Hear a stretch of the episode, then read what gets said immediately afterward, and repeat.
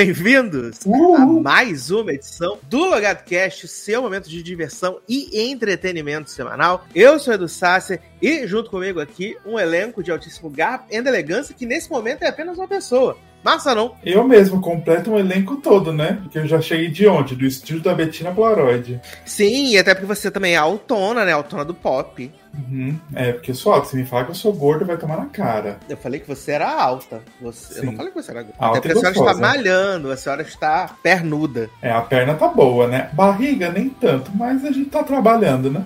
É isso, amigo. Qualquer coisa a gente faz uma plástica, né? Uma drenagem é. linfática depois. Abdominoplastia, tira da, tira da barriga, põe na bunda. Tá é isso, e vai ficar tudo bem. Uhum. É o mínimo que eu acho. E daqui a pouco teremos Taylor Rocha aqui também, né? Leozinho está de férias. Então, é isso. Mas vamos começar então, amiguinho, aqui com hum. os nosso bloco de notícias e amenidades. Ai, né? amo. Aquele bloco gostoso. Começando com a notícia meio polêmica, né, amigo? Meio polêmica. Hum. Mamilos? E... Mamilos. Resgatando de 2002. Memes atuais, né, amigo? Aham. Uhum. Tamo velho, né? Vamos só pegar coisa velha. A gente pode. E aí, o que, que tá acontecendo, menino? Como a gente falou na semana passada, não acabou a greve dos atores ainda, né? Uhum. Só que alguns atores estão pressionando o sindicato para acabar com a greve logo, né? Uhum. E entre esses atores nós temos George Clooney, né? Temos a Giovanna Antonelli americana, Scarlett Johansson. Ah, tinha que ser, né? Não podia deixar, porque ela representa todas as raças e gêneros. Respeite a corpa dela. Exatamente. E Tyler Perry, né, também aí, estariam pressionando o sindicato para poder acabar a greve. Inclusive, disseram que na, na terça-feira eles fizeram uma reunião com a Fran Drescher, né, a, a, presidente do sindicato, né, a nossa Denani. Eu amo pedindo que ela é, é muito surto, né?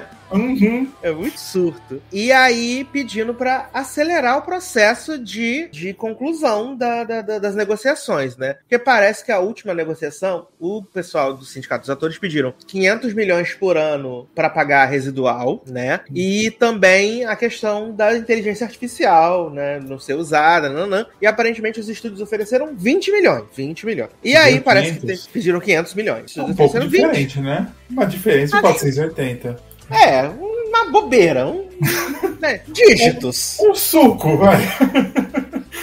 um suco no bar da esquina. Dígitos, uma bobeira, um negocinho. Sim. E parece que, tipo, em outras questões, tanto o sindicato quanto as produtoras estão chegando no meio do caminho. Mas nessa questão dos residuais e da inteligência artificial, aí o negócio tá meio travado. Aí fica a pergunta: será se essa galera esses atores, né? Será que eles têm força para poder dar essa pressionada no, no sindicato para acabar as greves tudo? Será sim? Ou não? Eu acho que não, não vai estar tá tendo, né? Porque pegaram quem? É, nossa... Eu até tava pensando. Pegaram Giovanna Antonelli? É, Giovanna Antonelli. Quem que é Tyler Perry mesmo? Esqueci. Tyler Perry é aquele do... Que faz, faz o filme da Madeia, né? Que tem 75 filmes da Madeia. E que ele é... Ele é, tem aquele estúdio, né? Que é só, faz, faz as produções ah, pro, tá, pro tá. Negro e tal, nanã. Ah, lembrei. É, temos Batman, temos é, Viúva, Viúva Negra. Negra. É, acho que não vai estar tá rolando, né? Mas, mas assim, tem que, também tem uma hora que os atores começam a se, se encher o saco, vai querer trabalhar, divulgar as produções, né? Uma hora vai, né? Exato. E já, já tá indo aí pra quê? Sei lá, acho que começou em junho, né? Ah. Começou em junho. Já vai pra cinco meses também, né? Porque eles vão começar a parar de ganhar dinheiro, né? Eles vão querer voltar. Então... Exato. E, e eu imagino que agora deve estar uma pressãozinha um pouco maior, porque, tipo, os roteiristas voltaram a trabalhar. Então, uhum. os projetos, tecnicamente, estão prontos para sair do papel. Vai por todos os atores de AI lá. Pra... Adoro! Aquela expressão, né, falecida, né? Menina, eu tava pensando hoje nesse plot de AI. Falei, gente, sempre fala que vai ter inteligência artificial, vai dominar o mundo, mas ninguém nunca fez um romance de uma pessoa se apaixona por um AI e, o AI quer ficar com a pessoa. Inventivo, né? Acho que eu vou escrever é, um livro. Tem um parecido, né? Que é aquele Her, que o o Joaquim Fênix se apaixona pela Alexa. Ah, eu não assisti esse aí. Que é a Scarlett Johansson, inclusive. Hum, entendi. Ela tá do lado dos AI. Mas você falou que não assistiu, assiste esse filme, esse filme. É muito legal esse filme. Maravilhoso. É bem triste, mas é ah, bem bonito. Tá velho já, né? Ixi. Ah, mas é um clássico atemporal. Mandei agora, hein? Ah, então vamos falar agora de aumentos, né, menino? Porque a Netflix que não é dos atores, né? safada, né? É da Netflix. essa safada vai tirar da, das opções de contratação, né? O plano básico sem anúncios, né? Que é o plano de R$25,90. Não vai ter mais. Não vai ter no Brasil. Ah, eu achei que eles iam tirar o plano com anúncio. Não, o plano com anúncio continua, R$18,90, né? Hum. Aí vai ter o plano padrão sem anúncios, o mais barato vai ser o de 40 reais, e o premium, que é de 56 reais. Vão ser só esse. Uma grande filha da puta, né?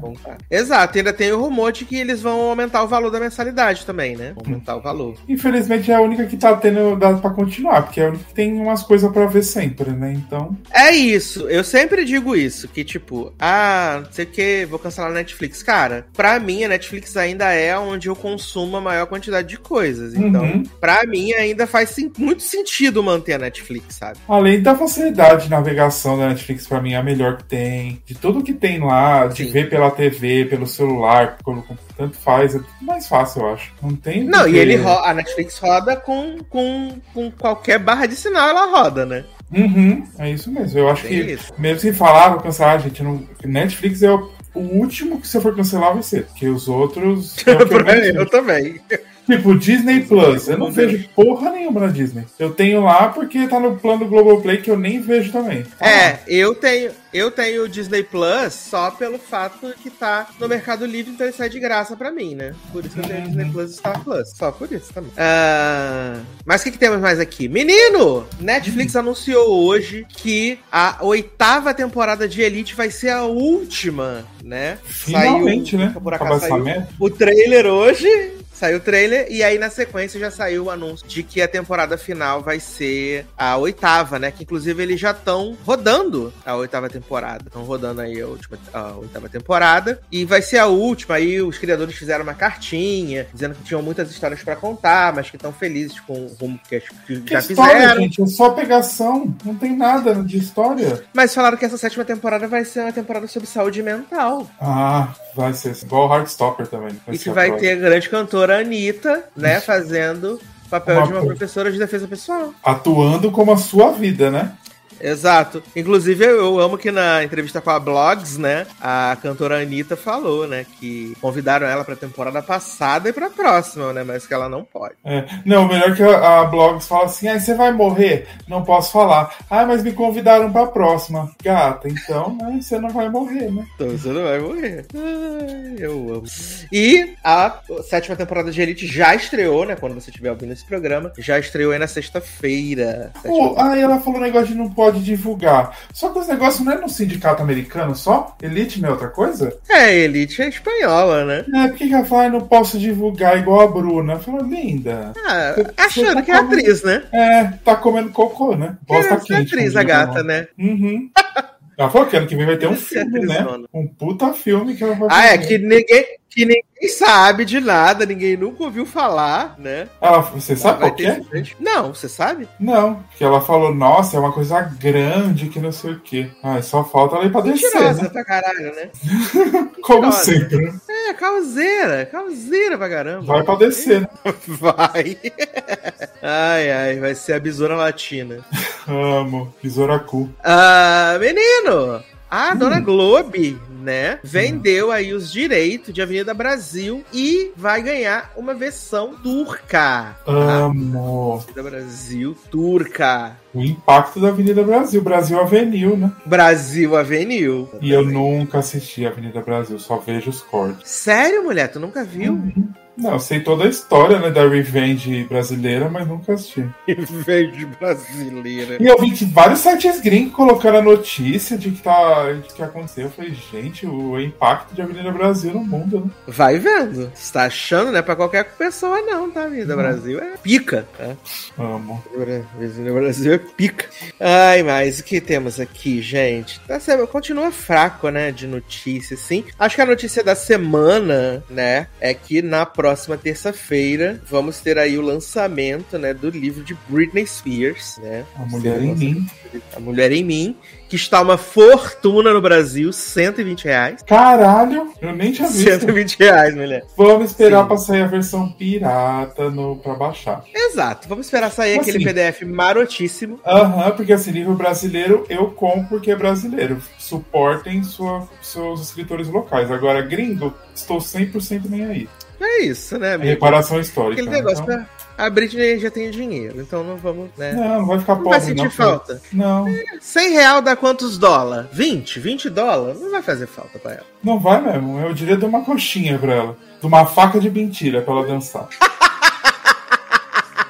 Ai, gente, eu passo mal naquele vídeo quando ela bate as facas, o cachorro sai correndo. Ai, eu amo. Eu amo esse e a montagem com o Michael Myers. Uhum, muito boa. A dança das facas também, eu acho. Uh, e aí saiu, né? Tá saindo algumas coisas. Ah, só não tem saído mais coisa do livro da Britney do que da Jada Pinkett Smith, né? Que todo dia essa mulher vem encher o saco. Que mulher chata do caralho. Puta, que mulher chata. O Smith, você se queimou à toa. Você não merecia por causa dessa chata insuportável. Exato, meu pai que mulher chata. Primeiro, ai, separamos não sei quantos anos. Aí depois, ai, porque o Chris Rock quis sair comigo. Aí vem o outro fala, ai, porque depois de tantos anos de casada, a paixão some. Aí, enfim, aí vem a outra. Ai, porque agora a gente tá tentando voltar ao relacionamento. Ah, vai se fuder, caralho. Ela é chata, tá porra. Mas, menino, você viu né? a foto do Will com os filhos? Todos belíssimos, né? Eu vi, graças a Deus, né? A genética é uma coisa poderosa, né? O esperma desse homem e o, o óvulo dessa mulher estão abençoados por Deus, que é todos muito bonitos. Ai, graças a Deus, gente. Coisa ali. Mas aí, menino, falando da, hum. da Britney, né? A gente hum. tava falando. E uma das. Ela vai ser a capa da, da People, né? Agora na próxima semana. E aí, obviamente, vieram à tona alguns trechos do do livro, né, que vai estar. Tá. E entre os bafos, né, a gente teve aí a questão de que a Britney acusa o Justin, Justin Bieber, o Justin Timberlake de ter traído ela algumas, algumas vezes, né? Mas o que mais impactou a galera aí, né, trouxe o CSI Britney, inclusive, uhum. foi que ela revelou que ela fez um aborto, né, em 2000, nos anos 2000, fez um aborto aí, porque o Justin disse que não estava pronto para ser pai. É, ela fala que os dois entraram em comum acordo tal, mas assim, ele, pelo que dá a entender, pressionou ela, ela, ela meio que dá a entender que queria, né? Não sei, vamos ter que ver o livro completo pra, pra falar. Mas ele que deu, uhum. trouxe a ideia, porque ela queria ter uma família com ele. E aí, tipo, meio que ficou naquela, Sim. você tira aí o filho e depois a gente faz os nossos na hora certa.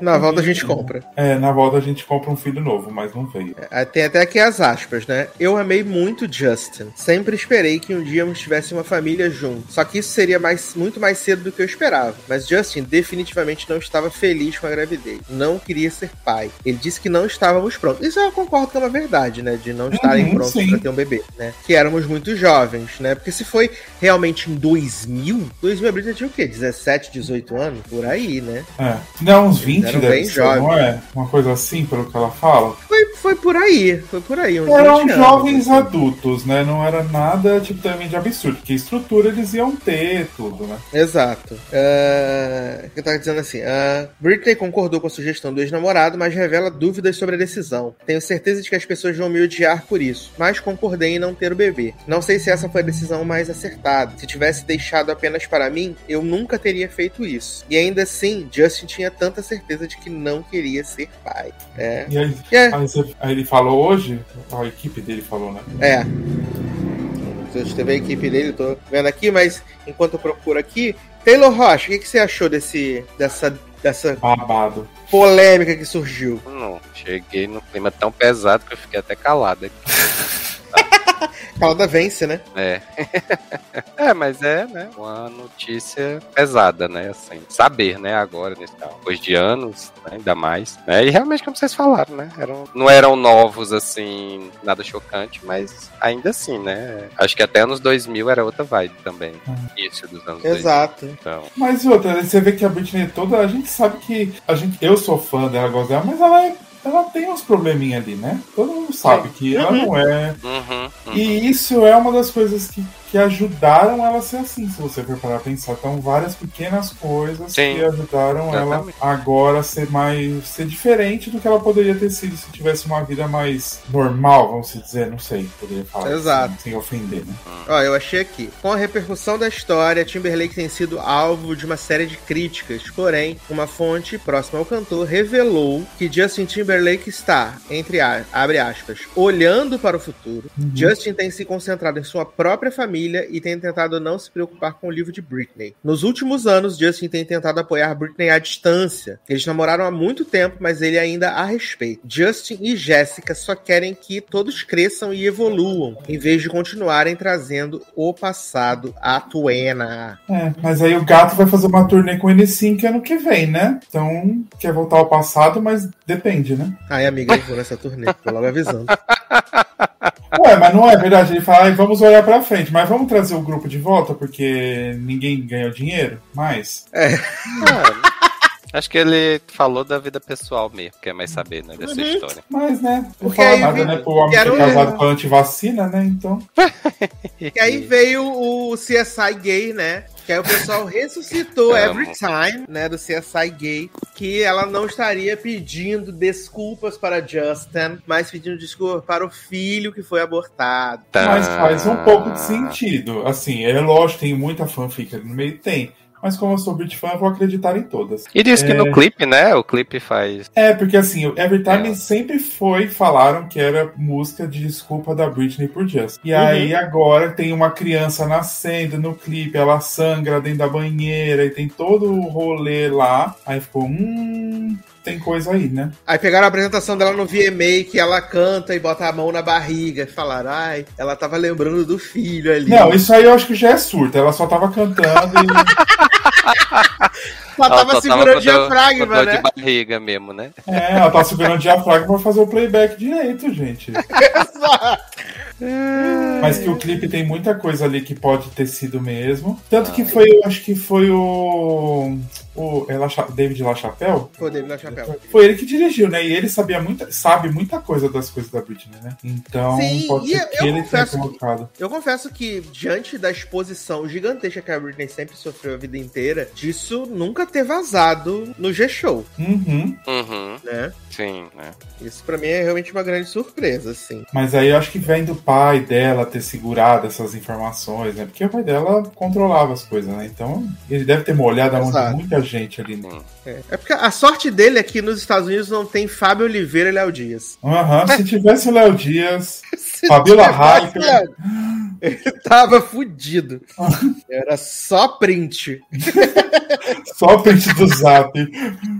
Exato. Ai. Menino, lembrei de um assunto aqui pra gente encerrar o nosso Notícias e Amenidades, né? Que foi o assunto do dia, né? Porque hoje, essa semana, excepcionalmente, estamos gravando na quarta-feira, não na quinta, né? Que Juliette, Duda Batidas estiveram envolvidas aí, né? Numa polêmica de plágio com uma dos artistas mais insuportáveis existentes do Brasil, né? Ele Garoto! Garoto ele é muito chato. Ai, foda-se a militância, gente. Olha a antimilitância. Quem, me, quem me segue no Twitter sabe que eu detesto MC, achei ele muito chato. Quem que você não detesta, e aí, né, Eduardo Você, amiga. É que e olha lá. Né? E olha lá. Depende do dia, né? Ai, vocês. Nossa, vocês me arrasam. Depois eu não, eu falei, eu não falei nada, eu tô quieta aqui. Eu sou amarga com séries, você é amarga com pessoas. Ai, gente, eu só acho ele muito chato. Ele abre a boca, eu já tenho vontade de dormir. Acho insuportável, acho ele muito chato. Muito chato mesmo. Imagina ele no Big Isso é Brother, é você que... tendo que ver ele 24 horas. Delícia. Não, menina. Nossa, que horror. Imagina, todo mundo dormindo em casa, né? E assinar o pay-per-view para as pessoas dormir, as pessoas que têm problema Olha de insônia. Aí, pelo menos já tem sonífero garantido. É, não, assim, eu, essa é uma opinião que é, assim, 98% impopular, né? Porque as pessoas amam Emicida. E eu só acho ele muito chato. Pra mim não é nem frio nem calor, então. Eu gosto é do álbum chatão. dele, mais ou menos. É, o pior que eu ouvi esse álbum, né, do Amarelo, vi o, uhum. DVD, vi o DVD, vi o coisa na, na Netflix e acho tudo um saco. Acho tudo um saco, né? Ai, aquela fala mansa. Ai, vai. Não, Fala Mansa aí então, é outra banda, essa daí aí pode, outro grupo. pode Saudade, testar mesmo. Né? Saudades, Saudades, Fala Saudades nenhuma de falar. Shot da alegria. Respeite o shot da alegria. É. Mas eu tô rindo à toa. Eu tô rindo à toa. Xota, gente. Que? Você é e faxina. machista. Não gosta de próximo. Misógino. Misógino. E faxina, você gosta? Taylor? Faxina. Aí sim, né? Faxina. Faxina. Vocês já tiveram é. aquela vontade de enfiar o um sabonete dentro da boca? Ai, vocês viram o edit que fizeram? Fizeram um edit assim, da Miranda Lebrão entrando, falando assim: você teve uma vontade de, de colocar o sabonete na boca? Aí a Alissa Edwards, que é uma das competidoras do Drag Race, uh -huh. olhando pra ela assim como se ela estivesse entrando no All Stars, do Global All Stars, olhando assim, como essa garota Maravilhoso. Amo. Eu amo, gente. Mas vamos falar um pouco da polêmica aqui, né, menino? Juliette e Dura Batidas lançaram no dia 14, dia 18 do 10 a música Magia Amarela, né? Magia. E é, o single tem dado o que falar, mas não pelo sucesso da letra, mas por uma acusação de plagion. O produtor Evandro Fiotti, irmão do Chatocida, acusou Juliette e Duda Batidas de plagiarem o conceito do projeto Amarelo, lançado pelo rapper em 2019. Nas redes sociais, o irmão do cantor desabafou: Tem banda de artista branco que a gente encontra em todo lugar, que mal lançou um disco, que em um ano já ganhou um Grammy. A gente levou 12 anos para gravar um Grammy. E o trabalho que a gente ganhou um Grammy, porra, Grammy, Grammy, Grammy, porra. né? Treme, treme, treme. Acabou de ser roubado conceitualmente. Tem, entendeu? Tem noção o ódio que gera? Tem noção a vontade que dá de botar fogo em tudo? Ele continuou. Sabe apropriação cultural? Apropriação em tudo aquilo que a gente discursa sobre ética? Então, esse mercado tem bem pouco. Sem criticar as artistas, que inclusive admiro, mas nosso jurídico vai Sem trabalhar. Sem mais criticando. Sim. Exato, igual do da Beat, que achou uma coisa meio parecida com amarelo, mas foda-se. Foda-se, né? Vou fazer mesmo assim. Vai o que, Pix né? caiu, né? O Pix caiu, eu vou fazer. Ai, gente, olha. E o que mais me assustou foi que era a, a música, né? Que eu achei que era realmente um single, era a campanha de relançamento de Balduco, né? Hum. Do, do, da, dos panetones, das, dos biscoitos, tudo, né, viado? Sim, que o Natal já chegou. É. E Menino, aí, mas, aí, mas aí plagiou o que na história? Aí, conceito. É ética, aparentemente, e também o conceito da música. O conceito da Conceito é. da. Tá. Aí, é que eu não dei play nessa música, né, gente? Eu, tá, eu vi um pedaço, achei uma Demais merda. Juliette Duda, não, Juliette música... Duda Batidas, né, gente? A música não tem nada a ver com o amarelo do Emicida, tem nada a ver. É outra pegada. Uh, mas é, é mas é... Aí, uh, é o conceito, Fala, a arte, a divulgação, até a fonte, né, que depois descobriu que as músicas de Juliette tem tudo a fonte de outros artistas, né, que os outros artistas Sim, da Pabla, da Manu Graveta. É tudo Arial 10, ela é... a fonte. Ela é toda. ela é toda. e, e, toda, inspirada, toda inspirada em coisas que já fizeram. Né? Ah, é, Aí então, o Chatocida né? publicou uns stories, né? Com a, a, frase de frase. Se vocês soubessem o que aconteceu, ficariam enojados. Já, vai. Ele Aí, falou isso, notas, foi? Ele postou um story. É, ele postou um story. Amo. E aí depois ah. apagou. Mas se ele não, não vai sustentou. se comprometer, né? Não vai se comprometer, né? Mas, gente, era é, a minha dúvida quando eu vi, eu vi rapidamente essa, essa notícia eu quando, né? E eu tava esperando fazer, o né, pronunciamento né, dele, né? Do Emicida, né? Não vai. Não tem, não tem culhão pra ele isso. fala isso e depois apaga. Não tem culhão. Deixar botar a cara, ele deixou o irmão dele botar a cara não tem nada a perder, né? Mas aí guarda na fanbase. Uh, em nota, Julieta informou que sua equipe está em contato com os responsáveis para esclarecimentos. Informamos que a música Magia Amarela faz parte de uma campanha publicitária que Juliette foi contratada. Uh, a equipe da cantora está em contato com os contratantes responsáveis pela criação e produção da campanha para esclarecimento. E a, a campanha aí... foi cancelada, né? Uhum. Foi cancelada. A campanha foi cancelada depois de todo esse. E ela não vem mais. Porra, não porra, vem mais. Baldu, né? E aí a Duda Batidas veio, tirando o corpo dela fora, né? Falou assim: menino, percebi que tinha uma coisa estranha. Mas, né, percebi. Mas como mas não tô assim, podendo recusar trabalho, né? Peguei então, Como esse, o Pix né? caiu, né? Ah, peguei esse job. É, eu, até separei, eu até separei aqui, ó. Quando recebeu a letra da música para gravar, Duda e equipe identificaram a semelhança com o conceito artístico do projeto Amarelo de Emicida e Lab Fantasma. Identificou, né, gata? Mas gravou, né? Parabéns pela identificação. Ah, parecido, mas foda-se. Aí o pessoal falando que Samantha Schmutz foi inocentada pelo tempo. né? Por que tem Samantha Schmutz, gente? Porque ela falou que a Juliette não era artista. Não era artista. Amo. Ai, gente, do nada as pessoas inocentadas.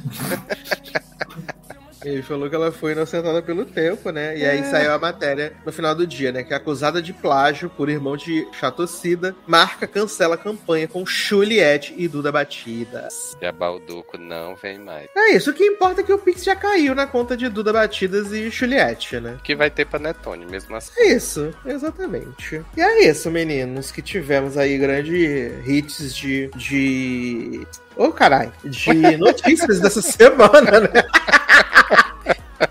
Perdido, gente, a pessoa. É a idade, né? A idade chega para todas. Todas. Todas. Ai, gente. Se eu falasse o que eu acho de todas, vocês iam ficar enojados.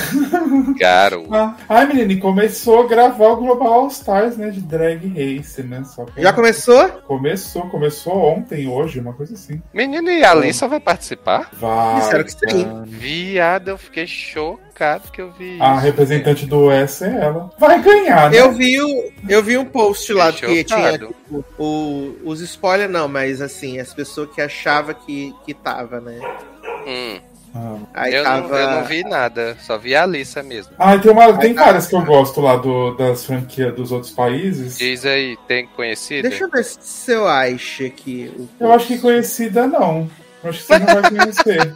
E se não assiste as outras, não vai ter. Não, mas eu assisti até um certo tempo, né? Ah, é do que? Eu acho que a Kit Sem Claus. Nessa, achando. Kit Sem Claus era a que era. É que é mulher? Não, não tem nenhuma então. mulher, porque o RuPaul não gosta de mulher, né? Pra, não, pra não teve uma, uma mulher cis que, que, que até saiu no meio da temporada, porque Jill não foi no Key, não? Ah, foi a Vitória, é verdade. É, olha aí, rapaz, tão doido. Olha eu chamo de ah, eu, vi, eu, eu não coisei. Eu só mandei as notícias do. É, só mandei as notícias que era que tinha renovado Filipina, França e Tailândia. E Tailândia, né? Tailândia, depois de quatro anos, vai voltar. Não é, menino, ressuscitaram. Aqui, ó, achei a lista. Ah. O mundo. Vocês não querem spoiler, então vocês não escutam, tá? É, não, tem ó. a ML. Ó, tem a Alissa, que é do, dos Estados Unidos a Kit Scott Klaus, que é do UK. Não lembro. A Pit, a Pitia, que é do Canadá.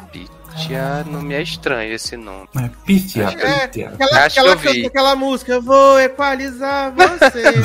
Amo. Não, essa daí é a Pablo agora. Tem a Queen Kong, do Down Under. Maravilhosa, que ela não. fez uma performance pulando no chão o tempo inteiro. Sim. A Soa de Muse, do França.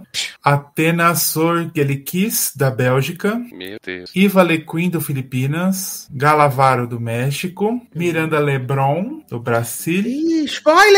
Amo. Nehelênia, da Itália. Amo essa gata, maravilhosa também. E NASA? Tessa Testicle, da Alemanha. Ah. E Vanity vem do Savage. E aparentemente Quem? também a que? Savage. Savage é o quê? Suécia? Ah, Suécia. Ah, sim. Eu pensei que Savage era do nome dela. Era o nome é. dela também. É, da Suécia. E aparece que uma da Tailândia, que acho que é a Bandit da Tailândia. Por isso que até renovaram. Da Holanda, não vai, da Holanda não vai ter representante porque não existe mais, por enquanto. Então, Como assim, gente? Não existe mais? Teve... Acabou. Não, não renovaram. Ah, renovou não, gente. Não. Foi renovado daqui Mas também, né? Ruim pra caralho. Ruim pra cacete. É uma da... Eu acho que era a pior da franquia que tinha. Nossa. É a que teve a primeira, uma, uma brasileira lá também que chegou na final. Tá? Isso. Uhum. Fantini Cho. Amo Fantini Cho. E Mina, enquanto isso, a brasileira no Alemanha ganhou pela segunda semana consecutiva. Imitou quem dessa vez? Não, foi. Esse foi o. Eu, os desafios estão a mesma coisa do Brasil, que foi semana ah, passada foi o Net tá. Game, né? Essa semana foi o Ball também. Só que nesse Ball da, da Alemanha, elas costuraram o último look. É, que aqui eu, já é da spoiler do episódio teve. Não, não mas quem quiser falar, passa aí, filho. É, não, eu falei que ia terminar aqui a notícia da habilidade, mas eu lembrei de uma coisa que eu achei maravilhosa que eu vi ontem, né? Ah. Que foi que o IBGE colocou no censo, né, a opção de autoatribuição, né? na uhum. questão de raça e cor. E aí, quando tivemos a lista final do IBGE, nós tivemos nada menos do que 136 atribuições de raça, raça e cor no IBGE, né? E aí, entre elas, a gente teve a castanhada, a galega, a alva escura, alvinha, amarelada, amarela queimada, amorenada, bem branca, bem clara, bem morena, bem melada. Bem brancas. O meu era. Qual que era? Branco pálido, né? branca pálida. Tem branca queimada, branca suja. Branca Meu suja é Deus do céu. Bugrezinha escura, burro quando foge, uh, café com leite, chocolate, uh, cor de canela, cor de cuia, cor de leite, cor de que ouro. Que susto, gente. Cor de clarinha, cor firme, encerada, enxofrada, fogoió. Uh... fogoió. Fogo aí, ó. Malaya, meio amarela, meio branca, meio morena, meio preta, melada, morena bem chegada, morena bronzeada, morena canelada, morena castanha, morena jambo, morena escura, morena fechada, morena roxa, morena tropical, negrota, pálida, parda clara, parda morena, pouco clara, pouco morena, puxa pra branca, puxa quase pra negra. branca é foda, hein? Puxa... Esse era o Michael Jackson, né? Ai, gente, que horror, para. Ah, quase negra, queimada, queimada de praia, queimada de sol, rosa queimada, russa, sapecada, sapecada. tostada. Eu amo sapecada, gente. Sapecada. Saraúba, tostada. O que é saraúba, gente? Quem é que Sei sabe, lá. filho? Nem a pessoa que deve ser saraúba é. sabe o que é saraúba. Eu achei Acho que ela quis colocar gente. suruba aí. Adoro pôr suruba. Eu achei maravilhoso, gente. Olha, Nossa, gente. Tanto Difícil, viu, Brasil? Ai, foi muito mara. Maravilhoso. Adorei. Mas vamos começar então nossos, nossas pautas da semana, então, nesse podcast Quando vocês começam, vou dar uma fumada, tá? Já volto. Tá bom. Vou jantar. Vai lá. Adoro, traz um pratinho pra gente, gato. Não ah, é. agora é esfirra hoje, vou mandar uma. Você quer Opa. o quê? Ah, eu quero uma de queijo, se tiver. Tem, você quer qual, Taylor? Eu quero frango. Ah, não vai estar tá tendo. Mas, gente, olha, o serviço já foi melhor aí, viu? não tem muitas opções. Ah, ainda bem que eu mandei a boa. É. Que é de queijinho. Traz uma de carne pra ele, Pra ele tá bom. Com ketchup não, também, é. gente? Quer. Não, a minha é 100. A minha é 100. Nossa, mas que carioca fake esse, né? Que não come. É eu gosto do, eu gosto do gosto. Eu gosto do gostinho do queijo, da esfirra. Hum. Entendeu? Mas, mas botar o ketchup, eu gosto do queijo. Mas acrescenta o gosto do ketchup. Ah, Isso é verdade. Você tem um ponto. Bom, mesmo jeito. Ah, não, mas eu tô. Estou. É... Tô numa era mais clean, né? É, mais tradicional. Conservador, vamos dizer. É, conservador, exatamente. O próprio eu Bolsonaro. Sim. Tá quebrando os bis aqui em casa. Usando, comendo só Kit Kat que tem gosto de infância mesmo. Gosto de infância, né? Sim. É, tendo gosto de infância mesmo, eu tendo nascido em 86, né? É, a velha de 60 anos falando que Kit Kat tem gosto de infância. Ai, meu Deus, como você é, passa. É por isso que a seleção natural existe, né, gente? Ai, graças a Deus. Com essa que eu vou jantar. Vai lá. Vai lá, gata. Vida. Ai, meu pai do céu, cara. Então vamos falar, então. Você só viu até o episódio 6, né? Do grande hit Sim. aí, Ilhados com a Sogra, né? Sim, quando chegar na grande parte final, hit. você fala aí como foi que terminou. Mas eu vou falar sozinho, não tem graça, né, gente? Oh, gente, mas, gente, Mas é o grande hit aí. Da temporada, até a Anitta falou que está obcecada, né? É. Com Ilhados com a Sogra. E eu tenho que dizer que semana passada eu falei que estava tentando convencer Taylor e Taylor caiu no bait. Não é, menino, não é. Olha, do nada, gente. Depois que Sasha me indicou Aí eu fui assistir o primeiro. E Como aí, que não assim, quer nada, despretensiosamente? não nada. Sábado tava aqui, tava sem. tava com preguiça de ver alguma coisa. Mas assim, ah, vamos ver alguma coisa, né? Sem compromisso. Vamos ver já descansar. E aí, gente, dedo no cu e gritaria o tempo todo, né? Porque eu, no primeiro episódio você já vê claramente que assim, aquele elenco vai render, né? Sim. Então, você já começa ali com. é, Achei legal, né? O, a bacana como eles construíram a história do primeiro episódio pra chegar no final descobrir que a competição é com as sogras, né? Então. Sim. Acho que ficou é, legal. Não sei como é que vão fazer daqui pra frente, né? Se vai ter outra temporada e como vão fazer. Mas confio em Fernandinha Souza pra isso. Sim, É, é, eu acho que isso é uma coisa que realmente vai, vai ser um problema e que acaba sendo um problema desses, desses realities assim, né? Porque, tipo, Uhum. quando começou o, o Casamento às Cegas, pô, foi uma surpresa a primeira vez e tal. Sim. Quando teve o Too Hot to Handle, também, a Uhum. primeira vez, a surpresa Como e foi tal. nas outras temporadas, por exemplo, de Brincando com Fogo? Porque acho que eu só vi as primeiras temporadas e as outras. Era a Assim, mesma desculpa? Ou... A mesma desculpa, sempre assim, que eles estão indo pra um reality que é diferente do que vai ser, Hum, né? Tá. Sempre isso. Só que eu acho que acaba que perde um pouco da naturalidade, né? Sim, sim. Que as pessoas já vão um pouco mais armadas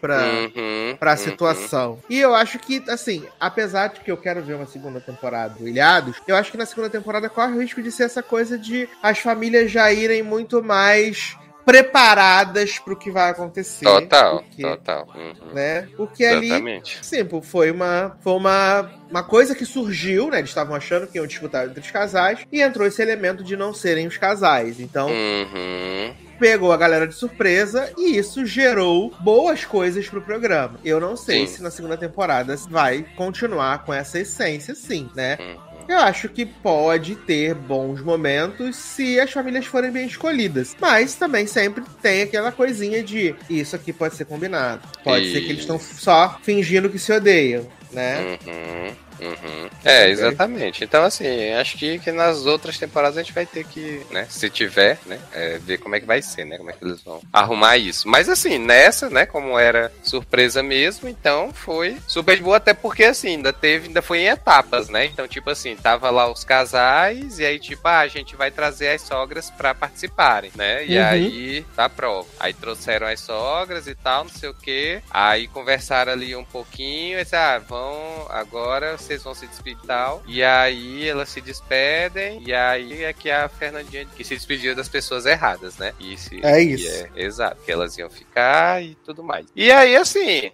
né? Aí no primeiro episódio, o primeiro episódio já termina com cliffhanger da família Tenório, a Severina e o Tiago, né? Assim, descendo a lata, né? De, Uhum. de que, né? Não se conhecia. Que a família, a família Tenório, né? é, tem o Tiago, que é o genro, né? E tem Dona Severina, né? Que é a sogra. E aí, assim, o que Dona Severina reclama no início do tempo todo é que Tiago nunca quis conhecer a sogra, né? Que, Exato. tipo, ele, ele começou a namorar com a filha dela, aí um mês depois já casaram, e aí é, ele nunca se preocupou em ir lá conhecer a sogra. Então ele não conhecia a sogra até o programa, né? Uhum. Pelo menos é o que é. E, e aí, tipo, ela chega puta, né? Dizendo que, que ele não teve respeito pela família dela e tal, não sei o quê. Né? E aí começa uma discussão lá acalorada. E aí você vê que aparentemente o programa não vem para brincadeira, né? Não mesmo. É, exatamente. E aí, assim, do, a gente vai começando a conhecer as demais famílias, né? Porque são seis famílias que entram, né? Então a gente tem a família Tenório, que é a roxa, a gente tem. Não vou lembrar de todos. Aí tem a família Sassone, que é a família do Vermelha. casal gay, né? Que é, tem o. Acho que é Felipe o nome dele, com a Sim, sogra. Felipe. É, com a sogra Socorro, que é assim, melhor sogra. Soque. Né? Soque.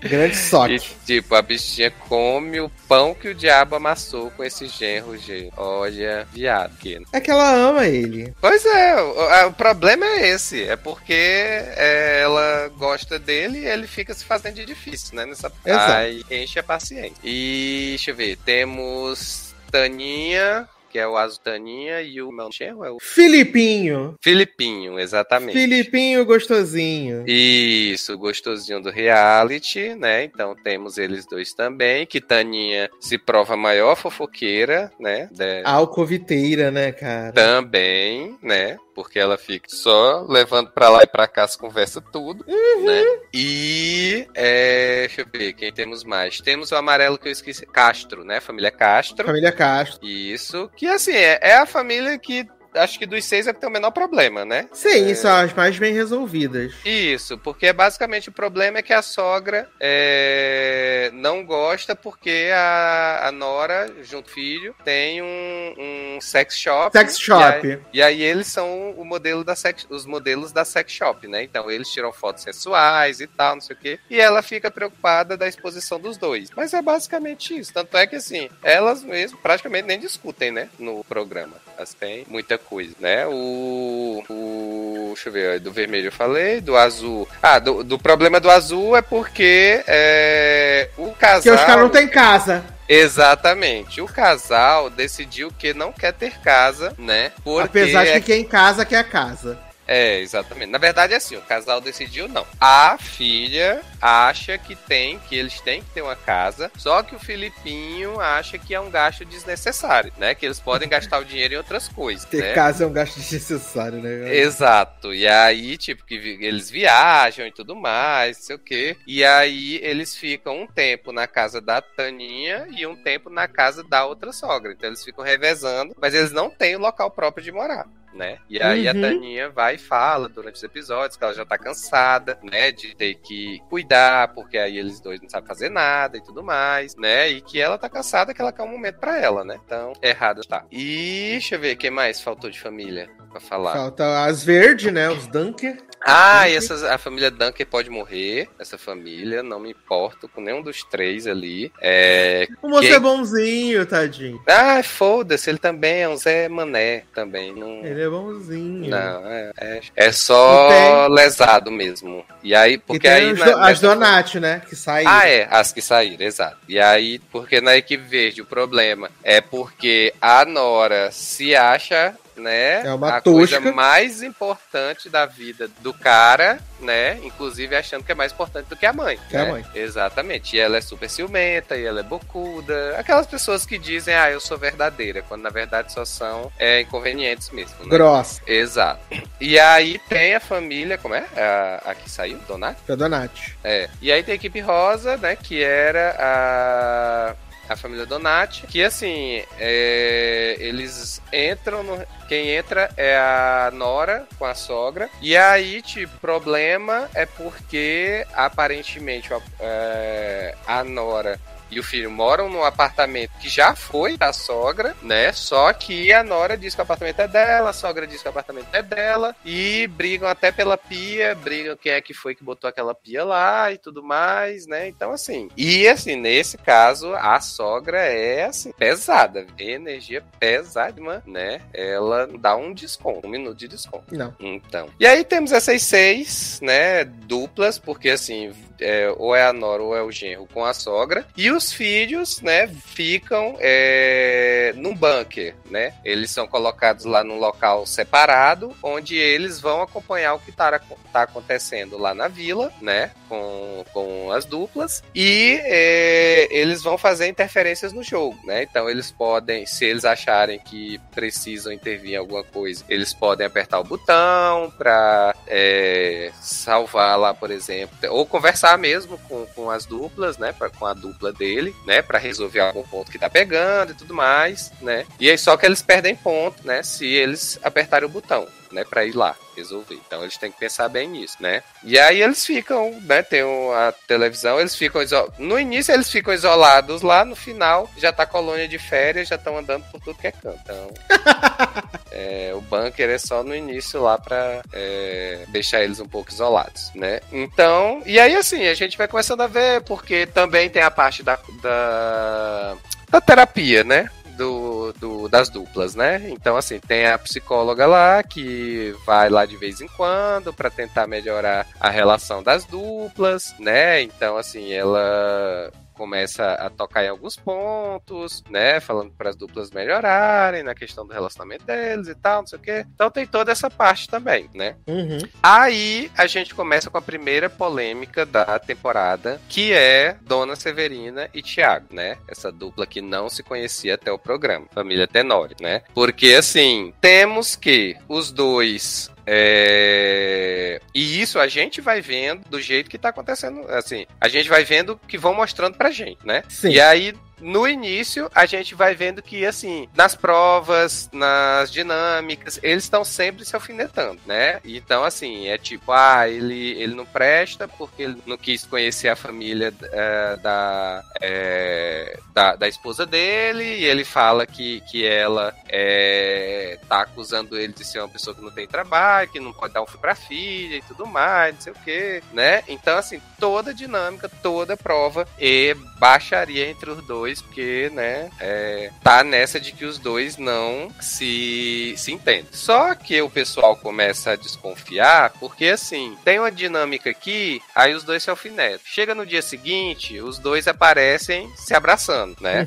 Amigas. Isso. E aí eles ficam nessa, né? É, do que é que tá acontecendo, de verdade, né? E assim, esses abraços, essas coisas, se teve, eu vi, eu quase não vi, né? Eu só eu tava focado mesmo só na parte das brigas. Então, eu não me toquei de que poderia ser uma farsa, né? Não sei se o Sasser tocou para isso, né? Não. É, então, é... aí fica essa desconfiança do grupo, né? É...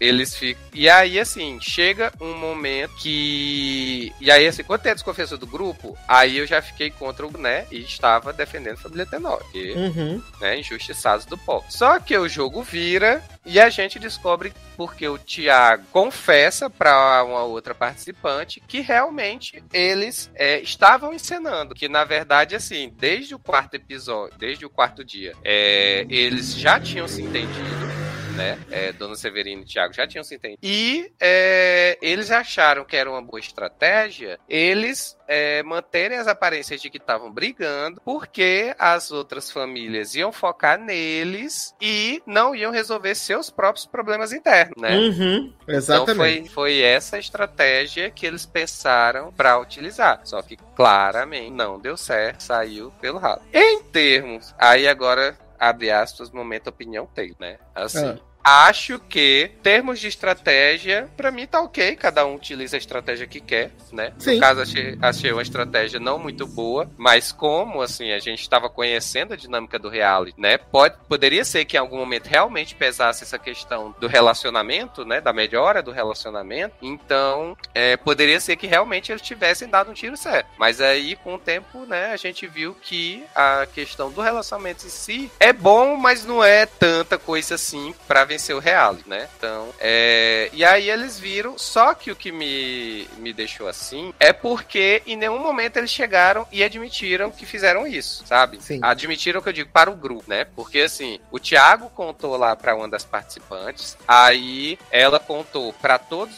é, todas as noras e genro, mas eles decidiram não contar para as sogras, porque as sogras iam ficar remexendo o assunto mais ainda e tal, e esse assunto não queria ir embora, né? Até que mais Sim. pra frente acaba que todo mundo fica sabendo mesmo, né? Que era uma encenação e tal. Mas aí mesmo com com essa confissão do Tiago, é, ainda assim, quando ocorre a discussão, eu senti falta de que em nenhum momento nem o Tiago nem a Dona Severino chegou e disse: É, realmente a gente fez uma estratégia, deu errado e a gente mentiu para vocês, sabe? Então, assim, não teve um reconhecimento do erro dele. Uhum. E aí, e principalmente do Tiago. Eu acho que o Tiago, assim, é muito. É, é... é, porque esse assunto vai voltar à baila, né? Vai voltar à baila. No sétimo e oitavo?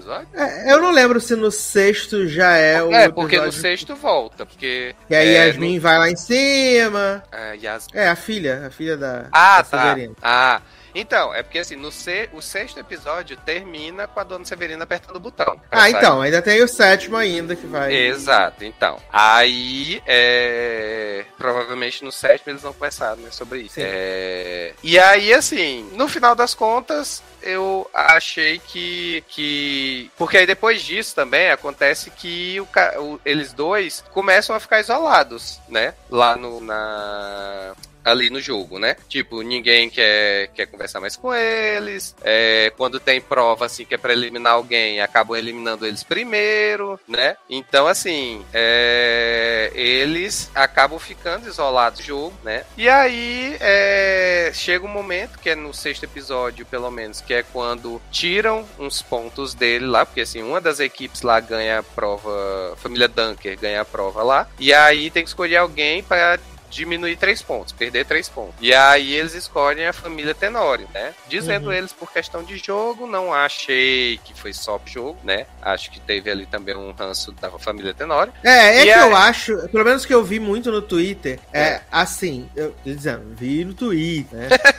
que tentaram colocar muito a pecha de que eles estavam sofrendo racismo. Hum. Só que a família Castro é toda negra também, né? Ah, tá. Sim, sim. Uhum, a família. Uhum que tava dizendo que a família Tenório estava sofrendo racismo, que era por causa disso. Ah, Só tá. que a família Castro também é toda negra. E assim, gente, tá liberado você também não gostar das pessoas, não ter identificação com as pessoas. Uhum, né? Uhum. E eu acho que o que rolou ali foi que não rolou uma identificação entre eles, porque o Thiago ficou, se estrepou fazendo um negócio de Sim. dois papos, uns papos, uhum. um papo pra galera, um papo quando tava sempre com a Severina, Sim, se estrepou. Exatamente, exatamente. E a Severina, ela não é a pessoa mais polida para falar. Não mesmo. Né? Ela chegou aqui na boca dela, ela mandou para fora. Apesar, assim, né? De que vários ali não são, né? Exato. Mas então... é aquele então- negócio. Se eu já tenho um ranço de você, tu falar qualquer coisa, eu vou achar que você tá falando uma merda foda. Hum,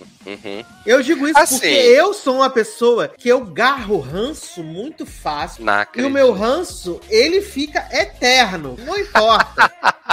Não importa. Meu Você Deus, olhou, gente. você pegou um negócio, você olhou tal coisa e fala: Caraca, olha que pessoa insuportável fazendo aquilo. Olha, Entendeu? Ah, eu sou o completo oposto nesse caso, então. Entendeu? Eu sou assim, eu me conheço. É.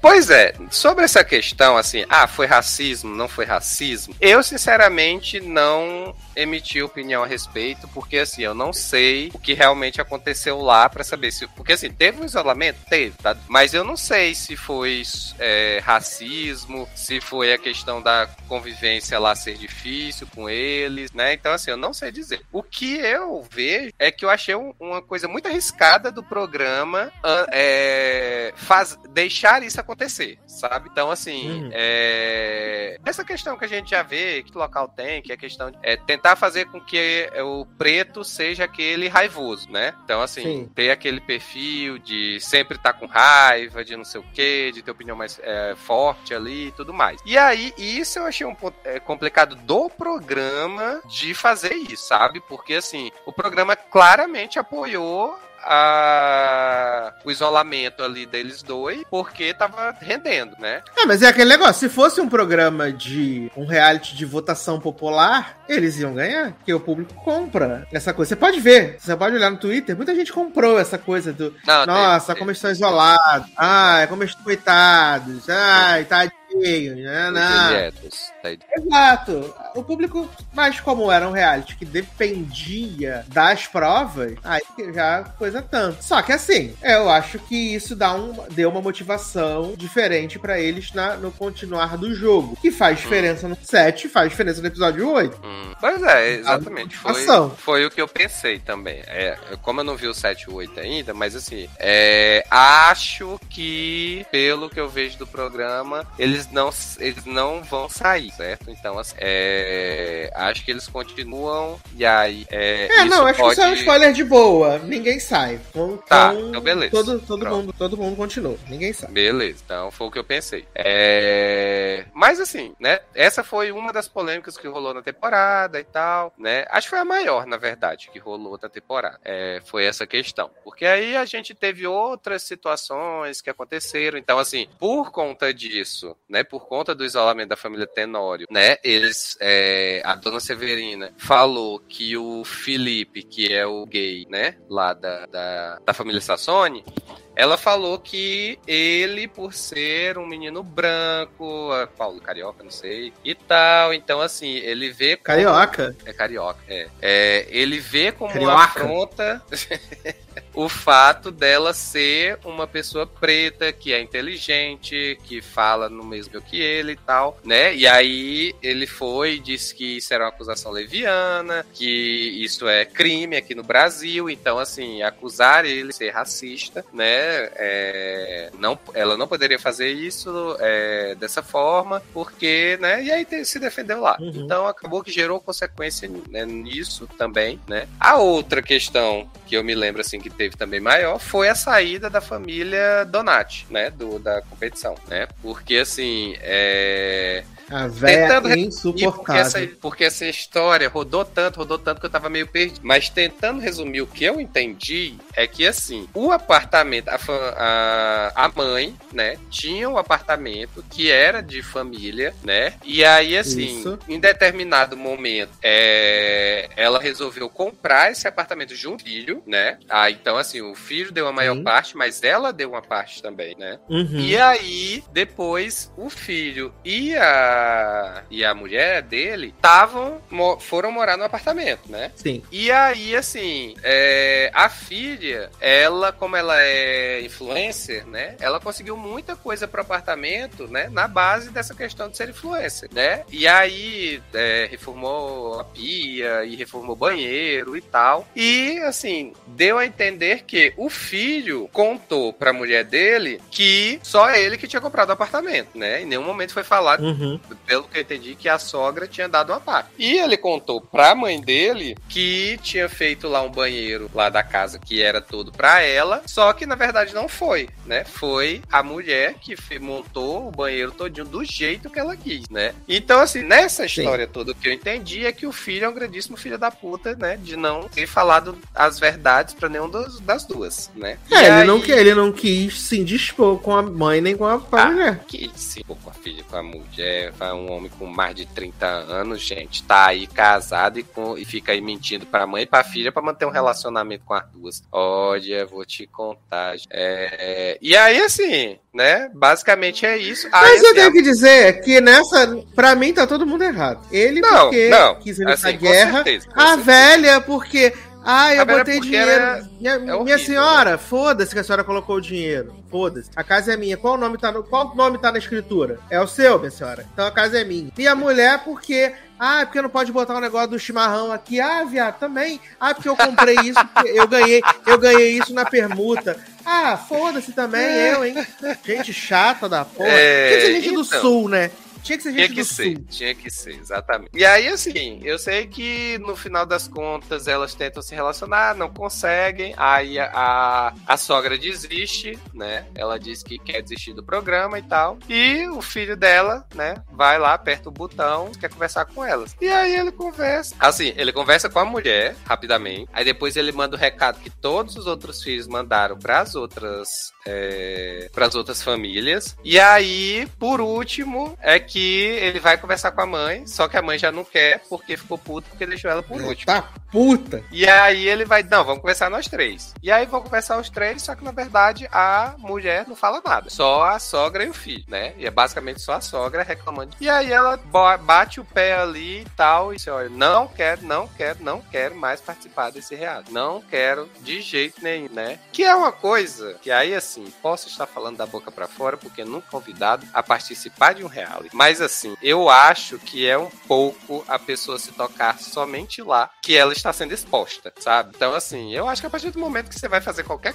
coisa na TV, meu, atualmente, então, você vai ser exposto da maneira mais cruel possível. Você tem que pensar dessa maneira. Então, se você vai, você já sabe o que você vai esperar lá. É dali, é do cu de rato para baixo. Então, assim, eu acho, pô, essa preocupação, mas beleza. No final das contas, era pior família mesmo, podia sair, não fez falta. Então, é... é, com certeza não ia ganhar também. É, também, exatamente, né? Aí, assim, tem alguns momentos, é, tipo, a prova do genro da Nora puxando as sogras, né? Levantando as sogras para poder pegar as características que elas tinham colocado. Gente, eu ri, eu ri, porque era um negócio assim. A gay ficou puta, porque porque a sogra não colocou que era atrapalhada. Porra, socorro!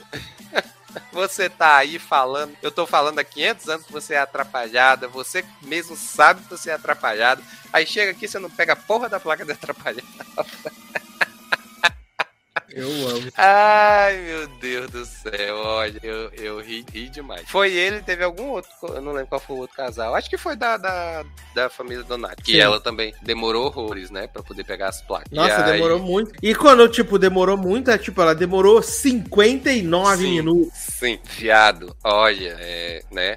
Eu, é, eu e Marcelo, a gente assistindo, a gente falou, a gente tem certeza que a gente não seria escolhido para esse reality, porque a gente se dá muito bem com a nossa sogra, né? Mas assim, se eu tivesse ali na posição e eu tivesse uma outra sogra ruim, gente, eu, olha, se ela começasse a mexer a paciência, eu te juro como eu, eu deixava cair aquele negócio só pra ver se a véia calava. Porque, olha, teve umas sogras ali que encheram a paciência, viu? Teve umas ali, pegaram pesado ali. Tava sendo carregada e ainda tava reclamando, né? Então, Sim. É. Aí teve, hum. essas, teve essa prova, teve é, as provas das perguntas, né? Então, fizeram perguntas pros filhos e aí depois botaram a, a Nora, o genro e a sogra para responderem a mesma pergunta para ver, né, se se conheciam. E aí também teve várias perguntas, né, daquelas perigosas, ah, quem é mais importante filho, quem é que eu acho que é mais que é mais aquilo, né, e tal. E aí, né, geralmente gera treta aí, né? E teve também, teve a prova que foi para escolher quem era o participante que era mais, sei lá, prestativo, que era o participante mais engraçado, que cozinhava melhor, né? E aí, tipo, ia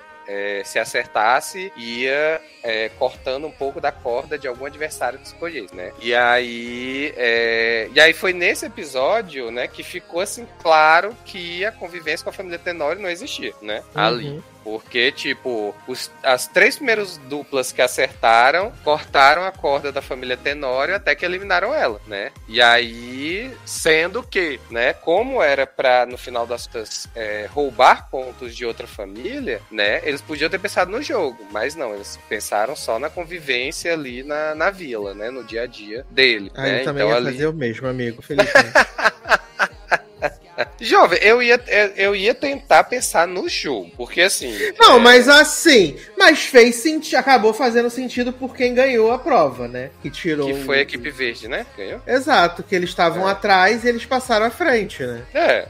Assim, por esse lado, sim. Mas, por exemplo, é, a equipe azul, que foi uma das que tirou parte da corda do Tenório, né? Eles podiam eliminar, que estavam na frente na competição e podiam ter cortado a corda do adversário direto, que era o amarelo ali na hora. E não fizeram. Uhum né? Então, assim, eles foram só pela convivência. E aí, tanto é que, assim, o, os filhos que estavam assistindo a prova no bunker, né? Muitos deles se revoltaram com as escolhas lá, né? Ah, o que, escolheu a corda errada, tinha que escolher da outra equipe e tal, né? É, até mesmo porque foi falar da pontuação das equipes antes da prova, que eu acho que era justamente para relembrar isso, né? E tal. Uhum. Mas mesmo assim, né? Então, aí. É, tiveram... mas é aquele negócio, né? Esse é. Mas acaba sendo do jogo, porque é um jogo de, de provas, mas também é um jogo de convivência né? Então. Sim, sim, é, exato. Acaba afetando, né? Se, tipo, uhum. você tem uma pessoa ali que você não suporta, que você não aguenta ver ela respirar, por que, que você quer manter essa pessoa ali? Não. Quero que ela saia, que ela suma. É isso. É, mas assim, o fato de, de você tirar. É, é porque, assim, no final das contas, ela não vai sair por, por problema de convivência, sabe? Então, assim, ela vai não, sair sim, porque é... ela tem uma quantidade X de pontos no jogo que em algum momento vai eliminar. Então, assim, né? Se você for pensar racionalmente, você vai levar em consideração os pontos das duplas. Mas aí, realmente, na questão. Não, sim, mas ainda. ainda mas até nos pontos das duplas, né? Tipo, o pessoal eliminou a família Tenório. A família Tenório tava em quarto lugar naquela hora. Beleza. Só que, tipo, a família. A família Nery, que tava em primeiro lugar, uhum. tipo, eles tinham seis pontos à frente. Então, Uhum. Sim, não ia fazer tanta diferença, mas como quem ganhou foi a família, a família Verde lá, para eles fez diferença, que eles estavam atrás, tiraram os pontos, avançaram a posição no ranking, né? Porque não ia fazer diferença se tirasse de quem tava em cima, porque para eles não ia ajudar em nada, eles iam continuar na mesma posição, iam continuar em último. Então, para eles que ganharam a prova, a família Verde, é, Fez Mas, todo assim- sucesso, fez todo sentido. Se fosse a família azul que tivesse ganho, tudo bem. Se fosse a família amarela que tivesse ganho, Hum. tirar pontos da família Tenório não faria sentido. É, Mas é como que, foi tipo, no caso, a- a Verge, Aham. É porque, tipo, aí podia. depois que eles eliminaram a família Tenório, a primeira eliminada foi a família Azul, que era a família que tava com mais pontos, né? Então, assim, deu pra ver que claramente o primeiro ponto foi: vamos tirar a família Tenório por questão de convivência. É assim, pra mim, pelo menos, ficou claro isso, que não era questão de, de ponto, não. Todo mundo foi Não, família sim, mas, tu, Tenório por mas, questão de mas convivência. é isso. Aí depois Mas- eles começaram a, a ver um pouco essa questão de adversário direto e tal, ali mais. Sim, mas é, o que eu, mas é o que eu disse. Tipo, quem tava no bunker, tava lá, ah, tem que tirar fulano, tem que tirar ciclano que tem mais pontos. Mas quem tá lá no dia a dia, não aguentando olhar pra cara da outra pessoa, ela vai tirar. Porque assim, você, você não vai eliminar a pessoa do programa, mas Sim. você eliminou a pessoa da prova. Você sabe que ela não vai ganhar nada, não vai ganhar nenhum ponto, entendeu? é o prazer de humilhar a pessoa que você não Ai, gosta. Gente do céu, olha. É o prazer de dançar na cova da pessoa que você não gosta. Meu Deus. É porque você é uma pessoa boa, Taylor. Se você fosse uma pessoa ruim como eu sou, Posso tem nada mais saboroso do que- né? Mas, não tem, Realmente, nada não- mais saboroso do que uma pessoa que você tem ranço, que você não gosta, se dá mal por algum motivo. eu sou uma pessoa que eu não carrego É ranços, muitos ranços na vida. Não consigo, não. Eu tenho muito Não. ranço. Mas enfim, né? Então, assim, tivemos essas dinâmicas todas, até que no sexto episódio, Fernandinha chega de como é que vai funcionar dali até o final, né? Então temos que é, as famílias estão lá pontuando, né? E tal. E aí, a primeira e a segunda família vão se classificar para final, né? Após as provas. E Uhum. a, a terceira, quarta e a quinta vão disputar uma prova onde quem ganhar vai ser o terceiro, a terceira família na final. É isso, né? Isso. Beleza. E aí foi onde eu parei, né? Porque até onde eu parei, a família Tenório vai lá, a dona Zeferi- a, é, Severina, aperta o botão pra sair, né? Com o apoio do Thiago também. E aí a, a filha vai lá pra poder conversar com eles, né? Sassi já falou que é, eles não saíram, né? Então aparentemente eles se alinharam lá de alguma maneira. Só que o restante não faço ideia do que aconteceu e também não quero spoilers porque estou ansioso para assistir os dois últimos episódios. Então tira o fone que eu vou dar spoiler pra quem tá ouvindo Vai o programa. Manda bala. Porque aí o que, acontece? Depois dessa prova, tem a semifinal, que é a última prova que vai valer os favos lá. E quem ganhar essa prova vai ganhar 12 favos, ou seja, vai passar pro primeiro lugar e vai estar classificado pra final. E aí a família Tenório ganha essa prova, né, dos favos. E aí ela vai fami- pro, pro, pro primeiro lugar e se classifica pra final junto com a família Neri, que ficou em segundo lugar, né, a família azul. E aí tem a prova entre os outros três, né, família Castro, família Dunker e família Sassoni. Sassoni ganha o, a prova semif- a prova do semifinal, vai pra final e aí tem a final, que é um circuito que eles têm que montar várias coisas e no final montar um quebra-cabeça e levar a bandeirinha de volta. A princípio, família Neri sai na frente, aí a família Sassoni ultrapassa, e aí ficam as três muito próximas na montagem do quebra-cabeça, mas sempre alguém errando uma peça, não sei que, essa outra peça. Aí família Neri termina de montar o quebra-cabeça, vai lá, coloca a bandeira pra fincar, e a Fernandinha fala que tá faltando peça no quebra-cabeça. Nisso, família Sassoni termina o quebra-cabeça, vai botar a bandeira, quando coloca a bandeira, a Fernandinha fala que tem peça errada no quebra-cabeça. Nisso deu tempo da família Neri colocar o, a peça que faltava, voltar encerrar, e aí família Neri vence o, o, o programa, né? E aí tem a pegadinha, né, de que o prêmio do programa não era pra família, era pra sogra. E a sogra poderia escolher se ela ficaria com o prêmio todo, se dividiria em partes iguais, se ficaria a maior parte pra ela, uma parte menor para o casal. E aí acaba que na família Neri, Taninha decide ficar com uma menor parte, ela fica com cento e 160 mil do prêmio, né? E dá 170 pro Rodriguinho e 170 pra, pra filha. Aí ela fala mais ou menos o que ela pensa que eles vão fazer com o prêmio e tal. E é isso, né? E assim, foi incrível, foi maravilhoso, foi tudo de bom, entendeu? Foi tudo de bom, foi incrível. E eu fiquei bem feliz com esse glorioso reality, né? Espero que venha logo a segunda temporada. A Fernandinha Souza tava super bem no, no programa, né? Apesar de estar lá na seita, agora da Anitta, ou ao contrário. Mas ela tá muito bem no programa. Serviu, entregou, entregou companheirismo, entregou amizade, entregou carisma. Chorou com os participantes no episódio 5, né? Chorou no episódio 8, chorou no episódio 7. Tava entregue no programa. Mas vale muito, muito, muito a pena assistir aí. Ilhados com a sogra, com uma grata surpresa. Às vezes a Netflix acerta. E é por isso que a gente paga mensalidade ainda pra ele. Né, Zanon? Exatamente. Porque quando eles acertam, a gente paga mensalidadezinha, né? É, a gente tá pagando. Eu pago 50 pau por mês pra ver o reality show.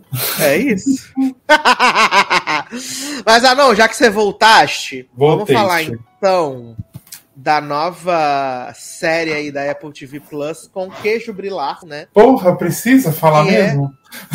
É lições em Química, né? Lições em Química aí, esse grande hit. A nossa Ana Maria Braga, né? A nossa Ana Maria Braga, só que sem nenhum carisma, sem o Louro José, né? Uhum, exatamente. E assim, uh, a Apple soltar os Voltei. dois. Os, voltou? Sim. A Apple costuma lançar três episódios, mas nessa aqui ela só soltou dois episódios. Ah, vez. estamos falando das aulas de química? Das aulas de química, que na verdade são de culinária. De culinária, né? Uhum. E aí, menino, do que, que é essa série, né? Tem essa moça aí, né? Betinha, Betinha Zox, que ela é mestra em química, né? Mas não tem PhD porque teve que sair da coisava. E aí ela trabalha num laboratório de química onde ela é considerada apenas uma assistente, uma ajudante. Ela é considerada quase uma secretária. Pede pra fazer café e tal, nanã. Só que ela é, assim, não é uma pessoa muito dócil, né? Não é uma pessoa muito expressiva, expansiva. Ela é sistemática. E a gente vê que no futuro ela virou a Ana Maria Braga sem carisma da televisão. né? que eu confesso que eu tenho muita dificuldade de entender como que o programa dela é um sucesso, sendo que ela tem carismas negativos, né? Carisma Amiga, negativo. Eu tenho, eu tenho, essa mesma dúvida sobre a própria Brie Larson, mas não quero falar sobre. É isso, amiga, porque para mim. Que ia falar sobre a própria Ana Maria Braga. Não, na Maria tem um puta do carisma. É, porque para mim o maior problema dessa série é exatamente isso. A Brie Larson, ela é inimiga do carisma. Inimiga uhum. do carisma. Ela, ela é, é, assim, eu acho, hoje em dia, analisando tudo que eu já vi da Brie Larson assim, ela não pode ser protagonista de coisas que você precisa ter empatia com o seu protagonista. Porque ela não te, te cativa, ela não te gera isso, né? Ela não gera isso. E essa personagem é uma personagem cansativa. Eu confesso que eu não gostei do primeiro episódio, porque é muito focado nela. A gente entende que tem alguma coisa que aconteceu com ela que ela fica muito nervosa quando homens fecham a porta de onde ela tá, uhum. né? Então você já mais ou menos imagina o que aconteceu. Uhum. Uh, mas a falta de carisma e ser essa personagem muito chata, muito reguladora, muito sistemática, me quase fez não assistir o segundo episódio, né? Adoro. Mas eu assisti. Mas eu assisti, né? Eu assisti. É. E eu acho que, que no segundo episódio, eles focam muito mais no, no, no relacionamento dela com, com o mocinho lá, né? Com uhum. o outro médico lá. O outro médico não, o outro químico, né? Então vai mostrando ela indo trabalhar no laboratório dele. E obviamente eles vão se gostando e tal. E acaba que eles dois juntos eu consigo, assim, aceitar melhor porque ele é também super sistemático é, e ela, né? Então é, fica esse contraponto ali o tempo todo. Explica, né, o que aconteceu com ela, né? Já no segundo episódio. Ela, ela não conseguiu fazer o PhD dela porque ela foi abusada, né, por um professor da faculdade e ela se defendeu, né? Ela enfiou uma láp um lápis no rim dele, do professor. Amo. E aí ela fugiu, então ela tem esse trauma de lugares fechados com homens, mas a faculdade falou que ia perdoar ela se ela pedisse desculpas publicamente pro abusador. Porra! Né? Então ela decide não fazer isso, aí ela acaba tendo que ser sair da faculdade e ir pra, essa, pra esse outro lugar onde ela tá, onde basicamente ninguém leva ela a sério, né? E aí ela e o, e o outro doutor lá conseguem criar uma teoria nova e tal, e quando eles vão apresentar pra faculdade, né, pra eles poderem concorrer ao Harper Avery da Química... Amo Harper Avery da Química para apresentar o Rapper da Química, o, profe... o, o cara fala assim: é, a gente vai fazer a, a, a tese repartida, vai ter o meu nome e o dela. E a hum. faculdade não aceita, porque fala que ela é uma mulher, que ela é uma, apenas uma assistente e tal, não sei o quê. Por fim, eles decidem apresentar esse projeto de forma. É, como é que é? é? independente, né? E aí ele, ele chama ela para morar com ele. Tá tudo super bonitinho. Co como assim, independente? Porque eles levariam o projeto a faculdade e a faculdade apresentaria para a comissão. Ó, esse aqui é o, ah, tá. né, o projeto da nossa faculdade aqui, uhum. né, para concorrer ao prêmio. Só que como a faculdade não endossa pelo fato dele querer colocar o nome Sim. dela no projeto, eles decidem fazer de forma independente, apresentar esse projeto de forma independente, né? Uhum. E aí nisso ela acaba adotando um cachorrinho de rua, né, que chama ele de seis e meia, cachorro. Gente. Porque é a hora que ele acorda ela latindo, aí ela bota o nome dele de, do cachorro de seis e meia. Aí eles vão morar juntos, tá tudo super de boa, nananã. E aí um dia o cara sai para correr com o cachorro, né? Eles saem todo dia, ele sai todo dia pra correr com o cachorro. E aí ele quer atravessar a rua, o cachorro fica fazendo birra, fazendo birra. A coleira solta do cachorro, o cara dá um passo para trás e é atropelado por um ônibus. Meu Deus. E aí termina o episódio neste atropelamento. Hum. E aí eu falei, a Apple sempre bota três. Aí hoje eu queria ver a continuação. eles colocaram dois só. Entendeu? Entendi. E aí é isso, né? Eu vou ver o terceiro porque eu quero saber se o homem morreu, não morreu, ficou aleijado. Porra, é pra né? topar por um ônibus, gente. Morreu. Ah, mas às vezes Jesus cuida, né? Pode Adoro, Jesus cuida. Mas e vocês, meninos? Qual foi a percepção de vocês que virou o piloto dessa delícia? Menino, eu achei um saco. Falas. Vou falar, a verdade é essa. Eu assisti um negócio que não saía do lugar, eu já, tipo. É uma. Assim, é uma história de fatos reais? Porque, não sei, né? Cada hora tem uma história de fatos reais que é a mesma coisa. Porque pra mim Amiga, é uma coisa... eu acho que não. Acho que é só baseada no livre. Porque é uma coisa que eu não tô falando que te... não tem que ter, mas, gente, é uma história que tanta gente já viu de outras formas mais interessantes serem contadas, com atrizes mais interessantes. Eu tô muito hater da Brie Larson, me desculpa aos fãs, mas... Sei lá, eu não. É uma série bege. Sabe a série bege que eu falava? Saudade desse termo. Menino é ressuscitou o termo. É muito bege, gente. É muito nada acontece feijoada. E aí a mulher não tem. Sabe, uma mudança de expressão, pra mim é, é o mesmo tom a Brie Larson. Então, Sim. tipo, não me deu vontade de ver mais. Ela tá sempre eu, assim, com cara de prisão de velho. Sim, a mesma cara sempre. Eu acho que a única vez que eu disse essa mulher foi por causa do Jack. E aí. Exato, mas aí eu tava até falando com um amigo meu, né? Sobre essa questão do Jack, eu falei assim: eu acho a Brie Larson uma atriz ok, só que no quarto de Jack, ela tinha que ser essa pessoa com cara de constipação por causa do trauma que ela sofreu, uhum. né? E ainda tem o carisma do Jacozinho que ajuda a você comprar aquela história. Mas aí quando ela depende só dela mesma, aí, né? Fica puxado. Mas é, achei isso. Não, não me teve nada que me fez querer voltar e assistir mais um episódio. Eu preferi deixar que é bom para quem gosta e aí. Amo.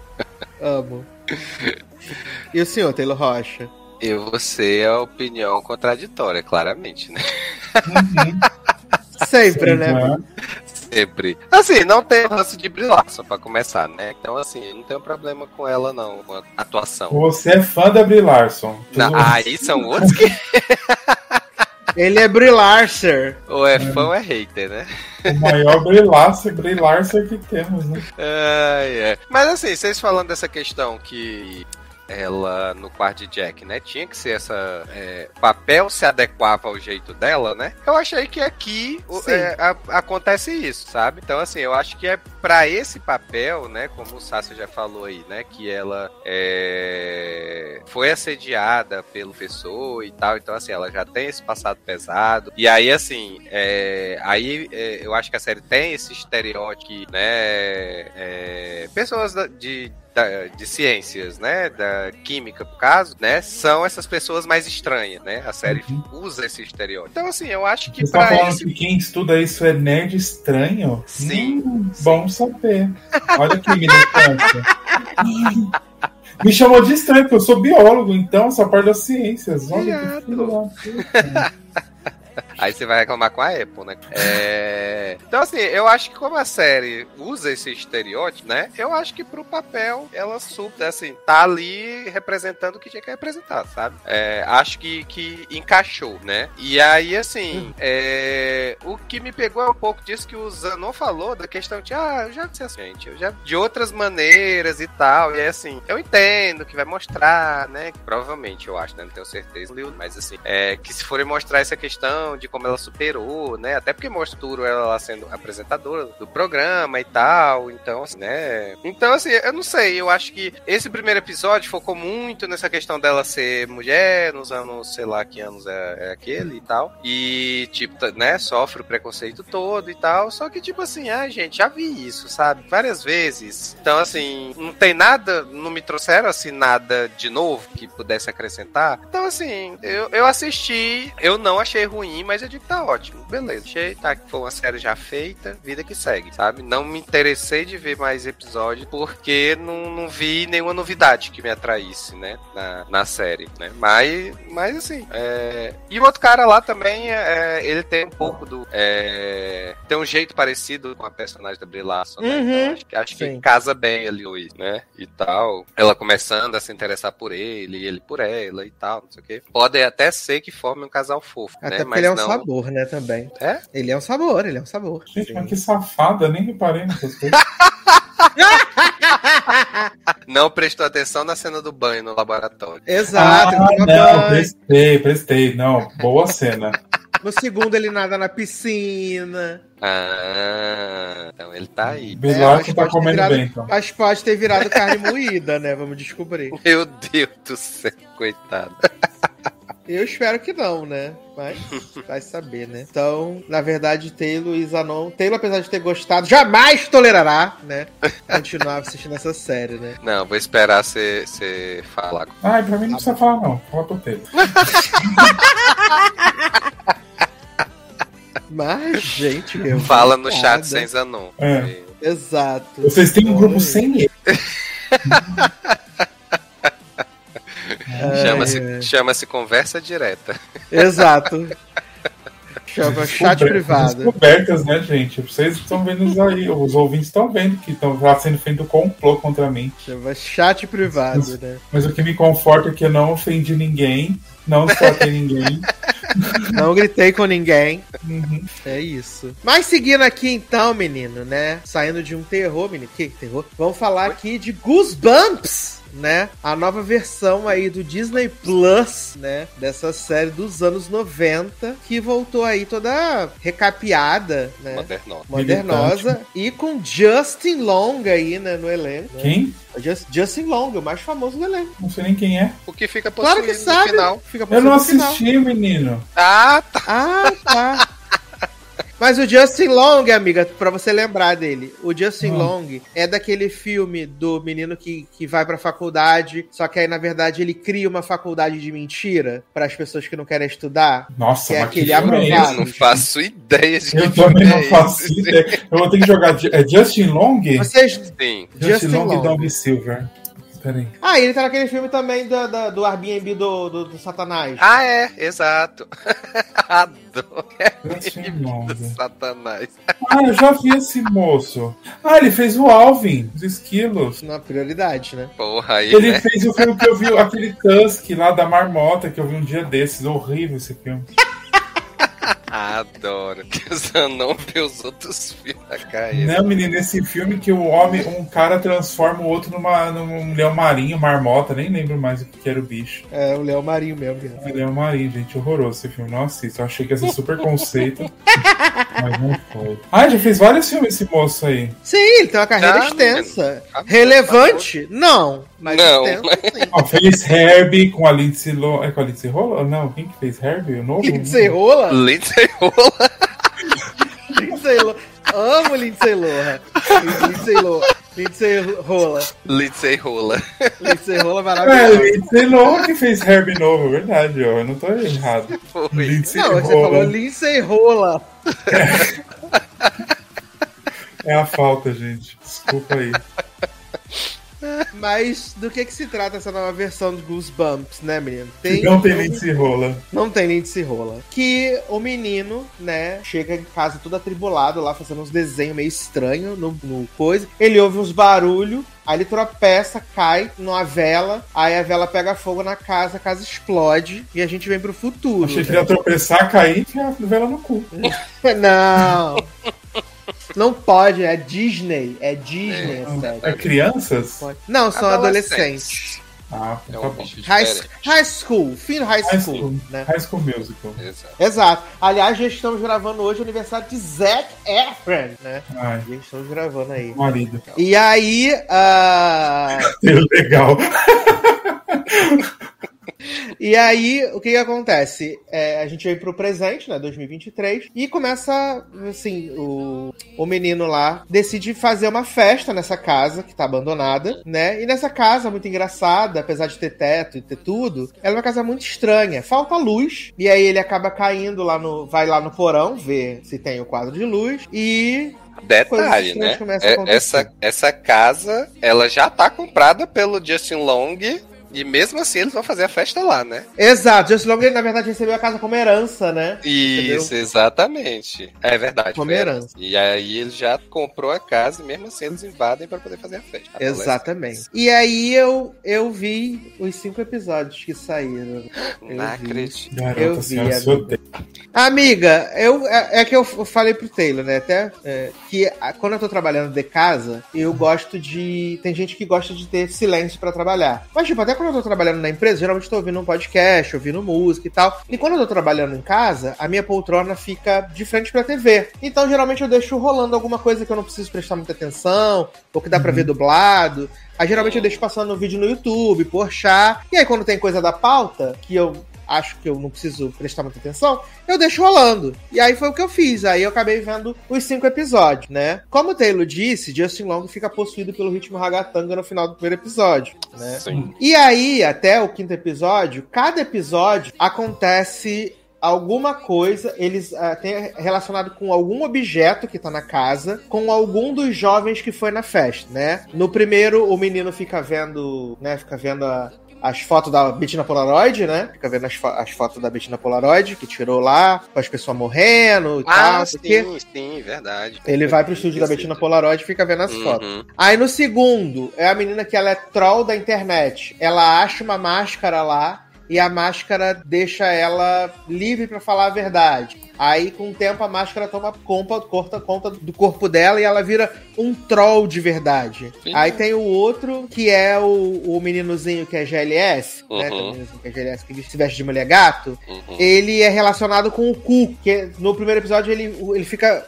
vendo o barulho do cuco, não fica? Sim. Aí, no episódio dele, toda vez que ele sai da casa, ele volta no tempo, como se fosse o dia da marmota. Só que cada vez que ele volta, ele cria uma cópia dele. Uh. E aí as cópias querem apagar ele para poder, né, atender o espírito obsessor que tá lá. Então cada episódio vai acontecendo uma coisa com algum dos adolescentes e no final do quinto episódio, que obviamente eles inter interromperam aí porque tinha esse gancho, eles descobrem que o menino que pegou fogo a casa, ele sofria bullying dos pais desses adolescentes. Hum. E que a casa pegou fogo por causa dos pais desse adolescente. Quem, quem ah. fez o barulho lá na porta que deixou o menino nervoso e levou ele a cair e botar fogo na casa, são os pais dele. Porque eles né? dão essa dica no primeiro episódio mesmo, né? Sim. Acho que Só que aí no quinto de, confirma, de pais, né? né? Ah, tá. Tem da mãe do Lucas, né, a loura, uh -huh. e, do, e do pai do jogador de futebol. Ah, e aí, na verdade, o espírito lá, o. Esqueci o nome do menino. O Harold, né? O Beadle, que é o fantasma, hum. tá querendo se vingar dos pais através dos filhos. E aí é isso. Provavelmente vai ser o resto da temporada. E, e Justin Long, durante esse episódio, faz o quê? Fica fazendo cara de Mega Evil. possuído, né? É... Ele aparece bem pouco, mas ele fica fazendo. Mas, ele fica aparecendo assim no, no canto da tela. Aparece no canto da tela, no fundo da imagem. Onde está o Wally? Exato, ele fica só ali. Segredos, segredos, segredos, mas nada demais, assim. né? Mas assim, eu achei até que, assim, pra Disney que fica, esse negócio de ah, Disney Plus com as crianças, né, né, né, Eu achei que a série é um pouquinho assim, até um pouquinho assustadora pra uma criança desavisada que chegar para assistir. Hum, eu tive essa impressão do primeiro episódio também. É, eu achei que ela é um hum. pouquinho assustadora. Pra mim, não, né? Porque eu sou burro velho, mas digo assim, pega uma criança e dá um play lá. É. Eu acho que ela deveria estar no Star Plus, essa série. Hum. E não no Disney Plus, eu acho. É, tá. Part particularmente. Uhum. É, eu, eu assisti esse primeiro episódio achei. Achei um, um terrorzinho, né? assim. É... Que seria bacana para assistir, mas assim, no momento. Se fôssemos desocupados, né? Exatamente, né? Mas aí tem toda uma fila aí de slash para assistir, então. Garoto. Garoto. É, mas eu, eu vou assistir o, mais alguns, né? Vou assistir mais alguns. O sexto ainda vai sair mais, né? É, tem mais cinco, são dez no total. Hum, então eu vou assistir pelo menos o sexto, pra... porque o sexto termina com um gancho, né? Eu quero saber qual vai ser, o que vai acontecer. É. Uh, assim como eu assisti toda, né? Agora eu posso dizer assistir toda, porque realmente assisti toda. Pacto de Silêncio, né? Viado, viado. Oh, meu Deus. É, é, caso de internação, gente. E essas, Anon, eu falei pro Taylor assim, eu falei, eu sou uma pessoa sem critério e eu achei essa série ruim, muito ruim, ruim que dói. E não era nem um ruim assim interessante, né? Mas eu acabei assistindo. Aí você me pergunta, Anon, quantos episódios tinha essa série? Pergunta pro tio, que não tá, acho que não tá nem com o microfone mais. É, mas eu, eu, Quantos mas episódios? Digo tinha nessa série? 18. De 18 quantos episódios. minutos? 40, 40 45. Viado, hoje. Pelo é, menos ela tem o final fechado, né, amigo? É caso perdido. Ela tem final fechado, amigo, pelo menos. Porra, mas com 18 episódios, né? Se não tivesse. É porque é uma enrolação, uma encheção. Então, é isso que eu ia dizer. O negócio é chegar até o fechamento. Violentíssimo. Né? Porque eu tava até, é, tava até é, vendo os comentários sobre a série. E um comentário me pegou muito, assim, porque. Hum faz todo sentido, né? Porque a, a, trama da série é que no passado, né, em, em 1990 e alguma coisa, quatro meninas abandonaram um bebê, né, numa, numa casa abandonada e foram embora, né? E a gente vê no, que essas meninas estudavam no internato e que pra diretora do internato elas disseram que todas estavam grávidas e tal, só que na verdade era só uma. Elas deixaram essa criança lá. Essa criança acabou sendo criada por uma das funcionárias do internato. Essa funcionária morreu quando a criança tinha 10 anos. A criança foi parar na rua, foi presa no Juve. Só que a criança acabou se tornando uma influencer digital muito famosa, com 10 milhões de seguidores, rica, famosa. rica, criança famosa. abandonada vira influencer digital, amo. Amém. A própria Jade Picon. Ah. Ela vira uma influencer digital e ela decide voltar pro México para fazer uma revenge e descobrir quem é a sua mãe. Qual, quem é a mãe, quem é que abandonou ela. Então, tipo, ela chega lá, e eu amo que ela é uma influencer com 10 milhões de seguidores, mas ela ameaça a diretora do. Ameaça jogar a diretora do colégio pela pela janela, umas coisas assim super de boa, que qualquer famoso faria, obviamente. Né? Saudável, né? E aí ela consegue descobrir o nome de três das quatro meninas. E aí ela começa a investigar, né, essas meninas. E aí uma é uma empresária super famosa, a outra é virou dona de casa, a outra escreveu um livro muito famoso, mas já não escreve nada há 15 anos, e ela precisa descobrir quem é essa quarta. Acaba que ela consegue descobrir que essa quarta, essa quarta pessoa, que é quarta mulher, é uma candidata a prefeita da cidade do México, né? E aí ela decide entrar na vida dessas mulheres para tentar descobrir é, quem é a mãe. E aí, como eu disse, estava vendo os comentários no banco de série, hum. e um comentário no, no, no season finale me pegou muito, que era que a, que a pessoa só disse assim: tudo podia ter sido resolvido com um exame de DNA. O que é muita verdade, né? Porque como ela, ela faz parte da vida dessas mulheres, tudo que dava era ela entrar no banheiro, pegar um fiozinho de cabelo, uhum. Uhum. fazia o exame de DNA e descobria quem era a mãe. Mas Acabou aí vai que acontece que nem a Kirna lá no filme Totally Killer, né? que ela pegou a prova, levou para fazer o DNA e o xerife sabe como é que faz. Ah, mas ainda bem que a nossa é em 2003, 23, né? Ainda bem que a nossa é em 2023. E aí, menina, essa mulher começa a fazer a vingança contra as mulheres. E aí a gente vê que tem uma pessoa que fica seguindo ela, né? Essa diretora da escola que ela ameaçou aparece forcada. Aí tem um carro que, que tira a protagonista da, da, da pista, tenta matar ela. Né? Ela é enterrada viva. Várias coisas acontecem. E aí, no, do nada, assim, no sétimo episódio, a gente descobre que quem tá fazendo tudo isso é, na verdade, Olha, temos aqui direto de Las Vegas. Direto de Las Vegas. WhatsApp. Meu Deus. Direto lindas, de Las né? Vegas. Uh! WhatsApp lindas. É isso aí. WhatsApp lindas. Léo Oliveira, direto de Los, de Las Vegas. E aí, Léo? Sempre provendo esse áudio gostoso, né? No meio do programa. Mas eu tô olhando mesmo é a sua vista, né? Porque é, deixa eu mostrar aqui direito. Olha, a Torre Eiffel ali, ó, toda francesa. Belíssimo. A gente descobriu que o rei da França aqui do torneio dos Kings chama François. Achei assim muito Conceitual, né? Muito. Francês. Ó, não vou atrapalhar vocês mais não, só, só quis mostrar a vista mesmo. Mas, gente, então, tá, manda um beijo pros seus fãs, Leoz. Beijos no coração, peoples. Já volta, hein? Tchau, Ney. Nossa, cheio aí. Não, depois você tá cheio pode ir. Exato. Tá cheio pode ir. Pode ficar. Como é que é no em Portugal? É... Vai te... Como é? Vai embora, ninguém te gosta, ninguém te adora. Não tem aquele que a Greg fez? É pica-pica, você fica. É. Vou pro metrô é. agora. Vai lá. Vai, Tchau, Ney. Show. E aí, menina, a gente descobre no sétimo episódio que quem tá fazendo tudo isso é o próprio namorado da influencer, né? Eita que por acaso é filho da candidata a prefeita, né? Que ela começou a seduzir ele para poder se infiltrar na família, só que na verdade o cara já sabia que ela tava chegando, e aí ele faz toda essa coisa. E assim, vai escalonando um monte de merda, e aí no final termina esse homem preso. Quem é a mãe da Brenda Rey? É oh. a tal da deputada mesmo, que vira prefeita. Ela é a Nossa, mas ela catava o irmão? É, mas é porque não é. É enteado. Ah. Ele é é filho do marido da, da, da deputada, da deputada prefeita, né? Aí ele termina preso, né? Ela termina namorando o irmão do cara que foi morto por uma das meninas no passado, né? Namorando. E aí ela conhece o pai biológico dela e descobre que tem mais quatro irmãos por parte de pai. Aí ela termina toda feliz, abraçando os irmãos. E aí depois uma cena pós-crédito dela olhando pro horizonte, assim, toda feliz e tal. E assim, eu só fui ver essa série e eu ficava assim, gente, não é possível que isso tá acontecendo. Não é possível é você assim, ter assistido ela inteira, né, gato? Então. É porque, assim, eu sei que eu gosto de muitas coisas dessa mexicana, colombiana, né?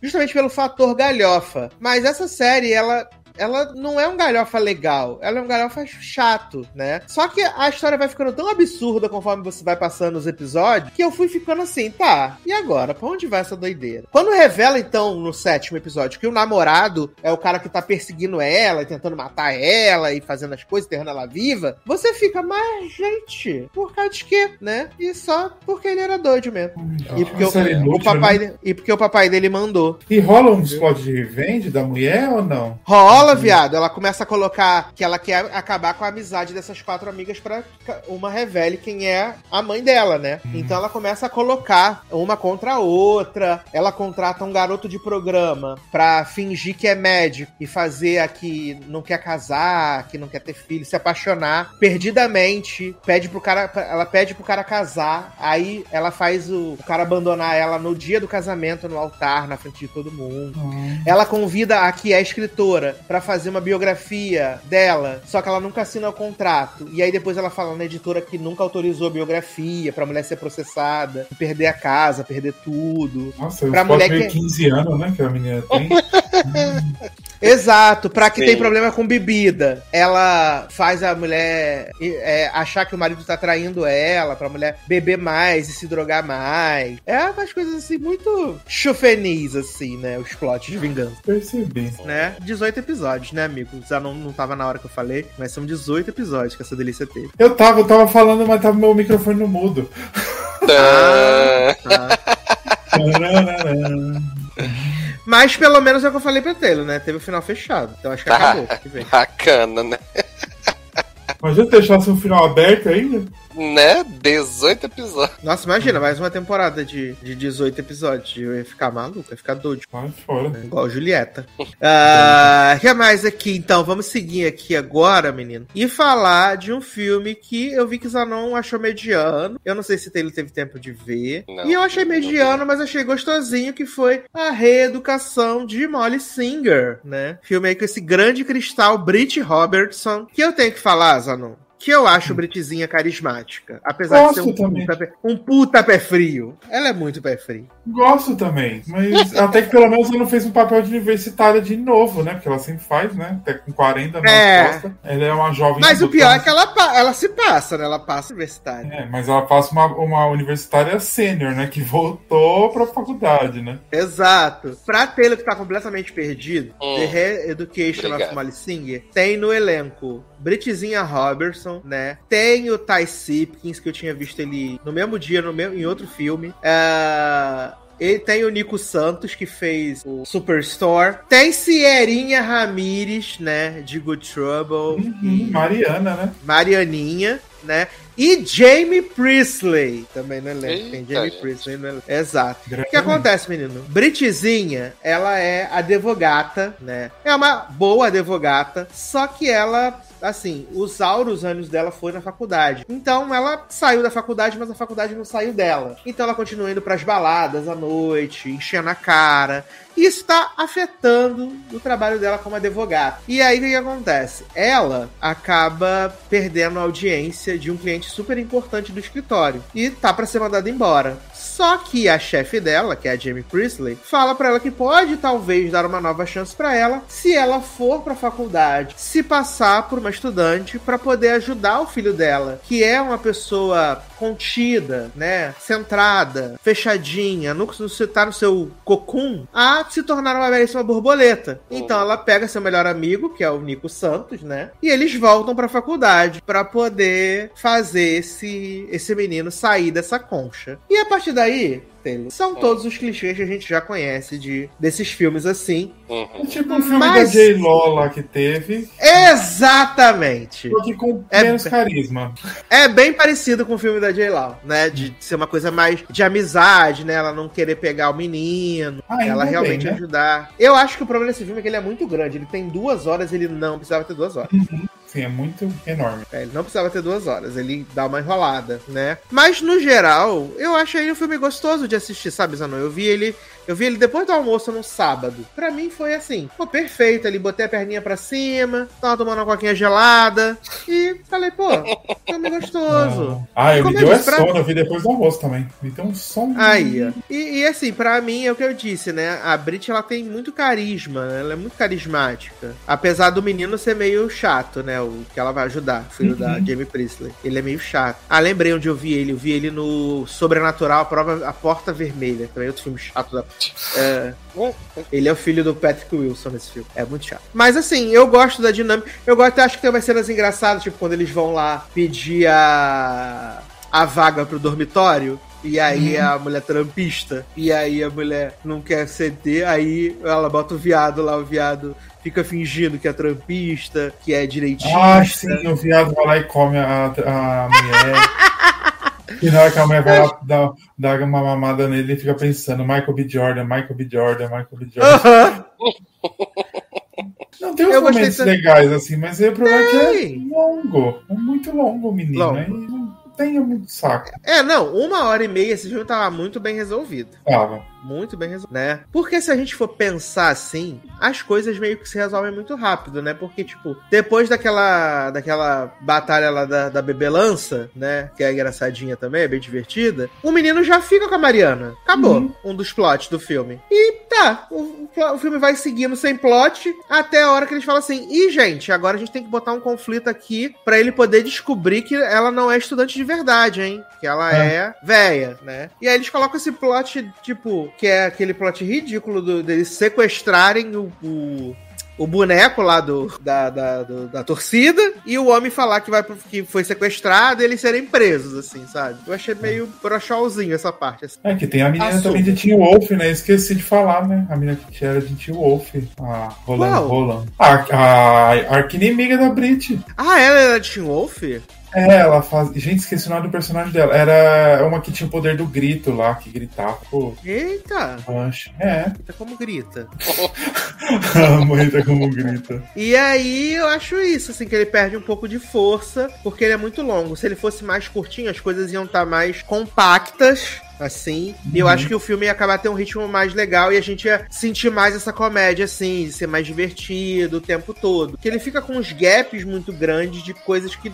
de coisas não acontecendo. É, porque é só mais construção da amizade deles pra, tipo, resolver o final em cinco minutos. Que o grande plot, ah, a gente não. Ele descobre tudo, depois vai lá e fica tudo bem. Então é tipo, cinco minutos resolve isso aí. E é, uma hora e cinquenta de filme, eles, eles ficam lá, sendo, fazendo a palhaçada engraçado. E o final, não entendi o que, que ela vira no final. Professora? Professora. Ah, tá. Vira professora de direito, a gatinha. Porque ela tá com uma roupa meio de hippie. Eu falei, gente, mas o que, que essa mulher virou hippie? Virou o quê? Ela virou uma professora babadeira. Hum. Entendeu? Virou uma é, professora filhas, babadeira. Vocês querem ser babadeiras. mas é isso. Assim, quando. Eu, esse filme tem cara de que vai entrar no Prime Video, gente. Nossa, é muito cara de Prime.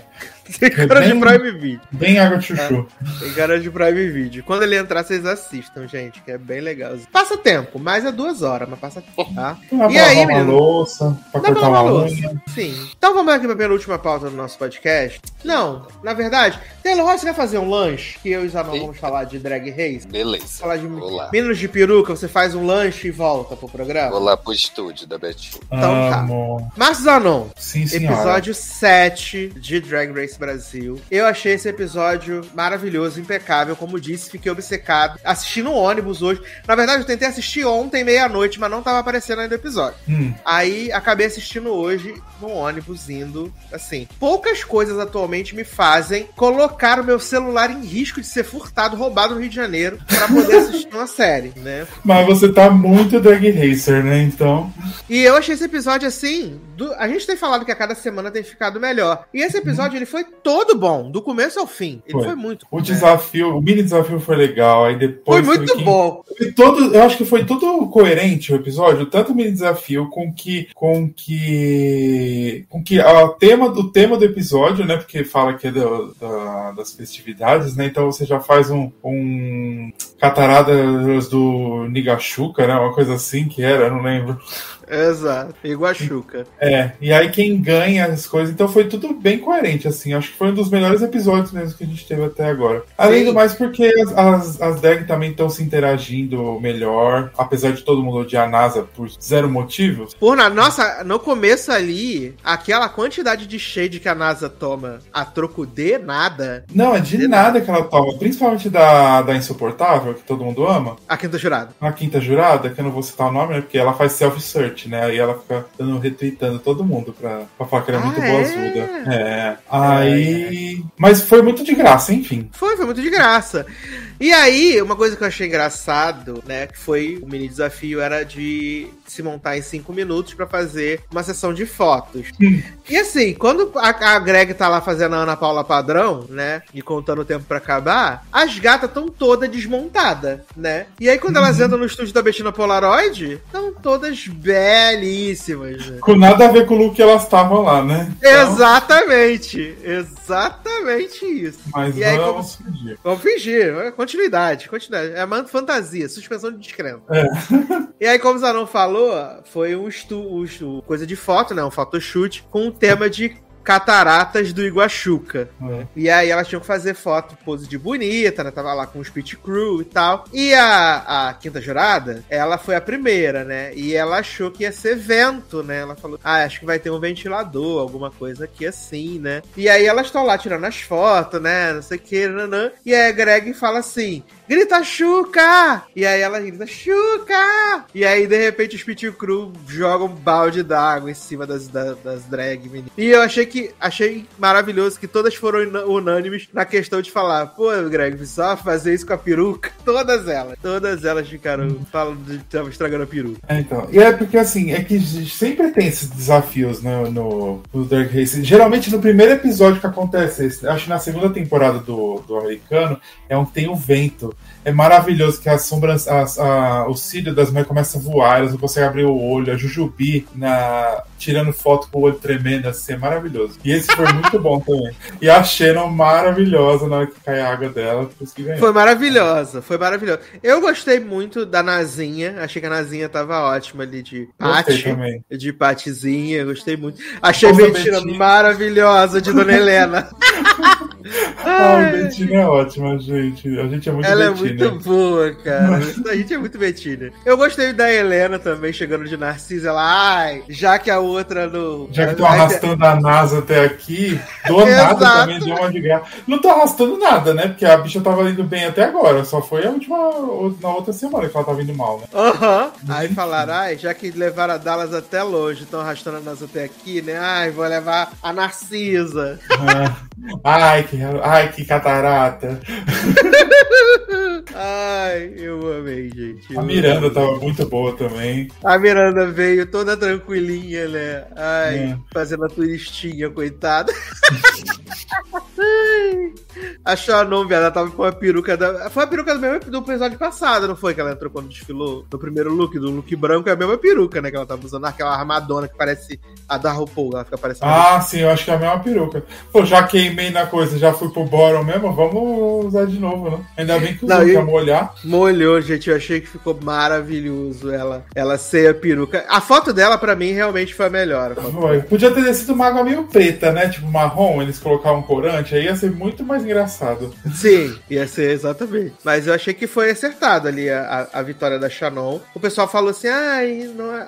acho que foi a Helena, né? Não, foi a NASA que falou que a minha tinha ficado muito melhor, e nisso eu tive que discordar da NASA, porque eu achei que não, que realmente a da, a da Shannon ficou muito boa. Ah, é, porque a NASA falou que abriu as pernas, não sei o quê. Eu falei, não, gata, não ficou. É. E sabe o que eu tô abriu... gostando muito? Que a gente até falou hum. isso, acho já. Eles não estão pegando o termo americano e tá passando por, por é, português. É, tipo, é coisa nossa. As, as, as, gírias daqui, até o babadeira aqui não se usa mais, só com gays. Babadeira! 60 a mais. Mas, uhum. tipo, chuca, essas coisas. É muito engraçado que eles usam os nossos termos aqui. É, é muito bom de ver isso. E a semana passada, a gente tá, semana passada a gente tava falando da questão do que eu e a gente assiste com legenda em português, né? Uhum. E é muito engraçado que a legenda ela é puritana, né? A legenda, quando eles falam palavrão, essas coisas, muda. Tipo, ah, falou filha da puta, na legenda tá filha da mãe. Hum. Né? A, legenda, a legenda muda, a legenda é do bem. E de Chuca? Traduziram Chuca como? ficou Chuca mesmo. Ah, é? Que aí não tinha como, né? É, não aí tem uma palavra, né? É, ficou só água, tô correndo água mesmo, né? Tô virando água. E aí foi isso, assim. E eu confesso que quando acabou o mini desafio, eu falei assim, tá, agora os meninos falaram que vai ter o tal do ball, nananã. E eu tava na expectativa de que elas iam ter que costurar mas todos estávamos, né? Dos looks. E uhum. quando a, a Greg não falou nada de costura, eu falei, ué, gente, mas vai ser só isso mesmo? Elas já vão ter tra trazido de casa todos os, todos os looks e tal, e não vai precisar ter nenhum esforço, porque, sei lá, o mini desafio acaba com 20 minutos de episódio, né? Faltam 40. Uhum. E eu fico pensando, cara, vai ser muito pouco tempo só pra ser só o desfile, sabe? Ainda mais porque mesmo sendo três looks, elas são só seis, né? Uhum. Mas acabou dando certo. É, deu, mas eu acho que eles deviam ter, porque assim, no México que teve agora, que eu, eu não lembrava disso, né? Eu fui ver depois que o povo foi falar. É, eles também não costuraram o terceiro look do Ball. Mas geralmente no Ball tem a costura do terceiro look porque é o look principal, entendeu? Que a gente tá uhum. tá esperando, que é o que o desafio vai contar. Mas não foi assim. Ou será que eles evitaram de ter a costura porque teve a costura no episódio passado? Eu acho que pode ter sido isso. Que como já teve uma costura, eles não iam colocar de novo. Na sequência, né? Uhum. E tivemos a jurada especial, né? Bruna Linsmeyer também, que as pessoas ficaram, meu Deus, amo Bruna! Bruna é, bacana. Mas o pior é que eu gostei dela, achei que ela foi uma boa jurada. Foi, foi. Ela, ela e, a, e o, esse menino foram os melhores até agora, eu acho. Sim, conseguiram elaborar, tiveram frases inteiras, né? Só não, só não desenvolve Bruna Braga, né? Que usou até é, piadinha com Gustavo Lima no. no Nossa, no... e ninguém entendeu, ficou todo mundo. É. Cri, cri. Pô, gata, cri. você tá usando umas referências que não é do daqui, entendeu? Dudu, é. pra mim, tá cada vez melhor com aquele trocadilho ridículo de velho, então pra mim pode que ódio, cara. Uh, eu só fico kkk que ódio quando eu vejo o Dudu uhum. fazendo os trocadilhos de. Ah, gente, ele agrega, eles têm uma interação maravilhosa. Sim, é muito bom. Muito, muito bom. E aí, né, gata? Passarela, desfile, que era tema festas do Brasil, uhum. né? Que era uh, Maracatu. Uh, Parintins e bate-bola. Menino, eu confesso uma coisa. O que é bate-bola? Bate-bola é aqui no Rio, né? Hum, é... é... então, eu imaginei que era, porque as do Rio sabia, né? Eu. Exato, é daqui do Rio. E aliás, o Organza tentou forçar uma história triste e no Eu não vou comentar sobre. Ela tentou forçar, amiga. Ela tentou forçar muito aquela história triste. E ninguém. Menina, pra mim ela tentou eu forçar mesmo. um choro ali, né? Mas não. não uh -huh. Vou fingir. Exato. não temos ninguém. advogados para me defender, então. Ninguém se importou, amiga. Ninguém. ninguém. Não, é uma história triste do irmão dela tal. Mas assim, aquele choro ali foi meio forçado na hora que ela tava no confessionário falando do assunto. Uh -huh. Não foi nada natural. Na hora que ela tava lá na sala conversando com as meninas, entendi, tá beleza. Só que ali no confessionário foi meio. Hum, Forçada, né? Foi. Enfim, né? Vamos falar de looks aí, como pessoas que avaliam looks, obviamente. Né? Uhum, qual a nossa experiência em moda. Uhum. Eu tenho muitas temporadas de Drag Race nas costas, eu tenho propriedade pra falar. Eu sou formado em moda igual a NASA. Amo. Vamos ver na moda da coitada, né? Exato, que aliás, essa, esse episódio, assim, a NASA, ela teve realmente os piores looks. Uhum. Não acho que foram feios, mas foram muito simples, assim, todos eles, uhum. né? Em comparação com os outros, né? Exato, e a galera, tipo, foi muito, muito preparada, né? Tipo, a Betina, principalmente a grande ícone, né? Mamãe Betina. Uh, a Miranda também tava muito bem. Alguns eu looks gostei. da Helena. Eu gostei de todos, no geral. Não tive nenhum que eu falei, ai, não gosto. Uhum. Mas. Eu acho que da NASA foi o mais fraco mesmo. Assim, de não gostar de nada na, dos três, foi o da NASA. Agora, nada, os nada. teve um que eu gosto, tipo assim, da, o último da Shannon é bom. O segundo, é, o segundo eu não gostei. O primeiro qual que é? Ah, eu gosto do primeiro. O primeiro de todos eu gosto. De todo mundo? O primeiro? É, eu acho que não odiei nenhum. É que umas é. que tá mais trabalhado e outras tá menos. Sim, tem uhum. alguns que ficam. que ficam. que ficam. Que por causa das outras, né, uh, se destacarem muito, acaba uh, se se perdendo, né? Se é verdade, se é que a gente pode dizer assim. Uhum. Se perde no meio da qualidade das outras. Não porque foi ruim, mas é porque as outras elevaram o nível. Uhum. Exato, eu também acho isso. Eu achei os, eu achei os três da Betina muito bonito. Muito não, bonito. os três da Betina foram. Tipo, o segundo da Betina vai tomar no cu. A bicha tava é. maravilhosa. Tava maravilhosa. A de boi lá do. Toda vermelha. Quem é essa menina de vermelho, né, cara? Tava lindíssima, eu amei. Não, e você vê que ela tem que pintar a cara toda de vermelho e depois ela volta limpa pra, pra pintar de outra cor pra fazer o último. Porque é tudo um atrás do outro, né? Deve ter um intervalo Sim. de uma meia hora cada um uma troca pro outro, né? Mas... Provavelmente, uma coisinha é. assim, não. Deve ser muito tempo também. Eu gosto do primeiro da Helena, que o povo não. Gosto mais do, do cabelão, né? Que ela tá também. Eu gosto do cabelão. E eu gosto, eu gosto da, da. Eu gostei do terceiro look dela, do bate-bola. Não achei ruim, não. Ah, achei meio sem graça também. Nada. O cabelo que é bom, é igual o primeiro. O cabelo garante o cabelo. O Dudu acho que fala isso também. O cabelo Sim. é bom e o resto do look não é muito coisa. O da Miranda não gosto tanto também. Mas eu acho que o, o bottom 3 lá que ficou, acho que foi justo depois da escolha dele. Só que Sim. eu acho que o problema da edição é assim: toda hora eles aparecem elogiando todo mundo. E aí no final você fala, quem que vai embora? A gente não sabe, porque todo mundo foi elogiado. Exato. Quando eles fazem aqui, fizeram aquela crítica que tava as meninas todas no palco, todas foram elogiadas. Todas, todas, todas. Até a NASA que tava meio sem graça, mas, mas a gente já imaginou que ela ia porque tem uma outra, um outro comentário diferente. É.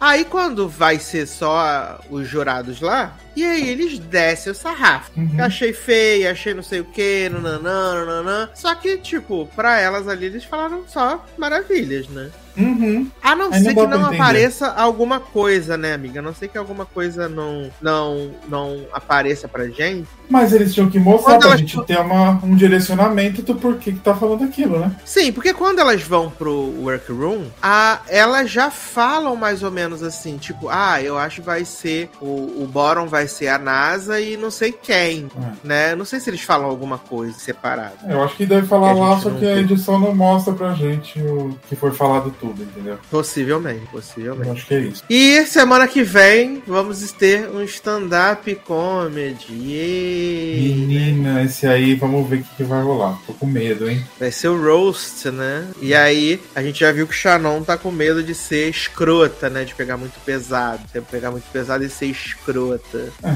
Então, mas aí, aí você vê a diferença, né? E vamos ver a, a, outra, a quinta jurada, como é que ela vai ser. Ela pode ser que seja escrota. Uhum. Pra mim é isso vai ser. A Shannon já é mais humilde, né?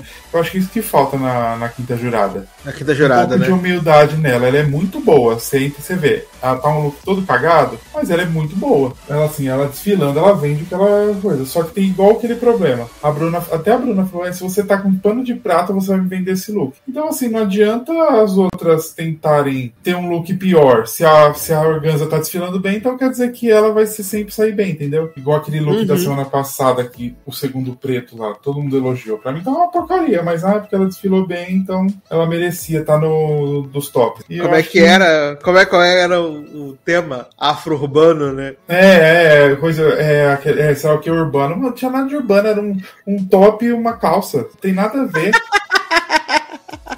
Ai, não. Ai, enfim. Mas uma coisa que eu senti falta é as narrações de Nazinha, né? Porque ah, eu também. Até vi um, algum comentário, acho que foi no banco de séries mesmo, falando que a NASA e a Shannon são boas narradoras da temporada. Que elas são. falam sempre do, do, dos desafios, tudo. E agora não vai ter mais a NASA, né? Vai ficar mais a. Não e eu acho que a Organza que, que até hoje colocaram, dessa vez, colocaram pra falar mais coisas sobre o desafio, que ficou ruim, mas tudo bem. Que ficou. A Organza. Organza. Enfim, tô hater da Organza mesmo e pra mim é Betina na cabeça agora. A mamãe, a mamãe acabou de curtir meu tweet. Que mamãe? Betina? Mamãe Betina. Ai, tudo. Acessível, gente. Muito acessível. Mas se bem que você foi curtida pela moça que tá no Alemanha, né, amiga? É, foi eliminada essa semana, né? Mas tudo bem. Mas, Mas você foi curtida e comentada. Uhum, e comentou duas vezes ainda, viu? Linda! Maravilhosa, Vitória Shakespeare. É Mas nem comemoramos, né? Que Betina ganhou seu primeiro desafio, menino. Betina ganhou, porra! Não para de subir nas pesquisas. Exato, já tá em win agora, né? É, finalmente é. veio aí, porque começou no bottom two e foi agora chegou o seu grande win. Já pensou se a Betina é candidata para ganhar? E eu não duvido, viu? Se ela chegar na final poder ganhar. Todo mundo gosta eu, dela? Eu acho. Eu acho que ela tá numa ascensão muito grande. E a própria Greg falou que, que gosta não das pessoas que já vêm prontinha, que já vem top modelo, né? Mas das uhum. que pegam as, as, as críticas e fazem o negócio acontecer. Porque para mim, assim, na corrida lá pra ganhar agora, tá a Organza, né? Porque estão no saco. Maldita e a Betina. Terceiro lugar, eu acho. Helena Maldita. Que eu acho ela engraçada ainda. Helena Maldita. Eu gosto da Helena. Eu acho que ela pode sair muito bem agora na semana que vem, que vai ser o Rose. É, eu acho que ali semana que vem tipo, vai, pode ter boas da, da Helena e da Miranda, que tem essa coisa da comédia muito. Ah, eu acho forte, que a Miranda né? pode ser que saia muito bem também. Ela tem essa, essa coisa do timing cômico, né? Uhum. E se ela uhum. mandar uma faxina, aí é. sim, vai ser incrível. E Nazinha saiu, né, gente? Vamos falar, tadinha. Ai, tadinha. Também também. Tortura psicológica, que tá tendo a gata, né? Todo mundo falou mal dela. Nossa, a bichinha sofreu mais que a Ju. Né, plagiando as, as, as, os discos de MC. Mas é o que eu até falei lá no, no Twitter. Eu acho que ela vai ser muito boa se tiver um All-Stars. Daqui uns três anos que ela volta, ela já tá mais velha, ela já tem mais tempo de drag. Ela vai estar tá bem boa, assim, pra, pra competir. Eu acho, eu acho. Ela vem fortona, assim, se acontecer de novo. Se acontecer, acho que vai ter um All-Stars, né? Porque duvido que o tanto que tá sendo comentado Drag Race no, no mundo ainda do Brasil. É, eu espero muito muito que tenha renovação logo do. É, não saiu ainda, né? Ainda não. E assim, o programa tá sendo super bem comentado, né? Todo mundo adorando uhum. o programa.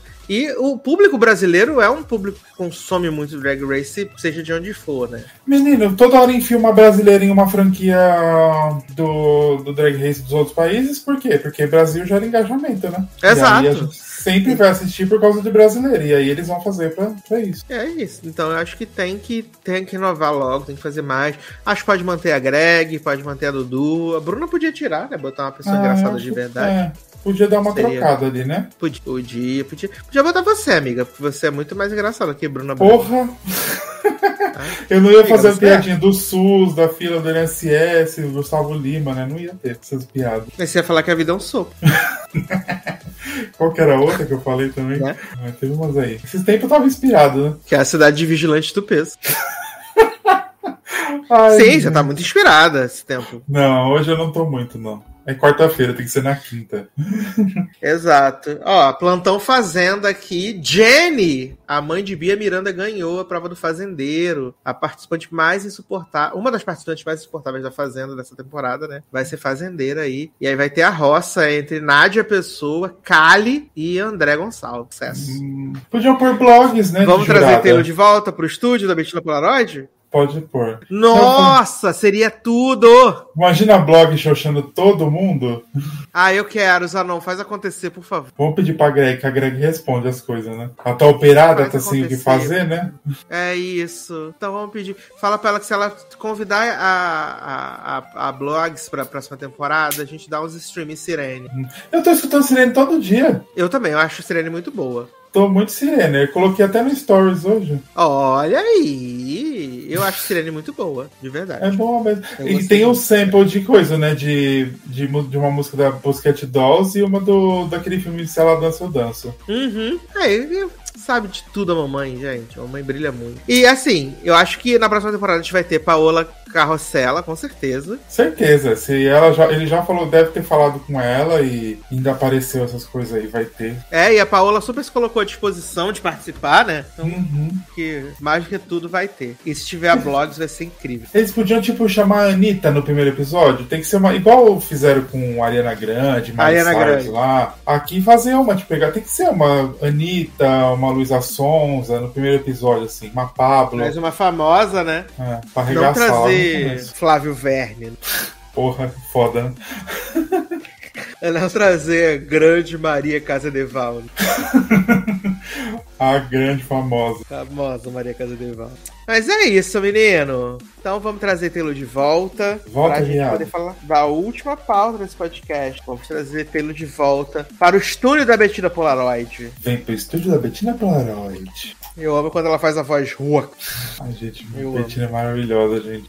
Betina, para mim, simpatia da temporada. Não, para mim ela é, assim, ó concura. Eu quero muito ver Betina fazendo outras coisas. Muito. Mas vai, gloriosa mamãe. Cadê? Cadê, cadê, cadê, cadê, cadê, cadê, cadê? Aqui, cadê quem, gente? O, o glorioso Taylor Rocha.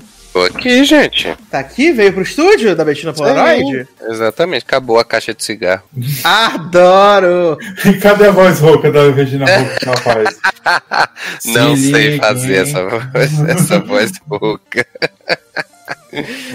Ai, ai. Então vamos encerrar esse podcast, então, né, com a nova série de Mike Flanagan, a última série de Mike Flanagan na Netflix, né, que agora ele é da Amazon, que é A Queda da Casa de Usher. Yeah, né? yeah. Ele que vai tocar no Super Bowl em fevereiro, né, menino? Olha, a, ca... a, queda dele vai cair. A casa caiu, né? Primeiro ele cai caiu. pra depois voltar por cima. Yeah. Uh, começando assim, falando que eu não sou particularmente um grande entusiasta, né, da, do trabalho do, do Mike Flanagan, né? Eu gosto de algumas coisas, eu gostei muito da Mansão Rio, mas era assim, eu vi a Mansão Rio um ano e meio depois que ela estreou. As pessoas falavam, ah, vê Mansão Rio, vê Mansão Rio, vai gostar muito, nananã. E eu vi o primeiro episódio e achava um saco, eu vi o primeiro episódio e achava um saco. E um ano e meio depois eu acabei fazendo a maratona assistindo. Uh, gosto da Mansão Bly de forma mediana. Uhum. Detesto a Missa da Meia-Noite, detesto. Chegou a terminar? Terminei, amiga, no ódio. Nossa. Terminei, terminei no ódio, mas terminei. Uh, acho o Clube da Meia-Noite chato, né? O Clube da Meia-Noite chatinho uhum. demais. Uh, acho uh, o. Acho que ele tem coisas boas, né? Por exemplo, quando ele dirigiu aquele filme do Geralder's Game, né? O Jogo Perigoso, acho bom esse filme. gosto do Rush, né? Que é aquele que a menina não acho, ouve, acho. né? Que ela não ouve hum. na casa de Vrido. Acho esse filme muito bom. Mas acho o Doutor Sono chatíssimo também. Ih. Chatíssimo o Doutor Sono chato. Mas eu tenho que dizer que aqui na queda da casa de Usher, ele acertou muito. Acertou muito, pra mim, né? Ele trouxe, ele trouxe as mesmas figurinhas que ele já costuma trazer nas séries dele, né? Uhum. Começando com o nepotismo de sua própria esposa, Uhum. Né? Estava belíssima. Belíssima, né? Kate Siegel. Sim. Uh, e aí trouxe Carla Gugino, né? Trouxe o Zack Guilford, que ela gosta, que ele gosta. Trouxe a Tiana Miller, também, que ele também gosta, né? Uh, trouxe Doutora Penny, também, que ele também gosta, Doutora Penny. Uhum. E aí, para inovar, ele trouxe Mary McDonald, né? Trouxe Brucezinho Greenwood. Não, trouxe... foi pra não foi pra inovar porque ela não é tão novinha assim, né? Meu Deus! Trouxe o Bruce Greenwood. O etarismo trouxe... aqui, né, menino? trouxe o Mark Hamill também, né? Trouxe o Mark Hamill pra série. E trouxe Rory Bizarra, né? Que a mulher do Usher é igualzinha a Rory Bizarra, né? Ah! Que é igualzinha. Socorro, gente. Vai dizer que não é igualzinha a Rory Bizarra, a mulher do Usher. A mulher mais nova dele. Nossa, não achei. Viado, igualzinha a Rory Bizarra. Nada é. a ver. Achei que parece é igualzinha. Um agora que parece. Falou. Sim, quando ela tá com o cabelinho preto e o batomzinho, pô, ficou muito parecida com a Revisar. Quer ver? Vou até mostrar aqui. Tem uma, um, o estilo do trailer aqui, que tá, inclusive apareceu pra mim aqui agora. Ela tá muito parecida com a Rory Bizarra. Aqui, ó. Te, aqui, ó. Nesse estilo aqui do cantinho aqui, ó. Rory Bizarra aqui, ó. Hum. Peraí que trava o meu ah. computador inteiro. Isso, Tempo. Parecida aqui com a Hora Bizarra. Pode deixar ela, aí. E ela tava no Clube da Meia-Noite, né? Tava. Ele trouxe a galera do Clube da Meia-Noite, né? O, o, o filho Surubeiro filho também é do Clube da Meia-Noite. Ah, tá. Filho Surubeiro. É, o Surubeiro. Ah, tá. Essa você tá assim. falando. Eu achei, achei que você tava falando da outra, da, da, da Ruiva. Não, a Ruiva não. não. Essa daqui. A, hum. a que toma os, os medicamentos. Nossa, zoado essa menina. É. Igualzinho. Igualzinho a Hora Bizarra. Aí, meninos, eu tenho que dizer que eu comecei o primeiro episódio com desconfiança, né? Aquela desconfiança de Mike Flanagan. Mas o segundo episódio, para mim, é um dos melhores da temporada, né? Que eu fiquei, assim, completamente investido, né? No, no, no plot que era, foi do, do Surubeiro, né? O, o Surubeiro, que é a, a, tal da queda da casa de Usher, porque tem essa família, né? A família Usher, né? Faz o yeah, a Isa não pra gente. Yeah, yeah. É, a família Usher, que é essa família super poderosa, dona de um império farmacêutico e de outras uhum. coisas, né? Que tá passando por um processo, né? Porque a Netflix tá obcecada com consumo de opioides nos Estados Unidos, Sim. né? Já fizeram filme, já fizeram documento, vai ter o filme da Emily Blunt também daqui a pouco aí, que também é da opioide. E aqui na série também tem opioide, também, né? Tá obcecado. E aí, essa família tá passando por esse processo ali, público e tal. E o, o Raymond Usher, patriarca da família, tem seis filhos, entre filhos, filhos, filhos e filhos considerados bastardos, né? Que foram reconhecidos até muito tarde na paternidade dele e tal. E enquanto esse processo está acontecendo, esses filhos começam a falecer das formas mais cabrosas possíveis, né? E parece que o que tem em comum é Carla Gugino. Parece que o que a gente tem em comum. Carla a Gugino nossa Tati Maslany, né? A nossa Tati Maslany. Ela tá belíssima, né, gente? Vale dizer, Carla Gugino tá muito belíssima nessa série. Quando ela aparece, viado, no segundo episódio com aquela máscara de caveira, eu falei, que mulher sensual. E aí ela dá, dá mole lá pro, pro novinho. Nossa. Perry. Achei, achei tudo, gente. E assim, cara, eu. eu uh, os, os personagens são todos odiosos, né? Uhum. Né? Eles não tem, não tem um que você que salva a não ser a neta, né? A Lenor. É bom que é o negócio você odeia todos igualmente, né? Você não odeia ninguém. Exato. Exato. O Taylor ainda não terminou, né, Taylor? Não, não. Ainda não. Mas pode falar aí à vontade, daqui que eu termino. Ah, nem lembro. Tu já esqueceu, né? Exato. É, porque eu, eu gosto um pouco dos flashbacks, né? Quando tá lá o, o Zack Guilford e a Willa Holland, né? Fazendo os jovens. E sabe uma coisa que me surpreendeu muito, Zanon? Hum. Foi quando a, a Verna faz o, a proposta para eles, que eles vão ter poder, vão ter tudo e tal, hum. mas em troca que ele vai pedir é, tipo, que ele vai morrer, eles vão morrer junto com toda a linhagem dele deles. Uhum. E assim, eu confesso que pela construção da série, apesar do, do Roderick ser um cuzão, mas eu sempre achei que quem tinha dado o ok para esse pacto com a Verna ser fechado, era a, a irmã, eu achei, o tempo inteiro. E quando eles estão lá fazendo esse pacto, e que você vê que o Roderick não pensou um segundo antes de aceitar, uhum. e tipo, ele já tinha já tinha filho naquela época, sabe? Uhum. Já tinha dois filhos naquela época e ele aceitou vender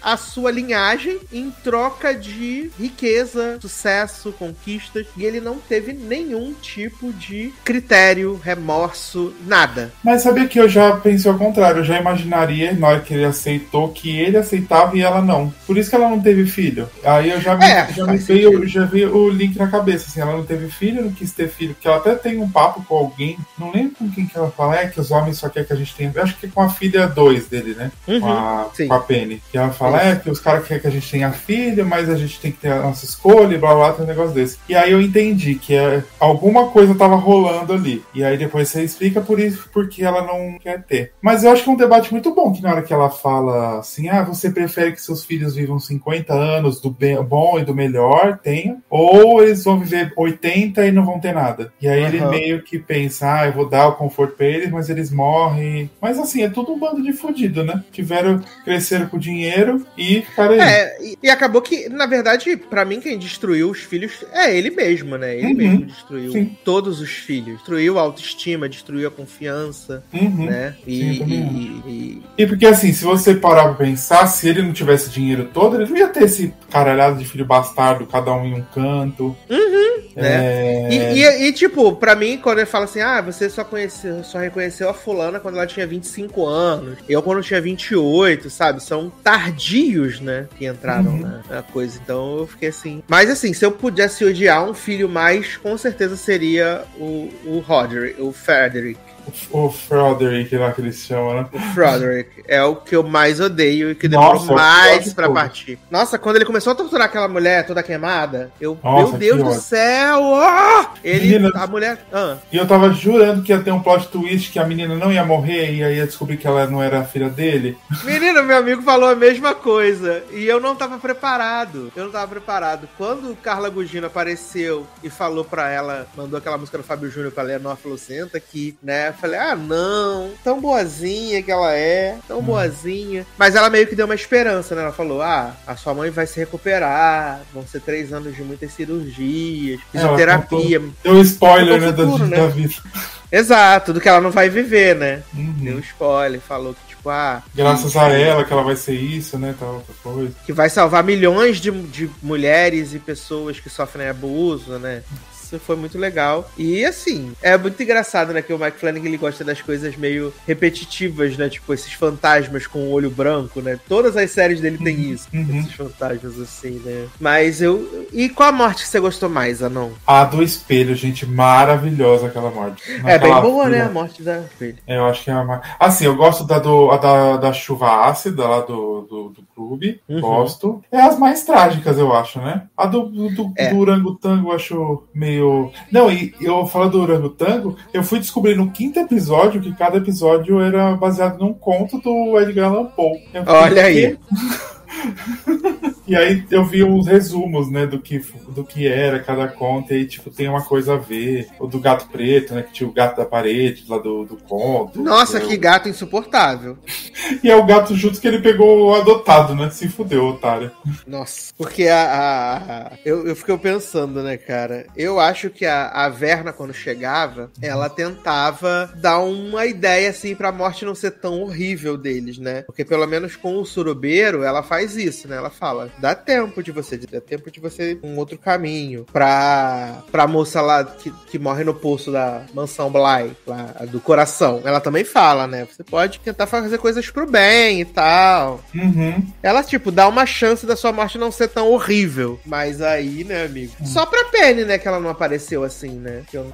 A Penny é a... a do espelho, né? A do espelho. Ela aparece lá na coisa, na, na hora que ela tá dando a palestra. Mas não é nada aterrorizador, né? Ela só fica. Menino, no geral, eu não, eu não senti um medo dessa série. Pô, falou terror, não sei o que, eu não senti absolutamente nada. Uhum. Era para mim uma série normal que ela tinha que ela era a morte, né? A Verna, né? Era um é, demônio, ela era a morte. Então, assim, que ela aparecia e matava as pessoas. A Tango dá um medinho, mas nada de. que eu acho que é, nossa senhora, que é terror, não sei o quê. Porque eu também não assisto muito no consumo, né? Então eu não sei o que, que é. Que era pra eu sentir medo, o que, que eu não era.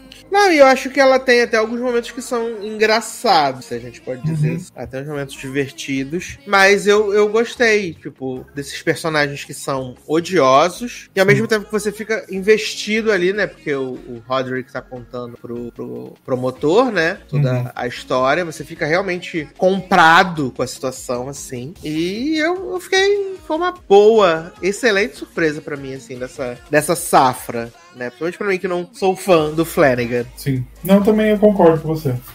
Eu acho que. Eu gosto da série, não amo, né? Que nem muita gente falou, meu Deus do céu, caralho, série maravilhosa. Mas eu acho uma série, uma boa série. Uma boa série. É. não me ofende, não é uma coisa que eu vou, meu Deus, que coisa maravilhosa, mas eu acho que boa para assistir, é, tem uma história legal. Eu acho que ela demora, ela tem, ela é muito longa, cada episódio é uma hora. Cada Nossa, episódio. os episódios são muito grandes. São muito o grandes. último episódio tem uma hora e meia, aí você fica, meu Deus, isso não vai acabar jamais. Mas se tivesse um isso, pouco menos de necessidade nenhuma, né, amiga?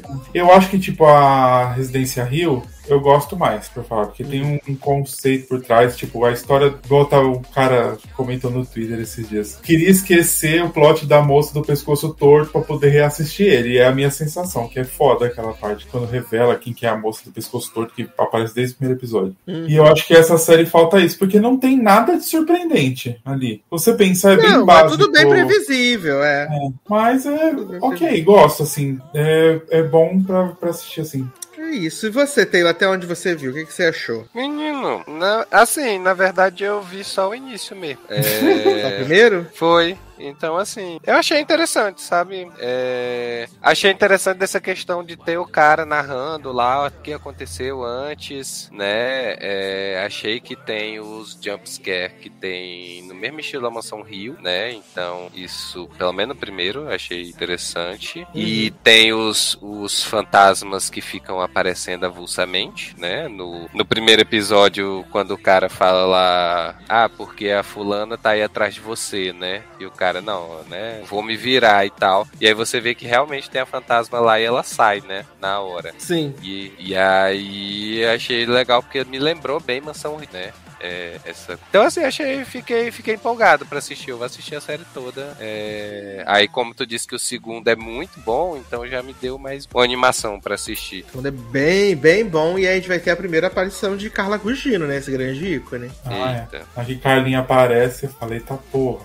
É isso. No primeiro ela já aparece, né? Só que ela aparece. Não, é, ela aparece, que ela aparece lá no bar quando o cara tá bebendo, né? Ah, isso, sim. no flashback. No Agora flashback. ela aparece ali, tipo, isso. Atuais, né? Dias atuais, que não são atuais. Não, no flashback não, é dia atual. É, que ela aparece no bar. Isso, não. quando. Antes de ler o. Antes deles se reunirem lá no jantar, o cara tá conversando com a irmã dele, que aí o mais novinho tava fazendo a bebida no bar. Aí o, o novinho sai, aí a, a mulher sai, fica só ele, aí quando ele olha, Carla Gugino tá lá. Aí Nossa, eu nem lembrava disso. Eu também não. Aí, ele vira de novo, ela não tá mais. Hum. Fica aí. Mas ela chega pra valer no segundo. Eita, danado. Ela bota o pau na mesa no segundo. Chega de bonita é. no segundo. Sou. Chega de bonita no segundo.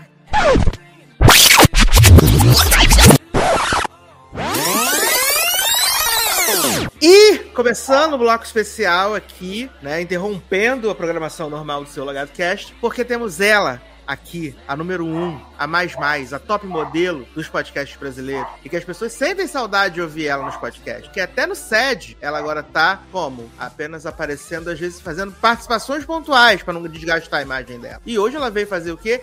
Desgastar a imagem dela aqui. Érica Ribeiro!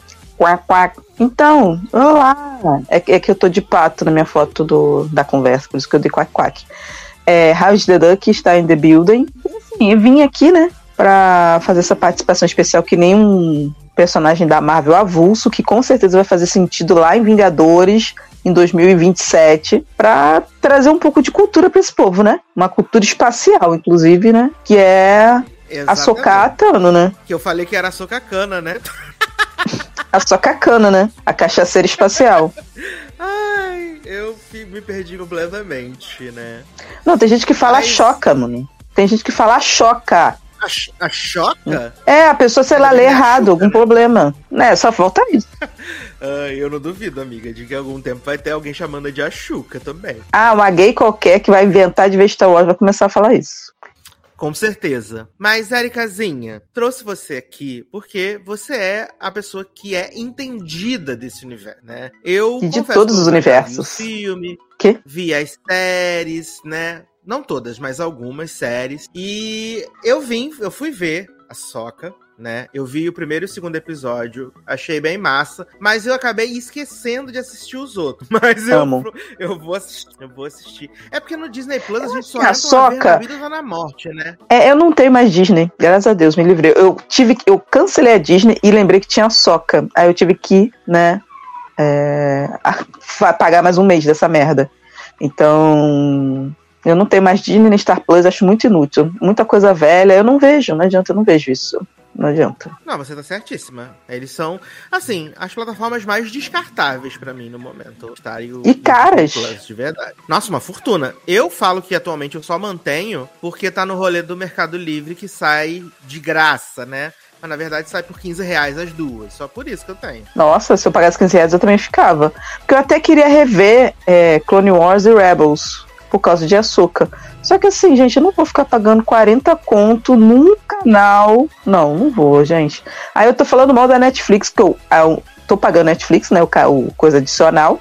Mas assim, porque eu voltei a pagar, porque aparentemente, né, HBO vai jogar tudo lá de novo, né? HBO Max meio que não sei o que tá acontecendo. E aí lá vai parando tudo. Porque fica tudo no lugar assim, mas assim. Ai, não vou pagar, não. Desculpa, gente. Eu gosto de Star Wars, mas também eu já vi, né? Então, não precisa. Exatamente. Mas vale, vale a pena só por isso mesmo, por causa do rolê do Mercado Livre, que você paga lá o, o, o level 6, aí você ganha de graça, né? O Disney e o Star Plus e uns descontos no, no Paramount Plus, na HBO Max e tal. Então acaba no combinado valendo, porque sai bem mais barato. Mas se fosse eu pagar 40 reais por mês todo mês, eu dificilmente pagaria. É complexo. Como eu não uso o Mercado Livre, então não, não tenho nem como ter. É, mas não precisa. Você só precisa faz a continha e assina, né? Que agora o Mercado Livre agora tem o seu próprio rolê de streaming lá, que é o Meli Plus, né? E aí você paga lá o nível 6, que é, acho que é agora tá R$16,90. E aí você ganha Disney Star de graça e tem os descontos em outras coisas também. E se você comprar no Mercado Livre, você também ganha frete grátis, umas outras coisinhas também. Mas... Interessante, interessante. É Quem sabe, se um dia eu voltar a assinar,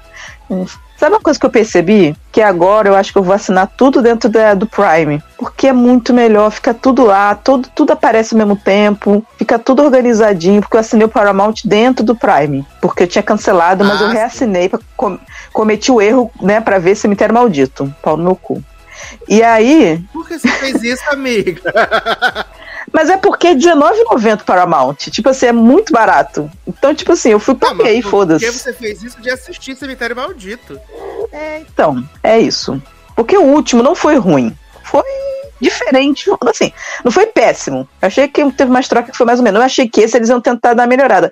Mas de, quando eu vi que tinha David do Coven, eu devia ter voltado atrás, porque esse homem é só derrota, né? Isso, e tá aí bom. foi só derrota, né? Mas eu assinei dentro do Prime. Nossa, é tão bonito, tudo aparece junto, sabe? Ai, uma maravilha, gente. Eu recomendo assinar dentro. Porque até que abrir um aplicativo para cada coisa, isso me faz perder muita vontade de ter o negócio, porque eu esqueço. Exato. Não, eu também acho uma boa o Channels também, do Prime Video. Só podia é ter um desconto, né? Quando a gente assina dentro do negócio, né? Sim, eu também acho. Mas não tem, não? Não, é o mesmo valor. Uh. É, eu acho que tinha que ser, tipo, pelo menos uns 20% mais barato, porque já tá agregando tudo lá. É, também não acho. entendi, não. Não tá, não tá nem usando o próprio aplicativo? Eu, hein? Mas, amiga, vamos falar hum. de Ahsoka Star Foco. Wars. Eu queria que, antes de você falar da série, em si, como um todo, queria que você me dissesse tipo, de onde surgiu essa personagem. Se, né, você precisa ter assistido outras coisas para você ver a série, ou se, tipo, você vê as outras coisas onde ela apareceu. É só um adicional para você ter mais informações. A série funciona sem você saber esse background. Abra, abra pra gente quem é a Soka Tano. Então, a Soka Tano, ela apareceu no, no filme de Clone Wars, porque quando acabou tudo lá, né, as prequels amaldiçoadas que todo mundo odiava, porque agora, né, tá tendo esse comeback dos prequels e que todo mundo tá amando o S2, né? Porque Sim, o é porque o Filone, ele meio que o Clone Wars, quando quando você vê Clone Wars, você entende por que, que o Anakin é tão foda coisa que não existe nos filmes, entendeu?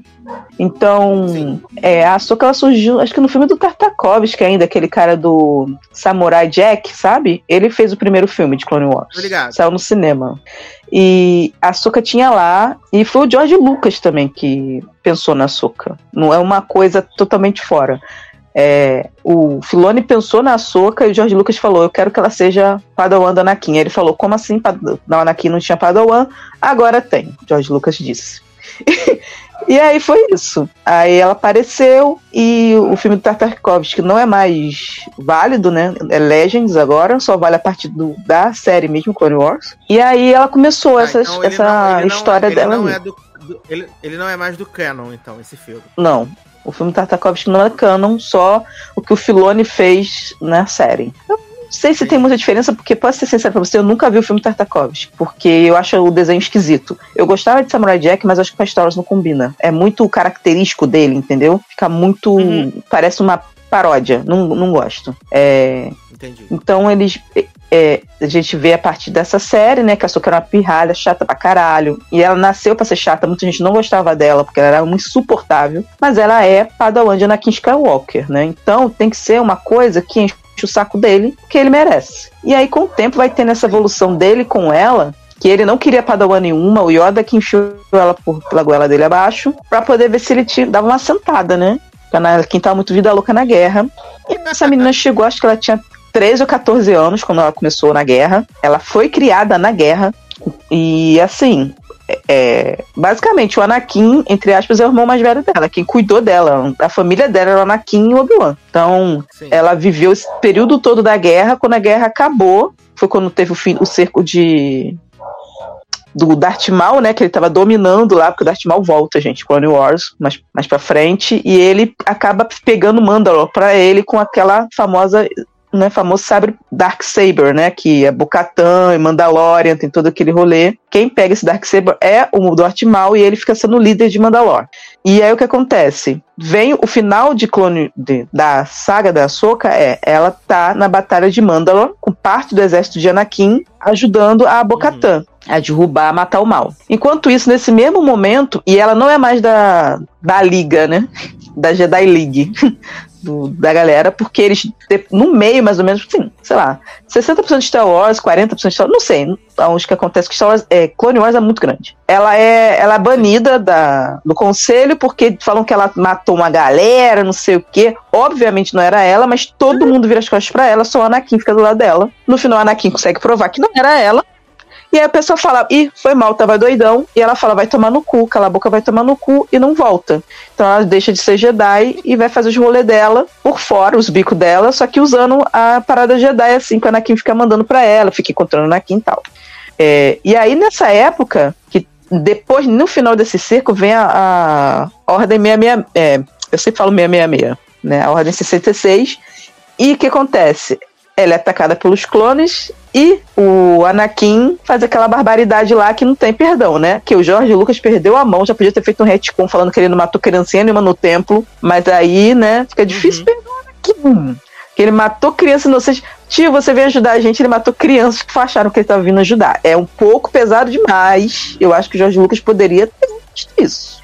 Mas beleza. É, e aí acontece isso tudo ao mesmo tempo, aí ele some, né? Vai virar o Darth Vader e ela vira uma Ronin, né? Fica abandonada por aí, correndo pelo mundo. Até aparecer em Rebels. Ah, a nossa, a nossa Gavião Arqueiro, então? Isso, isso. Gavião Arqueira. De sabre de luz. É... o sabre branco é presente da Anakin, eu acho, inclusive.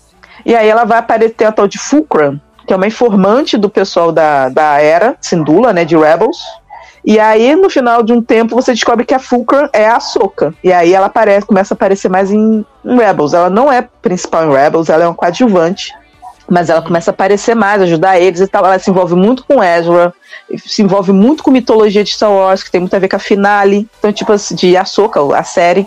Então, tipo, ela fica numa parte mais bem mística da força junto com Ezra. E é esse o plot dela dentro da do coisa. E ela meio que também ajuda a Sabine de vez em quando, porque a Sabine é, pega o Darksaber também, né? Porque o Darksaber é corrimão, passa na mão de todo mundo. Porque o Darksaber, quem pega antes agora do Mandaloriano é a Sabine. A Sabine é que tem o Darksaber e ela luta muito bem de Darksaber. E o Kenan Janus, que é o, o pai da criança lá de Era, é o cara que é, treina ela, né? Porque ele era um, um, menino da Jedi que conseguiu fugir do tempo, tipo o Baby Yoda. E aí ele treina ela no Darksaber, mas não pra ser Jedi, pra ela conseguir usar o Darksaber. E uhum. o Ezra também é treinado por ele. Então, é todo esse roleiro. Basicamente é isso. E é tudo do então, Filone. Tipo, a, a, então, basicamente, a história da Soca acontece tecnicamente entre os capítulos 2 e 3 ali, né? Não, o Rebels acaba, eu acho que no Retorno de Jedi, no, no Olha, a história da Soca então começa, tipo, episódio 2 e deve ir pelo menos até ali o episódio 4, no mínimo. Eu não sei se é episódio 5, não sei se já tem. Pode ter ido até o episódio 5. Eu não sei, porque agora isso tá passando entre o episódio 6 e o episódio da da Ray, né? Tá entre o episódio 6 e o episódio 7, o que tá acontecendo agora. Tudo essa, essa timeline do Mandaloriano, de Boba Fett, a Soca é tudo uma, uma timeline que tá sendo seguida. Não é uma coisa num tempo, outra uhum. no outro. Tipo, a ordem que tá sendo exibida é a ordem que está acontecendo no universo. Tipo, Andor aconteceu naquele entendeu? Então, é, apesar que Andor não pode, Andor, Andor não tá nessa regra, porque Andor tem que acontecer antes do episódio antes do Rogue One, 6. Né? Não, antes do episódio 6. Sim, isso. Porque Rogue One acontece é, antes vai... do episódio 6 para poder a, a, o plano da Estrela da Morte pra lá. Que tem outra Estrela da Morte no final, né? Do, do, no, no episódio 6, não tem outra Estrela da Morte? Eu não lembro quantas estrelas. Eu não lembro trilogia clássica. Então, a última Estrela da Morte que explodiu, acho que foi no episódio 6. Então, é, Andor Isso. é entre episódio 5 e 6. O resto, eu não tenho certeza se é nessa, nessa timeline, mas eu sei que elas são tudo seguidas. Então, até o episódio 5, vamos dizer assim, entre 2 e 5 é, foi Clone Wars e Rebels. Agora não sei como é que. Agora, né? Entendi. Como. E aí? É porque é, é muita coisa, então, tipo assim, eu não, não eu não parei para pensar nisso muito, mas tem uma explicação, eu devo não estar tá lembrando, mas tem alguma coisa que diz qual é o tempo. Mas eu vou deixar no 5 porque eu não quero forçar por likes. Porque, olha só, não, tá certo. É depois do episódio 6. O Sol Andor que é antes do episódio 6 eu acho. Sabe por tá. quê? Porque o Luke tá treinando o Baby Yoda já. E o Baby Yoda é ah, pós ah, episódio 6. Porque o Luke não treinava ninguém. O Luke mal sabia ler e escrever, menino o Luke teve que aprender alguma coisa para ensinar Baby Yoda. Então foi depois do episódio 6, quando ele já ensinou a Leia.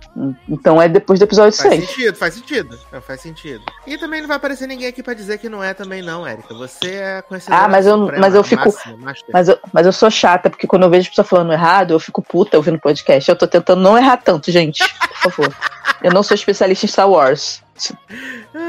Mas, e aí, né? Aí vem a série, né? Que ela. Eu, pelo que eu entendi, ela conta uma historinha até então contida dentro de si, né? Mas que, pelo que eu li, né? Porque, como eu disse, eu só vi os dois primeiros episódios, eles vão, teoricamente, existe espaço para uma segunda temporada para poder continuar. E aí eu queria que você contasse pra gente qual é o mote dessa primeira temporada, né? Porque eu vi lá, tipo, a Soca pegando a, a, o negocinho lá, a pecinha, levando pra Sabine lá, levando pra Sabine, e a Sabine rouba a peça lá, e tem aquela galera do mal lá, os, os Jedi do mal, que é até a moça que faleceu, né? Um deles lá, o Ray É, o Justiceiro. Bicho. É... Ah, fiquei bem triste, o personagem dele é tão bom, tão foda, ele tem uma presença assim tão incrível. Vou ter Sim. que substituir ele. Aí eu tô até com medo, né? Vão botar um cara merda qualquer, eu vou ficar puta. Prefiro que bote um cara bem diferente dele, sabe? Porque a história uhum. dele não acabou, não tem como fechar a história dele. A história dele é maravilhosa, é gigante, tem muito a ver com o universo expandido expandir o universo de Star Wars, então vai ter que botar outro cara. Eu espero que bote um cara magro, completamente diferente. Porque assim, se for tentar botar um, um cara igual a ele, vai dar ruim. Sabe? De postura, é de ser grandão, assim. Porque é difícil ter um cara grandão que consegue atuar, entendeu? Então, uhum. tipo, bota qualquer cara diferente. Bota um cara famoso, que aí a gente esquece. Bota um cara famoso. É e isso. aí é assim. É, a história é contida assim, entre aspas, porque aí vem aquela questão. Você precisa ver Clone Wars e Rebels eu recomendo profundamente, porque assim, você vai achar a série legalzinha se você não viu isso. Uhum. Mas é aquilo, você vai esquecer de ver, porque realmente você não tá muito ali. É, a, inclusive na, na Disney Plus tem uma playlist de episódios que você precisa ver antes de ver a Soca, que eu recomendo muito, já Cara, que as pessoas não querem. É, ela lançou, ela lançou acho que um mês antes da série. E tá lá ainda, se eu não me engano. É, porque assim, você não quer ver a série, acha que desenho é coisa descartável, desenho não conta, tipo a Zagal Jovem Nerd que fica enchendo a porra do saco, um monte de velho escroto, babaca. Falo mesmo. Eu gosto deles, mas eles às vezes são escroto babaca e nessa situação eles são escroto babaca. Meu amor, tem que aceitar. Clone Wars e Rebels é canônico. Pau no cu de quem não aceita. Não quer ver, foda-se, fica sem saber. Por que, que a gente é obrigado a ver uma porrada de coisa da Marvel e agora você não quer ver um negócio que é maneiro? Porque se fosse ruim, eu não falava nada. Mas essa merda é boa. O Anakin é gente, a Padmé parece uma pessoa. Então, tipo assim, é uma coisa muito relevante. Mace Windu é foda, real, não é foda só na nossa mente. Ele realmente tá fazendo algo foda. Então, tipo assim, né? E eu acho que pelo menos essa listinha você tinha que ver. para você ter, entender o nível disso, como você falou, é uma história isolada. Cara, não é. É uma história muito mal do que tudo. É... Esse negócio do Troll, esse é o final de Rebels, basicamente. E o Troll, ele, ele já atacou a, a, o pessoal da República, da, da Resistência antes. Eles lutaram contra. E, tipo assim, a Momótima já estava metida no meio. É, Leia sabia de todo mundo. Esse cara tava no final da guerra e ele era muito importante. E ele já tava no universo. Então, mas você só sabe disso se você viu o Rebels. Porque esse cara, esse Troll, ele era um. Porque você lembra que antigamente, quando acabaram os, os filmes né, clássicos, Jorge Lucas abriu para todo mundo escrever livros, Sim. porque ele não podia fazer filme, bota escrever livro. Aí ele ia lá, dava o check dele, gostei desse livro aqui, vale. Então tudo era canônico. Só que aí, com o tempo, as coisas foram virando legends, porque foram criando-se filmes. Tipo, quando criou o filme episódio 1, 2, 3, muita coisa virou legends. Porque agora a história que ele estava contando era aquela. Pegou um monte de coisas desses livros? Sim, talvez. Mas nem tudo. E é quando a, a e quando a Disney comprou, ela fez a mesma coisa, para poder evitar fadiga. Só que o Troll era um personagem muito relevante nos livros. A trilogia do Timothy Zahn, que todo mundo caga sangue, não sei o que, é, são os livros mais queridos do reino de Star Wars o Filoni trouxe esse cara pro, pro mundo real, entre aspas, que é real do filme, das séries, né? Pra realmente pro canon. E isso foi um surto. E ele aparecer re, real, fisicamente, também é um outro surto, que ninguém nunca imaginou que ia conseguir ver um cara azul, entendeu? Tipo a Era, uma mulher verde, e aí isso passar como, nossa, tá acontecendo, porque Star Wars, por mais que né, não pareça, só tem humano de pele normal, né? Não, não tem muita variação. Ou é você verdade. é um monstrinho, ou você é humano-humano, né? É isso. Isso é verdade, sim. Então, ele conseguiu trazer. Ele, ele, o Filone, ele leu todos os livros do universo expandido, ele leu tudo, ele viu tudo, ele sabe tudo. Ele tá pegando tudo que ele acha de interessante, trazendo para dentro do universo principal. Ele é o herdeiro de George Lucas. Porque isso tudo que ele tá catando foram coisas que o George Lucas aprovou lá atrás. O George Lucas ama esse cara. E, não, e pelo que eu vi, né, pela recepção, a galera que consome Star Wars em geral também gosta muito dele também. Sim, porque ele tem o que o George Lucas tinha, que você, por exemplo, por mais que você não goste da série ou você acha que não tá entendendo, cara, o episódio em que a Era vai procurar a Ahsoka no planeta e o filho dela, né, o Jaden, que é o filho dela com o Jano, no Jarros, ele sente a força e sabe que a Ahsoka tá que é o episódio que o Anakin aparece no Mundo Entre Mundos, que é uma outra parada gigantesca no universo que existe, que ninguém sabia, porque, né, quem não viu o desenho não sabe. É, mano, você sente, quando toca a música, você se arrepia, você sente aquilo que você, tipo, via nos filmes, você via no cinema, você sentia esse caralho, é agora, sabe? Vai! Sabe, aquela coisa. Esse episódio que o Anakin aparece e passa o passado da Soca para poder explicar quem é a Soca, né? De onde saiu esse Anakin, esse N, esse cara que é diferente, ele não é o, o, só um imbecil, uma criancinha idiota que quer pegar uma mulher mais velha e dá surta. Não é isso, sabe? Ele é muito além disso que ele sempre teve a essência do Vader dentro dele. Esse episódio que mostra esse, esse, episódio é tão Jorge Lucas, é tão assim, você sente tantas coisas, a música, tudo é tão perfeito, tudo. Ele consegue trazer aquilo que o Lucas trazia sem ser bobo, sem ser piegas, sem ser um bagulho que o Jorge Lucas, o Jorge Lucas não sabe dirigir. Então, tipo assim, não, não é feio, entendeu? Então, cara, ele é um. Ele não dirige tão bem, Filone, tá? Mas assim, ele é um Jorge Lucas aprimorado. Então, assim, cara, quem é muito fã de Star Wars, que consome tudo de Star Wars, tem que amar esse cara. Agora, se você é um velho preguiçoso que fala que é fã de Star Wars, mas não viu Clone Wars e Rebels, a zaga já vem, né? É de foda-se, pô no seu cu, você tá errado. Você não é fã dessa porra, porque é canônico. Você leu porra de livro Legends, agora não quer ver o bagulho que é canônico. Então, pau no seu rabo. É isso. Ai, eu amo a revolta. Ah, mano, vai se fuder. Eu sou fã de Wars, não viu Clone Wars and Rebels. Ah, é desenho. Pau no seu cu. Só porque desenho não importa? Vai se fuder, porra. Ficar cagando sangue pra Animatrix, aí vem falar que desenho não importa? Ah, eu, hein, desculpa. Mas agora eu sou da paz e amor. Isso com todo respeito e dignidade à comunidade, né, podcaster. Sempre. Ai, meu Deus do céu. Mas então, Mas é, é, parece que é uma coisa isolada porque as pessoas não conhecem. Mas se você viu Sim. Clone Wars e Rebels, você sabe que não é isolado, você sabe que isso já estava no universo. é tipo, ele incluiu as bruxas de Datomir, que são as bruxas que trouxeram, entre aspas, né, o mal de volta, né? Porque elas deram poder pro uhum. mal, né? Perninha de aranha, do Artimão, perninha de aranha. Tinha o irmão do mal, o mal tinha um irmão que ele era um ser que era uma bruxa, entre aspas, né? Um bruxo da noite, né? Ele é um ser que nasceu dali, um macho da espécie, que ele ganha poder por, por isso também. Eu esqueci o nome dele. Ele é tipo Darth Maul, só que ele é marrom. Tava falando, tu tava falando mal, aí eu achei que era o mal, tipo, o mal mesmo, não o Darth Maul. Ah, mal, mal. Malfátio? Não, é mal, Darth Maul. É. Então, tipo, essas bruxas de Datomir, é, toda a história do, do Troll, a história do Ezra, elas são histórias importantíssimas dentro de Star Wars. É, o Ezra é como se fosse um Luke Skywalker baixa renda, entendeu? Porque ele não destruiu a Estrela da Morte, mas se não fosse ele, o Troll tinha tomado tudo. O Troll tinha, tinha feito tudo que o Imperador queria e, e, ele tinha conquistado a porra toda, entendeu? Porque se o Troll não tivesse sumido com o Ezra, o Troll tava junto com o Imperador no final ia dar merda. Não ia ser tão fácil, entendeu? Porque uhum. a rebelião era uma bagunça. Se a Nova República é uma zona, imagina a rebelião que a nova república é uma palhaçada. Você vê que todo mundo tá lá. Ah, não, que agora mudou o, a organização, mas eles continuam trabalhando pra gente. Parece o Lula cheio de bolsonarista dentro do governo e, né, e achando normal, que não vai tomar golpe. Aí o pessoal, ah, isso ninguém vai acreditar nisso. Ah, na vida real tá acontecendo aí, gente. Só não vê quem não quer. Uhum, tá, mas é, é, é isso. É, é canônico, assim, e é importante. Não tão importante quanto a Saga Star Apesar que a Saga Star Walk eu acho meio desimportante, né? Que é tudo uma cagada que eles fazem, mas deixa quieto deixa abaixo. É, e o que acontece? Na série a gente encontra a Soca, né? A Soca encontra a Sabine, que esse final do primeiro episódio basicamente é um retcon do final de, de do, do, final de uma temporada posterior de Rebels. Do, que o Rebels tem um final e tem um tipo um pós-fácil. Que é a Sabine encontra a Soca. Uhum. Parece muito com a, Sabi, a, a Soca indo pegar a Sabine na frente daquela, daquela pichação que a Sabine fez. É a mesma cena, só que no final de Rebels. Ou de Clone Wars. É de Rebels, de Rebels. Clone Wars, sabe, nem tava viva. É...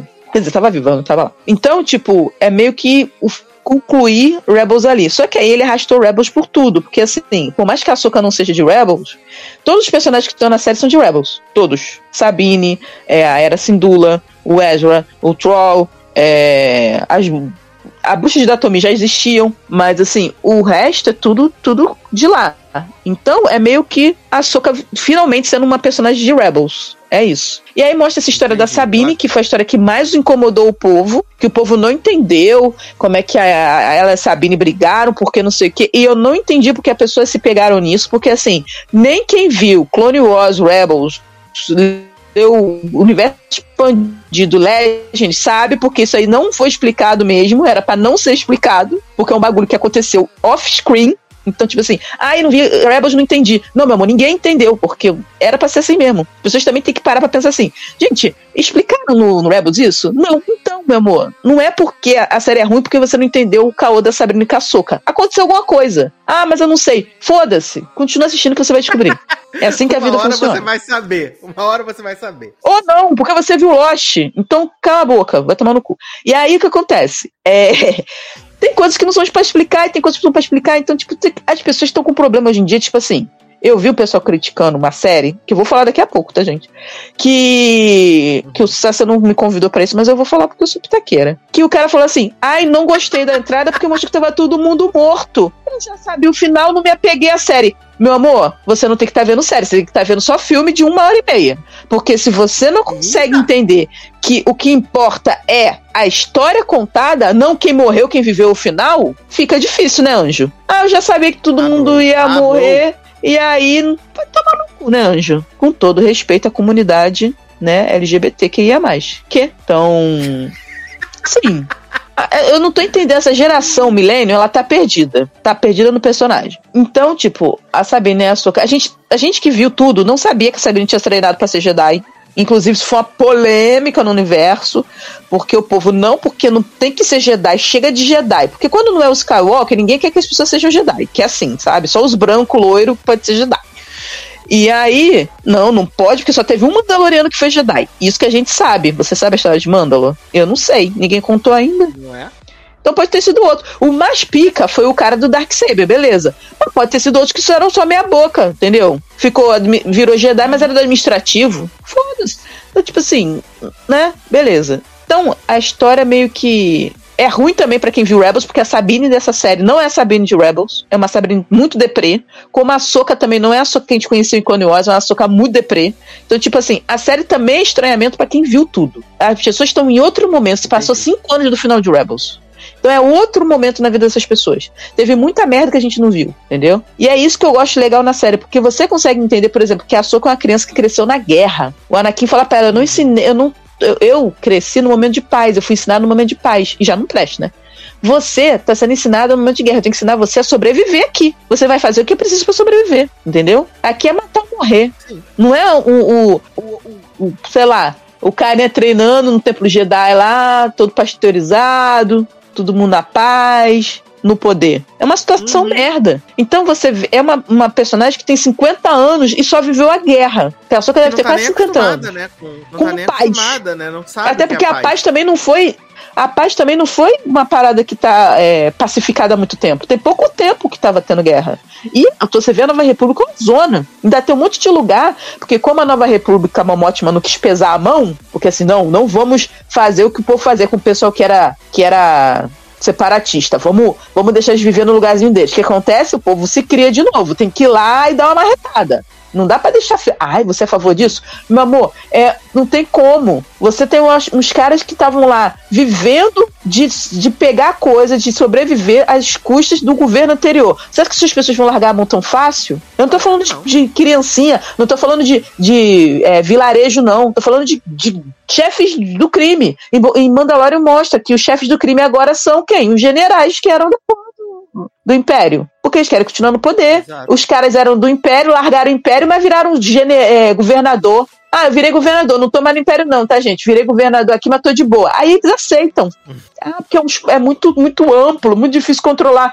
Então não faz. Deixa a merda que tava, então, para fazer mal feito, sabe? Sim. Tem que Exatamente. ter uma coisa. Então, tipo assim, é uma situação muito merda que eles vivem, se você parar pra pensar. São só guerra, guerra, guerra, guerra. Agora, naquele lugar que a Momotima não fala nada, que se fala é, sei lá, parece que ela vai ser expulsa, sendo que ela é a dona da porra. A, a Leia uhum. tem que ficar fazendo os corre dela, porque tem os livros da Leia que mostra a Leia fazendo uma porrada de corre pra tentar resolver as picas do povo. E o pessoal denunciando ela, porque fazem é, como é que é quando fala quando expõe uma pessoa? É esposê da Leia, tá? Falando, tá? Esposê da Leia. Leia ganha um esposê porque ela começa a fazer as coisas e o pessoal joga na mídia que ela é filha do Darth Vader. E aí fode a vida dela. Foda, entendeu? Né? Porque ninguém sabe. Mas aí esse pessoal, eu aposto que foi, inclusive eu aposto que esse cara aí, aquele vagabundo lá, que fica falando mal do cara Sindula, ele é que fez esse exposé. Olha só. Jogaram na mídia que ela era filha do Darth Vader, ela ficou totalmente desqualificada, né? A pessoa começou a achar que ela era merda, porque é assim, né? É a vida. Mas então, aí tem todo esse corre aí. Eu sou meio perdida, tá, gente? Desculpa, tá demorando um pouco. Mas então, e aí é, é legal você para você assistir a série só pensando nisso. Tipo, uma pessoa que só viveu na guerra, é o pessoal de Rebels, os novos, tipo Ezra e Sabine, só viveram na guerra, nasceram na guerra, na luta, uhum. desde crianças. Então, tipo assim, é uma galera muito fodida. O outro cara que era o líder junto com eles, que a Amanda, acho que você spoiler, meu amor, tá na série, o cara não tá lá, ele morreu, Flor. tipo, se viu a série, não, não vou ficar me poupando de dar spoiler de Rebels, tivesse visto. É, o, o, o Kenan Jarrus, que era o pai do, do pessoal, ele morreu. E, ele, e o Ezra tinha como, naquele mundo entre mundos, você tá num lugar sem espaço-tempo. Você pode ver qualquer coisa que foi um fato muito importante que aconteceu no universo Star Wars, que mudou o universo. Você pode ver ali. E você pode modificar ele, talvez. Mas isso não é muito usado. Talvez não, pode. Que foi assim que ele salvou a Soca, porque a Soca já era pra estar morta também. A primeira vez. O que acontece? É, ele vê, o Ezra, ele vê o, o, mestre dele morrendo de novo, queimado, com a barra. Uhum. E ele pode tirar, só que ele não pode tirar, porque se ele tirar, a gente perde. Você consegue entender isso?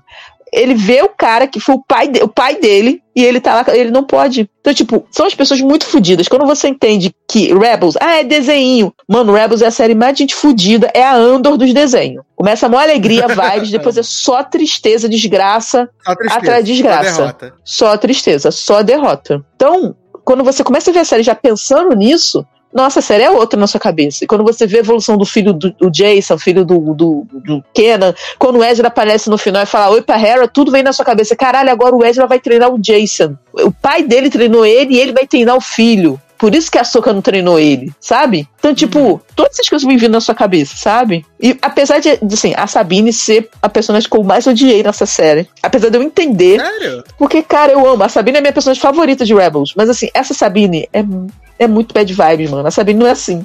E assim, ela ceder tudo para poder contar o Ezra me irrita muito. Muito. Porque a Sabine não faria isso. Só que essa é uma outra Sabine, é uma Sabine que eu não vi.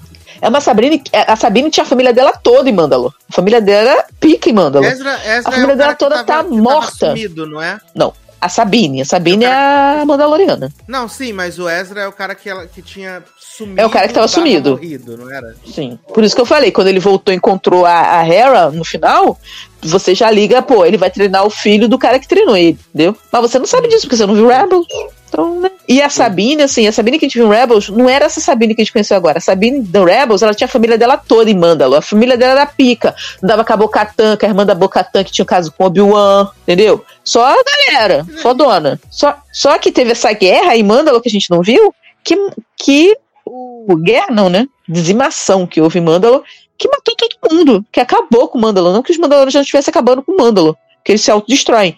Mas, mano, a família toda dela morreu, ela perdeu tudo. Ela não tem mais ninguém. Aí ela vai, a so aí com a história da Soca você entende por que, que ela descambou. Porque a Soca ficou com medo de treinar ela parou o treinamento dela por medo dela levar pro lado negro porque ela queria vingança pela família, mas ela não queria. A Soca, por medo, fudeu ela. Você, é, aí entra naquele ciclo de você entender a história do Anakin. O Anakin treinou a Soca, a Soca abandonou o Anakin, entre aspas, saiu do, da, do conselho, foi fazer os rolês dela à parte. Talvez se ela tivesse continuado com o Anakin, ele tivesse sido outra pessoa. Não, assim, sido outra pessoa. Ela mudou o homem. Não, mas ele era uma pessoa com ela. Ele era o mesmo Anakin que tinha um Darth Vader dentro dele mas talvez com a soca perto dele, ele não tivesse coragem de fazer o que ele fez, de chegar ao ponto que ele chegou. Uhum. De matar crianças no templo. Entendeu? Também, né? uhum. Não, ele, ele poderia até virar do mal, mas talvez ele virasse um roninho, um cara avulso, um, um cara que anda sozinho matando Jedi, sei lá, qualquer outra coisa. Não tinha sido algo tão extremo dele matar crianças e tentar matar o Obi-Wan, sabe? A influência do mal sobre ele era muito maior, porque tinha muito mais gente fluindo nele pro mal do que pro bem, porque o Conselho Jedi traía todo mundo, o Conselho Jedi não confiava em ninguém naquela merda, só ficava falando mal dele, igual falou mal da Soca, então ele tinha alguém que tinha passado o que ele passou, de ser escorraçado pelo, pelo pessoal lá do Coisa Jedi, porque eles ajudaram muito na criação do Darth Vader, né? Cagando a cabeça da criança de noite. E tinha sido, talvez fosse diferente como ela abandonar a Sabine fez a Sabine ser essa pessoa que entregou a parada, entendeu? Porque ela não tinha mais nada. Só a esperança do encontro mesmo. Quando você entende isso, aí você perdoa um pouco. Apesar que eu não consigo. Mas assim, mas você perdoa um pouco por que a Sabine fez isso. Entendeu? Porque a Soca abandonou ela, a Soca abandonou ela, meio que deixou ela no, com medo dela virar o Sif, acabou levando ela a cometer uhum. monte de falha. Então, tipo, a Soca, quando ela fica a Soca branca lá, ela, Gandalf, né? A questão branca. E ela assume que ela errou e que ela fala no final: Você, eu não vou mais te abandonar, a gente tá junto, fechou, acabou, não tem mais essa. Ela tá tentando fazer com que a, a Sabine não. O que ela não fez com o, o o Anakin, entendeu? Só que pelo jeito Entendi. inverso. Ela não vai, ela vai continuar com ela, vai treinar ela correndo o risco dela virar Sif, mas ela estando junto, ela tem como ajudar. Ela não vai abandonar como ela abandonou o Anakin. Então, tipo, porra, é um ciclo inteiro, mano. Quando o Anakin aparece nos pensamentos da Soka no passado, na, nas histórias, mano, aquele Anakin com a, a roupa de guerra, aquele Anakin é o Anakin Skywalker que tu tinha que conhecer. Aquele Anakin com o uniforme preto de batalha, aquele é o Anakin Skywalker que você vai admirar. O resto esquece. E, eu, e outra coisa, eu amei muito o Hayden Christensen conseguir voltar e mostrar que ele sabe atuar e que o Jorge Lucas é uma merda né? Então, nunca foi culpa dele, né? Porque o roteiro era merda. Ah, o cara atua mal. Meu amor, o cara pode atuar mal, mas o roteiro não precisava ser aquele lixo, não precisava ter aquelas frases, né? Então. Não, não precisava. Mas é isso, a Soca foi muito bom, mas assim, é uma série que se você não é muito fã de Star Wars, só vê os filmes, hum. você quiser ver vai mudar nada na sua vida, entendeu? Pode mudar, porque lá na frente vai vir tal do filme do Filone, mas esse negócio de lá na frente vai vir, eu tô meio foda-se. Porque assim, ah, não tem Marvel, mais saco né? pra isso. Não tem mais saco pra isso. Ah, porque em 2030, foda-se. Eu não sei nem se vou estar viva. Então, tipo assim. Eu acho que é uma personagem muito interessante. Eu acho que vale a pena ver, até porque vai ter outras séries de Star Wars. E com certeza esses personagens vão voltar a aparecer. Uhum. Mas assim, não fica nesse compromisso. Meu Deus, eu não entendi o que, eu faço agora na minha vida. Se você quiser entender, vê os episódios lá da listinha e vê Açúcar. Se quem já viu a sua que não entendeu porra nenhuma, faz o trabalho de casa e vê lá. Você já não tem Disney Plus? Custa? Vai. Assiste só o compiladinho lá, entendeu? Pra você ficar um pouquinho mais por dentro, pra você entender o, a magnitude do negócio. Porque isso aí é como se fosse. O que a saga da não conseguiu fazer foi expandir o universo, porque ficou tudo a mesma coisa, que o pessoal amou o filme 2, porque ele, ele falou, mostrou Cantobite, aquele grande cassino, e mostrou coisas novas, grande porra. Então, isso uhum. é Rebels e Clone Wars e o que a série do Nifilone tá fazendo pra Star Wars real, não é essa palhaçada que foi história da Rey, entendeu? Que não é problema na história da Rey. O problema é aquela palhaçada de briguinha de ego lá e fazer tudo igual. Então, tipo, que eu também não desgosto dos filmes, só do 2, que eu acho uma merda. Porque não tem nada a ver. É chato. Ah, porque ele é diferente. Foda-se que ele é diferente. Não me importa. É chato. Porque ele estragou o planejamento. Ah, mas. Não! O planejamento era um, dois, três, filho. Você não tem que ficar inventando porra nenhuma, não. Não desfaz as porra que falou no primeiro filme. Isso não tem lógica. Não, cara, as pessoas defendem esse filme, mas assim, mano, não tem lógica. O cara fazer o 2 e desfazer coisas que tinha no primeiro. Não faz sentido. Em nenhum planejamento uhum. do universo. Então não passa nunca esse filme. Você pode gostar, gosta dele como se fosse uma porra isolada. Legends. Finge que essa porra não existiu. Não, o episódio 3 é uma merda porque tiveram que tentar botar, voltar no rei. Então tudo, você fala mal do episódio último da Ray, o 9, é uma merda, vai falar, botar na conta do cara que fez o episódio, episódio 8, porque ele que cagou tudo. Porque podia ser tudo igual, beleza. Mas pelo menos tinha um sentido. Perdeu totalmente o sentido. Tá? Então, beleza, você gosta? Bom para você, tá? Mas eu acho que o é universo isso. do Filone é muito mais interessante do que ver a, a história da Ray. E, inclusive, eu acho que a história nova da Ray vai trazer muito dessa galera do, do Filone, tá? Porque, provavelmente, Ezra, Sabine, uma galera vai estar tá viva quando acabar o episódio 9, e essa galera vai aparecer no filme da Ray, que vai vir aí, tá? Com ela abrindo um novo templo. Então, Mas até um ponto pra Jason, unificar, né? Isso, até pra unificar. E aí trazer personagens que são interessantes pro universo. Porque a Ray tá precisando disso, né, Ray? exato. Tô olhando pra você, Ray. não, cara, eu não quero, mas assim, bichinha, boa sorte. Então é mas é isso, então, gente. Desculpa o surto, eu sou meio perdida mesmo, eu fico indo pra lá e pra cá, mas basicamente é isso. Não, mas a gente gosta, a gente gosta. Mas já que você tá aqui, a gente falou agora há pouco também ali com os meninos sobre a queda da casa de Usher, né? E é esse artista de Super Bowl. E a gente sabe que você é uma apaixonada pelo conteúdo. E é do universo Star Wars, né? Porque tem Luke Skywalker. Verdade, como advogado, né? Advogado. E a presidente de Battlestar Galáctica. É verdade. É o universo Maria todo espacial. Né? Uhum. Maria McDonald. Mãe de Benedita, né? Mãe de Benedita. Sem uma reação naquela cara dela, né, menina? Desde Mas ela nunca teve reação, gay. Eu tava lembrando dela em Dança com Lobos. Gente, Dança com Lobos, ela faz uma indígena uma mulher ruiva, Oi? branca.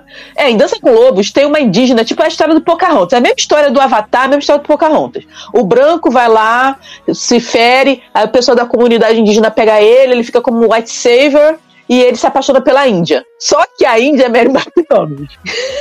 O Dança com Lobos é do Daniel Day-Lewis, né? Não, o Dança com Lobos é aquele do Kevin Costner. Kevin Costner mesmo, né? De, dos anos 80.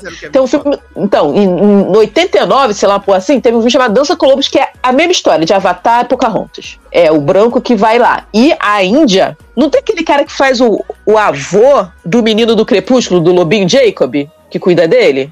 Não tem? O, o, o, cara. Então, esse cara não era o pai de, de Mary eu acho. Como assim, meu pai? tô falando? Ela é indígena, ela tá toda pintada, homem. Como assim, meu Deus? E ela tem a mesma cara. E ela, não é porque ela tá botocada, gente. A cara dela sempre foi assim. Ela atua com a voz, ela, ela atua com a passividade dela. Ela, ela, ela é foda. Tipo, se você olha pra ela, ela é foda. E é isso que ela passa. Ela pode estar sendo boazinha, igual Battlestar Galáctica, ela pode estar sendo a Pocahontas, ela pode estar sendo mega evil, igual o Mansão em, em Usher. Mas ela sempre tá com aquela cara. E não é Botox. É isso. É só falta de expressão mesmo na vida. Ela não tem expressão facial nem vocal, mas ela é foda. Não. Ela, é, ela é foda, ela é uma presença. Eu amo essa mulher. E aí, né? Como é que foi? Aí, Gostaram? Amiga, achou da série? Eu gostei, eu gostei. Eu até falei com os meninos, né, que tipo, eu não sou um grande fã do do eu sou Flanagan, né? Eu sou Flanagan um... verso, eu sou fã, sou igual aquela, aquele meme, tô com a bolsinha com os pôster, tudo assim. belíssima. Um Z na cintura. É, eu não, eu não sou fã, como eu disse. Eu, eu gostei muito da Mansão Rio. Mansão Bly eu gosto pouco. Missa da Meia-Noite não gosto nada. Uh, o Clube da Meia-Noite acho chata. Mas eu fui ver o primeiro episódio da, da, da, do Usher, fiquei interessado. E aí eu vi que você tava reclamando e Sasha jogou fake news na internet. Vou falar aqui, porque eu falei com a Amanda isso. Imagina, né? Eu revoltar. Que a Sácia falou assim: nosso episódio com mais de uma hora. Mais Aí eu fui lá ver, né, Sácia? Sácia. Que mais de uma hora, Sácia? Tem episódio que tem uma hora e dez, sendo que tem quatro minutos de crédito. Então, deixa A maioria dos episódios. A maioria, a maioria dos episódios é uma hora, né? 50 e poucos minutos. E os que tem mais de uma hora é uma hora e dois. Como é que vai ter mais de uma hora episódio, Sácia? Você tem crédito? Ah, o último, né, Sácia? Mas é o único. Você falou que todos todo. Garoto, eu, eu já fiquei. Quando, quando eu peguei a série pra ver, eu falei, porra, porque pra mim mais de uma hora é uma hora e vinte. Aí eu, puta que pariu, uma hora e vinte cada episódio não vai dar, não. Já não, fiquei bolada. Apesar que. Até, apesar que, eu, apesar que depois eu falei assim. Não, até porque eu, depois eu virei e falei assim: não, na verdade eu gostei, porque eu vou gostar a última série dele, né? Eu não sabia que ele tinha ido pro Prime ainda. Eu falei, não, então tá ótimo. Aí foi o que eu botei o post. Aí fiquei super feliz. Que eu vou ter oito filmes para ver. Cheguei lá, decepção. Poxa, Sassi, falsas expectativas desleais. Mas é bom que você fica, foi preparada pro pior e nem foi. Com pior nada, eu tava animada. Porque eu falei, a última série eu vou ter oito filmes. E eu não tive. E eu queria, sabia? Porque os personagens, os personagens que vão morrendo, eu queria saber mais deles. Eles são tão Sim. interessantes. Você não ficou com essa vontade de saber um pouco mais? Tivesse mais uns, sei lá, uns 15 minutos cada episódio? Eu não ia ficar chateada. Não ia. É, não, os personagens eles são, eles são odiosos, mas eles são interessantes. Tem alguns que a gente conhece um pouco melhor do que outros, né? Por exemplo, a Penny lá, eu acho que a gente vê muito pouco daquela personagem dela, da, da, da doutora Penny de Grey's Anatomy, né? A ruiva. Acho que a gente vê muito pouco ah, da personagem tá. dela. Que você tá falando Penny, eu tava pensando, Nora Penny's Bolt, fiquei que, que, que, Não, a Penny Fiquei confusa. Ah, tá, tá, tá. Que eu só é, descobri eu que essa mulher foi Grey's Anatomy essa semana, tá? Que, ó, pra é, mim era só um Flanigaverse. Eu conheci ela em Rush, a, a, a, e aí depois eu vi ela no Mansão Bly, e foi isso. Não conheço ela de outro lugar. Eu sempre lembro dela de Grey's Anatomy, né, que foi responsável pela morte de marido de Meredita, né, gente? Um, mar, um marco na TV mundial. Que acabou com a carreira dela, aparentemente, né? Porque ela não fez mais nada depois disso, né? Coitada, mas que Flanagan salvou ela do ostracismo da morte de Derek, né? A, a, a, é, quando ela acabou de matar Derek, adivinha? Apareceu alguém na porta dela batendo, era Verna, virou assim, ó. Tá vendo? Sou, eu sou a consequência dos seus, das suas escolhas aqui na sua porta. E aí a carreira dela acabou. Meu Deus do céu. Oi. Mas e aí, amiga? Você falou que você queria episódios maiores, que ver mais desses personagens. Mas aí você ficou queria. entretida nos episódios? Pô, eu vi, cara, assim. É, eu entendo que tá bem cortada a série, tá perfeita. Não, não tem erro. Não estou falando mal. A questão é que podia ter. Como, infelizmente, já é uma série de streaming, né? Então, tipo, poderia ter o quê? Uma versão é, do diretor com episódios ah, um pouco maiores. Entendi. E eles podiam lançar em, em Blu-ray. Imagina isso. Eles já têm a série no stream, eles lançam em Blu-ray a versão estendida. Eles iam farmar mais gold, mas a Netflix não lança as séries dela em Blu-ray. Se ele acha o quê? Que todo mundo vai comprar o Blu-ray e vão parar de ver na Netflix? Isso não faz sentido, mano. Porque o pirata já tem. Então, tipo. Exato. Só uma ideia. Então, eu comecei a ver a série na sexta. E acabei de ver a série na sexta. Basicamente foi isso. Ah, igual a mim. Eu, eu comecei a ver no domingo, parei, terminei no domingo, igual a mim. Eu comi. Mas, tipo assim, eu comecei, sei lá, uma hora da tarde de sexta. E eu fiquei. Enquanto não acabou, eu não acabei. E olha que ainda, teve pausas dramáticas, porque assim, os episódios você tem que ver e você também não pode ficar engolindo, não. Eu engoli não recomendo. Assim, recomendo porque é o meu estilo, mas assim, eu fazia uma pausinha de 20 minutos, 10 minutos depois, porque eu ficava assim, gente. Quando dava o boom, hum. Casa Usher, eu ficava assim, gente. E assim, cara, o primeiro episódio é perfeito. É o primeiro episódio de série mais perfeito que eu já vi na minha vida. Porque episódio, a gente é de uma época, gente, que primeiro episódio, até hoje ainda é um pouco assim, de série era uma merda foda. Era um episódio que tinha que vender a série, mas assim, era bizarro, porque às vezes o episódio os personagens apareciam de um jeito, no episódio 2 eram outros diferentes. A roupa, o jeito de falar, o jeito de se vestir. Era bizarro. Bizarro, porque o episódio piloto eu ganhava 10 reais e uma coca para poder fazer. Aí depois que eles viam, ah, interessante, aprovamos. Aí vão fazer a série toda, em vez de refazer o piloto, não, eles botam aquele piloto merda e aí continua a série diferente, com mais dinheiro. Não dava para entender isso. Isso era um absurdo. E até hoje que é, as séries são compradas em temporadas, ainda tem muito disso. As pessoas não sabem fazer um primeiro episódio que seja assim, atrativo full. Tem sempre uma coisa ali que você fala assim, caralho, que aquele personagem vai acabar sumindo, ou então esse plot vai acabar, sabe, indo pra baixo do tapete. Uhum. Fica uma coisa assim ainda. Só que esse, ele foi perfeito, porque ele te deu a curiosidade necessária e o clima todo da série. E o clima todo dos contos de Edgar Allan Poe. Cara, você sente a parada assim, sabe? O clima pesar, assim. Você sente aquela coisa é, de, de época, mas não é de época, série. Mas você sente, sabe? Você sente o meu Tim Burton, sabe? Esse clima. sim. Mas uma coisa bem feita, não é palhaçada igual o Tim Burton. Né? A pessoa que não precisa fazer caricaturice para poder fazer um negócio desse, entendeu? Cara, é, não, o, o, a parada da igreja, muito. E é muito bem editado. O roteiro, cara, o roteiro, mano, não tem roteiro melhor que Mike Flanagan no momento no país. Nem no país, nem no mundo. Mike Flanagan escreve os melhores roteiros. De qualquer coisa, não tô falando de terror. De tudo. Mano, os diálogos, os monólogos. Você não fica. Porra, você vê um monólogo em filme e você vê que a pessoa tá falando aquilo pra audiência. Você sente. O cara tá falando monólogo, monólogo piegas, e você vê que ele tá falando pra gente. E tipo assim, o que ele tá falando pra essa pessoa que ele tá falando monólogo é foda-se. O único lugar que eu vi um monólogo bem feito nesse foi Peu. E Peu, monólogo babado. Foda. E ele usa ela de um jeito muito interessante. Achei muito bem feito. Agora, nas outras coisas, mano, a pessoa bota monólogo pra ser expositivo ou pra poder tentar puxar você por um, por um viés emocional merda, pra tentar te forçar a acreditar naquilo.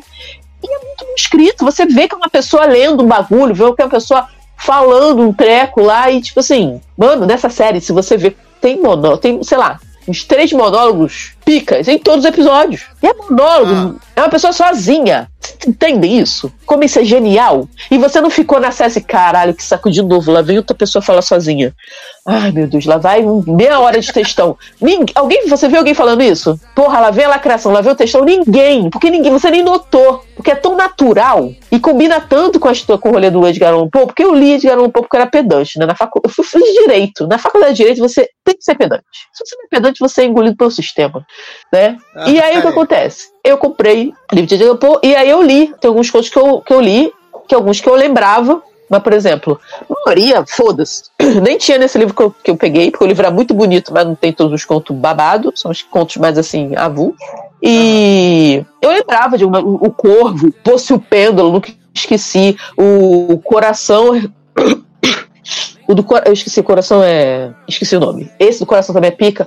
Tipo, a, a casa da Rua Morgue. O, o, mistério da Rua Morgue. Ah, é a casa da Rua Morgue, assim. Ah, então, a Casa da Rua Morgue foi o que me levou até de Allan Poe, vou explicar. Que eu não sou pedante, eu não fui procurar poeteiro e americano da época bolinha, não. É porque eu sempre amei Sherlock Holmes.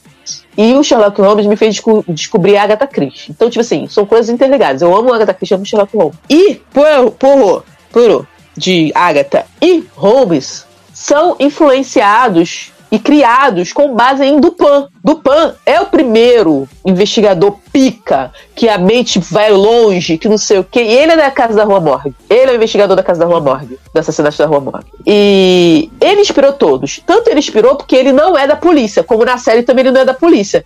Só você vê. O Poirot é da polícia? Não. O Holmes é da polícia? Não a maioria dos caras são pica na investigação não são da polícia. Porque vem daí, entendeu? A velha Mr. Maple, da Agatha Christie, com certeza ela é da polícia, né? Então, tipo assim, é, ele deu origem a tudo. Então, por isso que eu fui atrás do Edgar porque tinha esse conto nesse livro. E aí, eu fui, ver, fui lendo as outras coisas. E no, eu, no, é, eu li os contos, né? É um, é um livro de contos. Eu não li os poemas dele, porque eu não entendo. Desculpa, gente.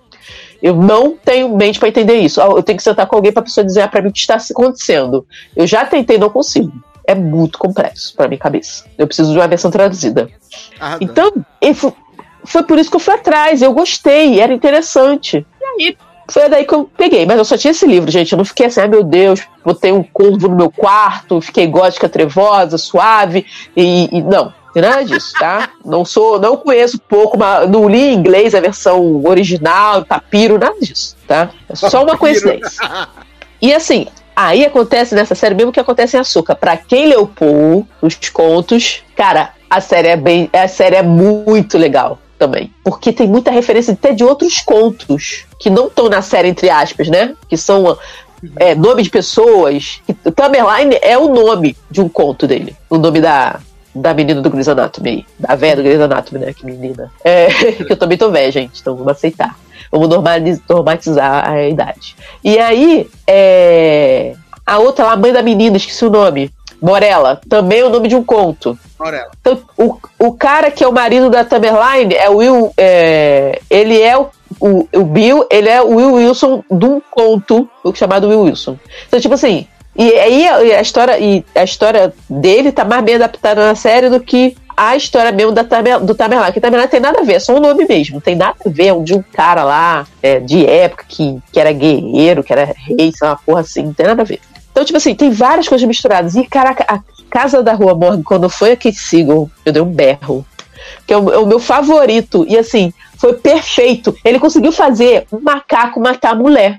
Gente, da onde que ele alguém leu aquilo ali, a, a, história do Poe, e aí você fala assim, caraca, o macaco matou isso nunca vai fazer sentido fora dessa adaptação aqui. O cara adapta, adaptou para hoje e fez todo sentido, encaixou na história, encaixou no contexto todo. Sim. Entende isso? Ele conseguiu pegar um bagulho que não faz sentido nenhum na vida real atual e faz fez acontecer e ser aceitável. E não é aceitável, é ser real. Poderia acontecer. A mulher ser morta por um gorila, por um macaco. No caso, foi um chimpanzé, a outra foi um gorila. Muito bem o papel de macaco. Cara, e outra coisa, designer de áudio dessa série, gente. Se vocês puderem rever algum episódio, que forem rever a série, usem fones de ouvido. Usem. Porque eu vi que tinha um negócio escrito lá na parada da Netflix, tinha um negócio de áudio, não sei o que, não sei o que lá. Uhum. Aí, como eu já estava preparada, né? Que eu ouvi o podcast do Jovem Nerd, é, eu falei assim: ah, vai ser alguma coisa diferente toda com som, vou ouvir. Não é um bagulho mega diferente. É... Porque o, o, negócio do Jovem Nerd é todo esse fuar, né? É o tempo inteiro, é tipo Avatar, é o tempo inteiro 3D socado no seu cara. Mas a, é, a Casa Usher é aquele 3D que é bem feito, mas ele é pontual. Ele é só aquele. Sabe quando você vê que tem uma profundidade na tela o tempo inteiro? Mas aí tem hora que o 3D parece dá uma ampliada. Do, e aí depois volta, mas você sente o tempo todo ele ali, mas assim, não é aquela parada. É um 3D que é realmente bem feito, que você realmente sente que foi gravado em 3D. É verdade. Então, sim, é sim, isso. Sim. O áudio da série é incrível. Toda vez que a Carla Gugino aparece como uma interpretação nova dela e ela começa a misturar a personagem que ela tá vivendo com a Verna, a voz dela ganha um negócio, cara, que eu fico louca é perturbador demais. A do macaco é incrível, porque você ouve ela macaco. Você ouve ela macaco. Eu não sei explicar isso. Como se fosse, sei lá, é bizarro. No primeiro episódio. Isso, isso, é sobreposição assim, mas, cara, é muito estranho a sobreposição. É quase um demônio, sabe? E no primeiro episódio, em série, eu nunca tive medo de série McFlanagan, assim, de. Ai, ah, já tomei susto. Entendeu? Mansão Rio é que tinha mais, eu tinha mais susto porque eu não estava acostumada. E porque os bichos passavam no fundo, eu ficava assim, caralho, se você vê no escuro é sinistro. Vocês param que o bicho passando no fundo, né? Sim. Porque você começa a ver o bicho passar na porta do seu quarto. Mas eu nunca tive medo, sabe? Medo. Ai, meu Deus, estou com medo. Nossa, fiquei, fiquei bolada, me arrepiei, sabe? Essa, essa, coisa assim, o medo que não é, não é um medo assim, ai meu Deus, o bicho vai me pegar. É um medo assim, cara, temeu aquela situação de um jeito bem assim, de um temor que você teria meio real. Essa série foi foda, foi, foi incrível, incrível. O primeiro episódio, ele me deu um medo que eu nunca tive no porra nenhuma. E não tem nada no primeiro episódio. Não, mas o áudio dele. mais tranquilo que a gente pode dizer. Sim, mas o áudio dele é tão maneiro. As situações, os cortes, as coisas. Cara, teve uma hora que eu, eu não lembro nem o que foi, mas eu fiquei com medo. Eu falei, caralho, eu tô com medo. Eu não sinto medo. Uhum. Uma hora que também que me arrepiou muito foi na hora da mãe. Ah, ela tá aí, ela tá atrás de você, cara. Ah, boa, boa, verdade. Olha, e essa porra já tinha acontecido em Hill House. E não avisava. Nesse, ele avisou que a mulher tava ali. E mesmo assim eu fiquei com medo. Sim. Porque assim, você, ele botou ela de um jeito que quando ele fala, você não vê ela ali. Só não. quando ele falar, não tem problema não. Ela não precisa virar, não. Ela se mexe para ir embora, aí você vê ela. Tipo, o mais acho que, que te dá medo é que você tava olhando e você não estava vendo. E ela estava ali. Tava ali o tempo todo, só você não viu. Exatamente. Não é tipo, ah, ela tá atrás de você, ela tá ali atrás e você tá vendo. Não. Ela tá ali. Aí você fala, Pode ser que sim, pode ser que não. Posso não estar tá vendo. Aí você aumenta o brilho, né? Aquela porra toda. assim, ah. Mas quando ele fala, e você vê assim, foda-se, e ela se mexe. Não, e ainda por cima Isso aí, é, é uma cena, é uma cena no, no claro, né? Não é nem uma cena assim no escuro, uma penumbra, é uma cena no claro. Né? Não, e tem cenas que o, a pessoa, o, a, né, ele sempre vem na cara dele, né? o bichão, o, pessoas mortas, né? Então essas cenas também são bem assustadoras. Eu não sei, eu acho que pode ter sido a, cena, a primeira cena do Próspero. Do Próspero. Que não foi um bagulho que me deu susto, foi um bagulho que me deu medo. Que é isso. Tem uma hora que tem uma mixagem de áudio na hora, porque o que me deu mais, o que para mim o que mais me deu clima foi o mixagem de áudio. Quando tem uma mixagem de alguma coisa na outra, assim, eu ficava bem, bem perturbada, bem perturbada. É, eu e eu amei. O episódio favorito, sem, sem ser o final, é o segundo, né? É o meu favorito, assim. Eu gosto muito de tudo que é construído ali. Exato. E até, assim, a, a aparição da Verna para ele, né? A forma com que ela fala com ele e tal. Eu gosto muito, muito, muito, muito do segundo episódio, assim. Acho que é, é, é, é o meu favorito junto com a finale, assim. Gosto bastante do episódio. Eu... E esse episódio também, ele é legal porque ele também é uma abertura para outro plot, né? O da Morella. Não é uma coisa que, ah, morreu ali, acabou. Ele é o único que gera uma consequência uhum. da série toda. Além sim. da história dos Usher. Então sim, isso é legal sim, também. Ele tem esse desdobramento. Os outros não. Os outros, ali, a pessoa morreu, acabou o plot da pessoa ali e se encerrou o plot todo. No de, naquele não, o plot continuou. Porque Até o final. ela. E, e porque ela não ouviu o conselho da Verna. Sim falou, mete o pé. Exatamente, ela não foi. E, e aí foi a mesma escolha que ela deu pros irmãos. A escolha dos irmãos foi assim: ah, eles não iam morrer. Não, eles iam morrer. Mas era você morrer em paz, como a Leonor. Ou de uma forma escrota. Ou você morrer na merda. É, exato. E assim, eu sinto que as duas primeiras mortes, elas são as. Assim, dos filhos, né? Não tô falando da Leonor. Leonor é outra história. Uhum. É, dos filhos são as mortes que mais pesam pra Verna. Ver, são as duas pessoas que a Verna realmente não queria ter que matar. Por mais que a Kensigo seja escrota Sim. e o outro cara seja um porra louca chato pra caralho, que quer revolucionar a putaria, o Neymar, Neymar Usher. Surubeiro. Assim. é, Scooby é que sabe da história do Neymar. E aí o que acontece? Ele.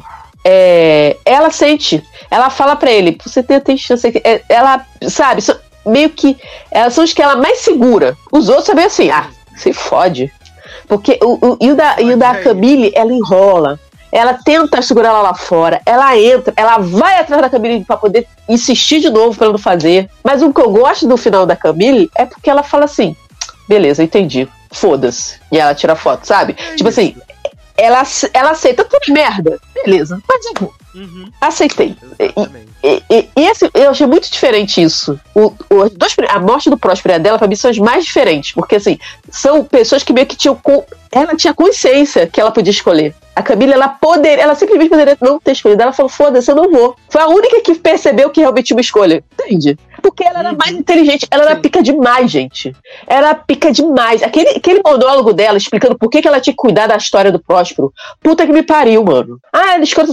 Cara, ela era uma pessoa que, se ela tivesse tido escolha, como ela fala lá, que o cara poderia ser um dentista, se ela também tivesse tido uma escolha, cara, ela ia ser, sei lá, uma pessoa pica, uma mulher do Supremo Tribunal americano, sabe qual é? Porque ela é uma. Se ela fosse uma advogada, em vez de ser uma publicista, porque publicista e, e, e direito tá muito ligado, gente, porque é convencer pessoas. Imagina se a mulher sendo uma advogada, é cara, ela ia ser a maior advogada pica ever. Questão de dessa do dinheiro pra Martin é a mesma coisa, gente. É a mesma coisa, você tá vendendo uma história. Cai quem quer. Então, tipo, cara, quer, eu achei a Camille incrível. Incrível. Achei uma personagem que teve pouco tempo, mas ela era incrível. Fora que, pô, pegava dois gostoso, entendeu? Exato. Meu amor, sem compromisso, né? Porra. Fala sério, mano. Fala sério. Eu só achei que a Verna foi ruim. Tô até falando com a Amanda agora. Achei que Verna foi ruim porque ela poderia ter escolhido matar a Camille de prazer. Não desse jeito.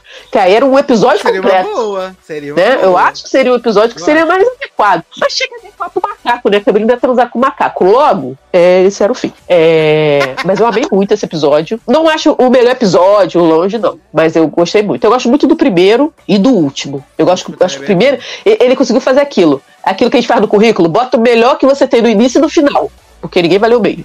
Uhum. Sabe? Exato. Não que o Começa e termina bem. fazer esse negócio. Isso, texto, texto. Você vai fazer a monografia, crianças, e começa bem e termina bem. Foda-se. O resto ninguém se importa, ninguém vai ler. Ele vai ler a introdução, o primeiro capítulo no máximo, o capítulo final e o resumir.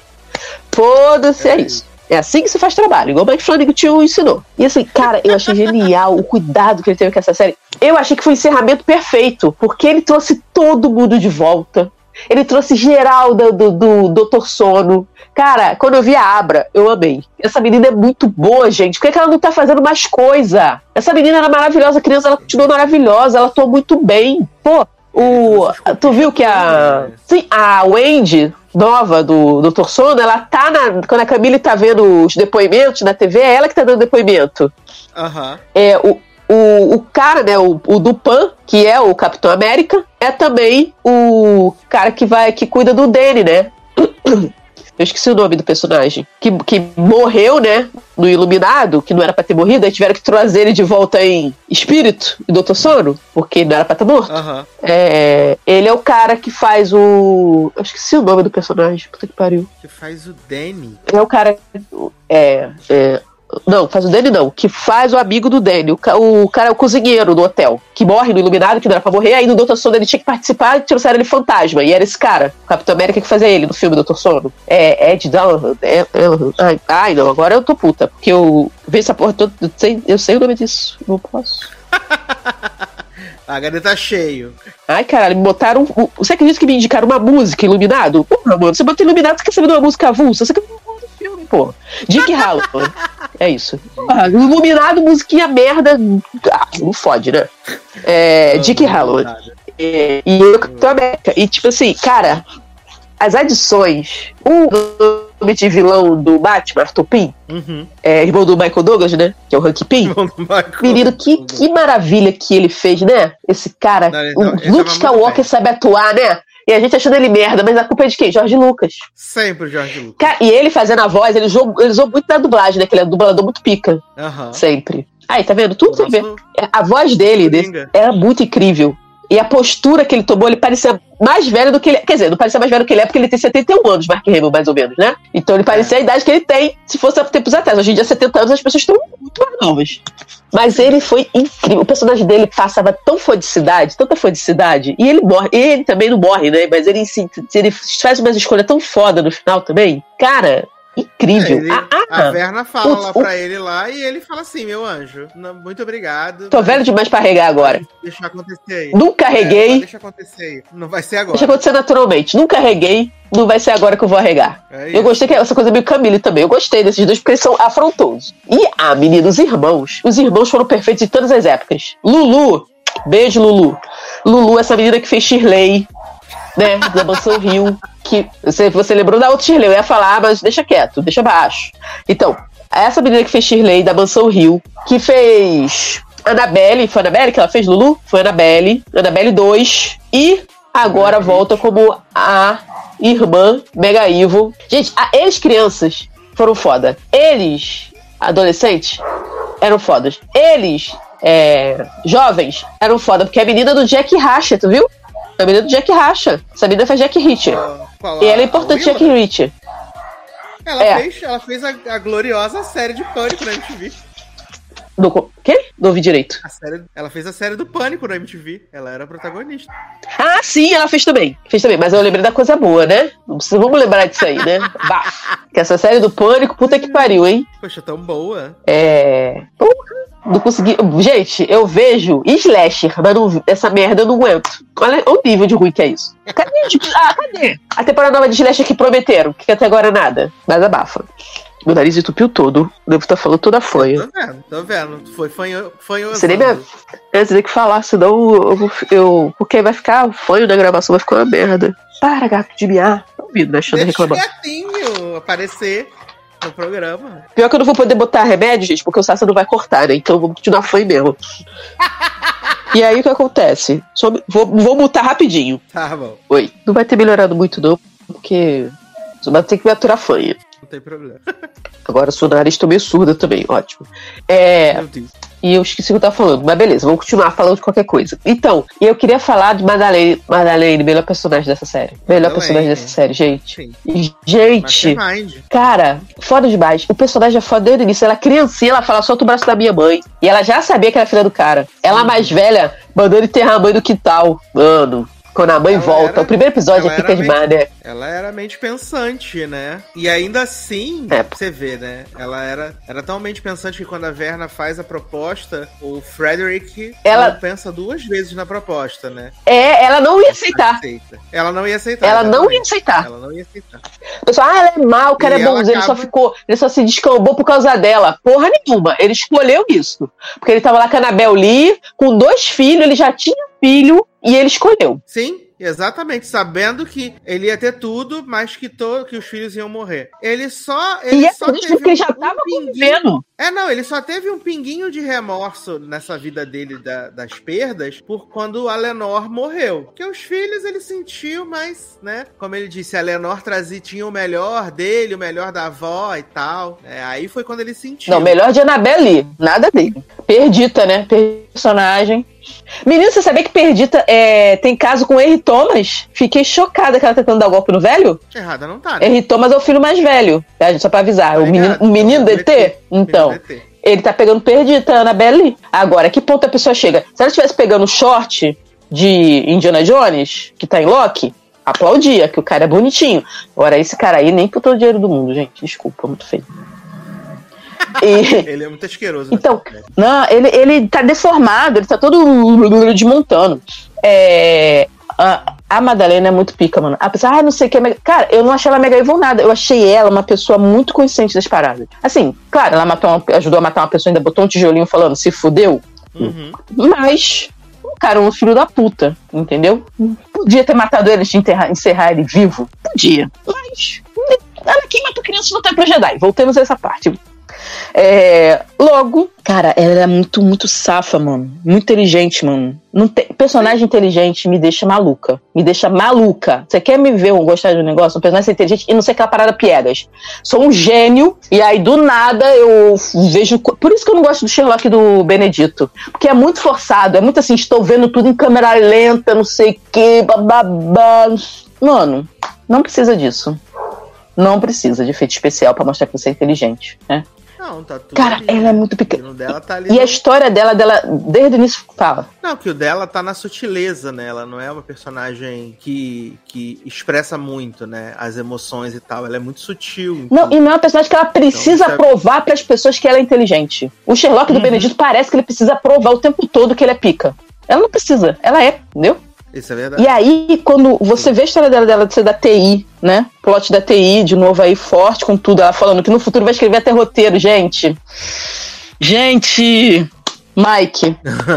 te amo muito. E ela falando, e ela falando da vida eterna, que ela sempre quis essa coisa da vida eterna. Se ela tivesse feito o Pacto Caverna, ela tinha se dado bem, porque ela pediu vida eterna. Uhum. Que era isso que ela pediu. Você lembra? Sim. Logo no início ela fala isso com a Verna. E aí Sim. ela vai e pensa: como eu posso fazer a vida eterna com o que eu tenho? E aí o plot do telefone tá tocando o tempo inteiro. E se a Leonor e a Leonor já tá morta. É um bote. Sim. Caralho! Ele tava o tempo todo falando disso. Tava o tempo todo falando disso na série e eu nem vi. Porque a gente não sabe que a Leonor tá morta. Não. Ninguém sabe, porque ela morreu e ele foi para lá. Então ninguém sabe. Eu acho que ela ia sobreviver, bichinho. Cara, não, eu não, eu não achei que ela ia sobreviver. Eu simplesmente apaguei ela da minha mente como se fosse um Usher. Tipo assim, ela tava na série, então assim, tá bom. Eu nem me toquei que ela poderia morrer, que ela fazia, ela fazia parte do bagulho. Eu não toquei. E aí, quando a gente cai nesse negócio, cara, e ela é, é enterrada viva com os bagulhos de eternidade, e o irmão mata ela, entre aspas, né? Que ele não. Ele, deixou ela quase morta, né? Mas ela fez igual a mãe, conseguiu voltar para levar ele junto, porque tinha que os dois morrer ao mesmo tempo, né? E terminou-se como começou, repetindo o plot da mãe, onde tudo começou, terminou.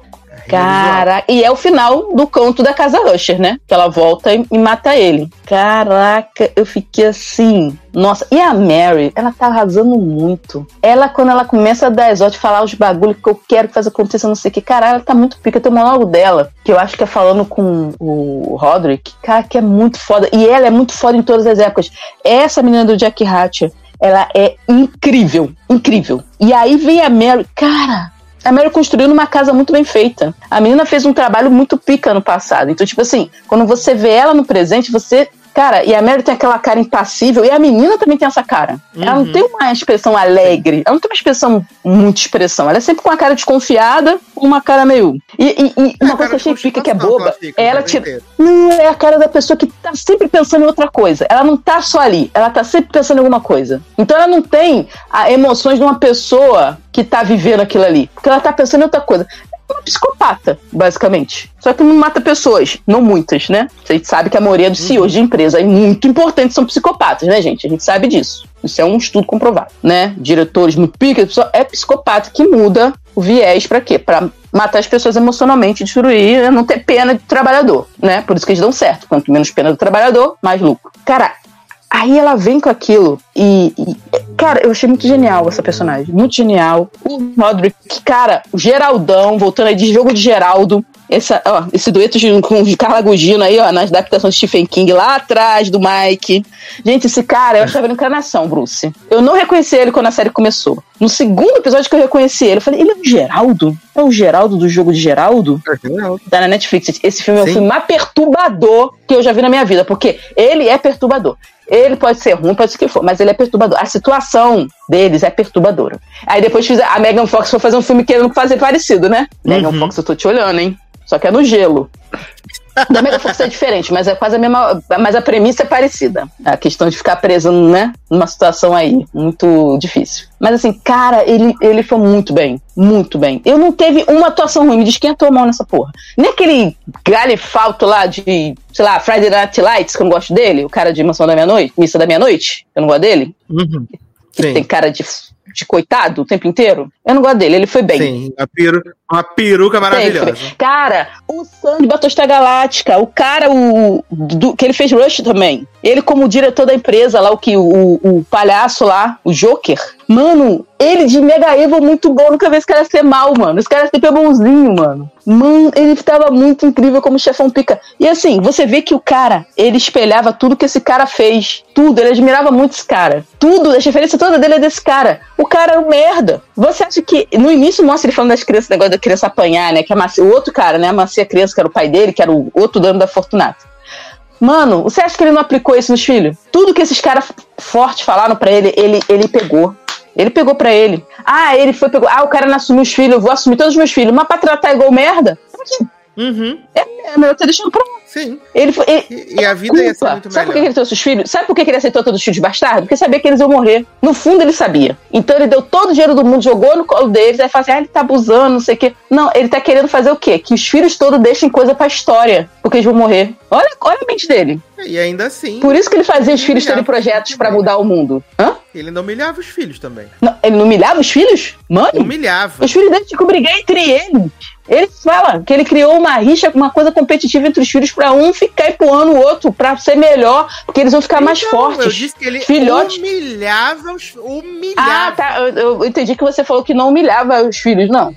Ele humilhava, ele fazia tipo, tortura psicológica. O cara, botou, o cara botou uma recompensa de 50 milhões para um filho contra o outro? Esse cara é um. Sendo que ele dava 200 milhões para cada filho que fizesse um projeto para mudar o mundo. Sim. Olha só, isso, isso porque se eles iam ganhar só 200 milhões, só 200 milhões, 50 indicado alguém como coisa, sei lá, matado um irmão e falado foi ele, porque não existia a pessoa, né? E eu sabia que não existia desde o começo, porque eu sabia que não existia essa pessoa, que era para ver o circo pegando fogo para ver se apareceu alguém. Isso aí é básico. É o plot twist favorito de Poirot, desses caras importantes aí, esse, esse plot. Se ele bota esse coisa, ela mata, sei lá, o Próspero e fala, era ele, ela ganha 50 mil e foda-se o projeto dela. Não precisa terminar. Ela ganhava 50 milhões, ah, o projeto não deu certo, não vou ficar me matando. Uhum. Mas aí a gente descobre que ele pressiona ela porque o projeto é só para ele. É tudo que os filhos fazem, é para ele, no fundo. E, e, é muito legal o monólogo da Camille no episódio 2, que ela fala pro. Do episódio 3, que ela fala pro, pro Napoleão, né? Você reparou que a gente não faz nada? A gente não constrói nada, a gente vai mudar o mundo, mas a gente mesmo não faz nada. Isso, isso mostra o que é o capitalismo, o que é ser o dono dos meios de produção. Não é você ter dois carros e ter uma casa em Sepitiba, anjo. Não é você ter uma empresa, do, ter cinco filiais do Habibs. É você estar tá nesse nível que você, ah, eu faço games. Não, você só banca. O Elon Musk não é gênio, o Elon Musk não é porra nenhuma, ele é só um cara que banca, ele não faz nada. Ele, ele não criou carro nenhum, não foi pro espaço, ele não fez porra nenhuma. Ele só joga dinheiro. E é isso. Ela deixa claro: a gente não faz nada, a gente tá mudando o mundo como? Você só joga dinheiro pro povo fazer videogame e fica o dia inteiro jogando videogame, você não faz nada. A outra vive do, do marido influencer, da Virgínia, minha família, sabe? Tipo, todos eles eram, tipo, a outra casou com a mulher pra mulher pra poder falsificar o bagulho dela pra conseguir fazer o negócio, porque ela era incompetente. Ela não tinha poder para isso. O próspero foi o Camilo falando, mas fudido, né? Nunca teve uma chance. Mano, Exato. e isso ser rico? Ser rico é isso. O cara não faz. Ninguém deles faz nada. Eles só jogam dinheiro e ficam martelando na cabeça das pessoas algumas ideias merdas de vez em quando. Pelo menos eles não faziam isso, né? Só ficavam jogando dinheiro. Isso. Mano, é, muito louco isso. É, é, a série, ela tá tão além de ser só uma história de terror. Ela fala do negócio da, da crise. Ah, é a crise do. De novo, a crise do, do, do opioide. Mano, foda-se que é de novo, mano. É diferente. Não é mesmo quando não é um documentário, não é um filme merda que vai ganhar um Oscar. Não é. É de um jeito tão concatenado. Fala da, da, do teste em animais. Cara, ele conseguiu tirar tanta coisa de uns contos da era vitoriana, sei lá. Porra, não tem como. Eu só queria falar que foi perfeito, foi o encerramento perfeito. para mim, é a, a, série dele perfeita. Ela tem tudo que tem de bom. E todo mundo que criticou o Clube da Meia-Noite se fode, porque muito do modo de contar histórias dessa série da Casa Usher é de Clube da Meia-Noite. Pau no cu de quem ficou enchendo saco. Ah, não sei o quê. Mano, é uma série para adolescente. Vocês têm que entender isso. É uma série, não é nem uma minissérie. Vocês estavam querendo Mansão Bly, é, Missa da Meia-Noite? É uma série para adolescentes. Não é uma minissérie para adultos. Vocês não entenderam a proposta, tá? A Netflix também não entendeu, foi covarde, não deu a chance do cara terminar a série. Por isso que ele saiu de lá e foi pro Prime. E os, as crianças também do Clube da Meia-Noite, incríveis. Amei todas, saudades. eu vi tudo, eu amei, eu amei eu amei. E a maioria das pessoas que gosta de King e gosta do Mike Flanagan amou também. Não vem falar que não amou, que amou, tá? Felipe Barbosa tá aí que não me deixa, me deixa mentir. Eu acho, eu acho que Mansão Bly é a pior coisa dele. Não é Clube da Meia-Noite. Clube da Meia-Noite tem um nexo. As, as histórias que são contadas ali, que é igual a história do Paul, porque são várias histórias do mesmo autor, ele consegue concatenar e ligar uma na outra de um jeito muito natural. Em Mansão Bly é muito forçado. As, os episódios parecem que estão partidos, os episódios parecem soltos. E vai colar tudo em algum momento. E tem muito plot que fica rodando, rodando, rodando e não dá em nada. Mansão Bly foi a foi o início desse teste que ele tentou de pegar a adaptação de várias histórias do, de uma mesma pessoa e não deu certo. Não deu certo. Não deu certo. Mansão Bly, pra mim, é, porque é questão de roteiro. Tipo, ah, tem atuação. Cara, tanto, atuações memoráveis. Lembra aí de Mansão Bly. Ah, você não gostou por causa da, da, jardineira, mano. Só por isso que teve esse sapatão aí, que no final deu tudo errado, como toda história de sapatão. Mano, não é bom, Mansão Bly. Não é bom.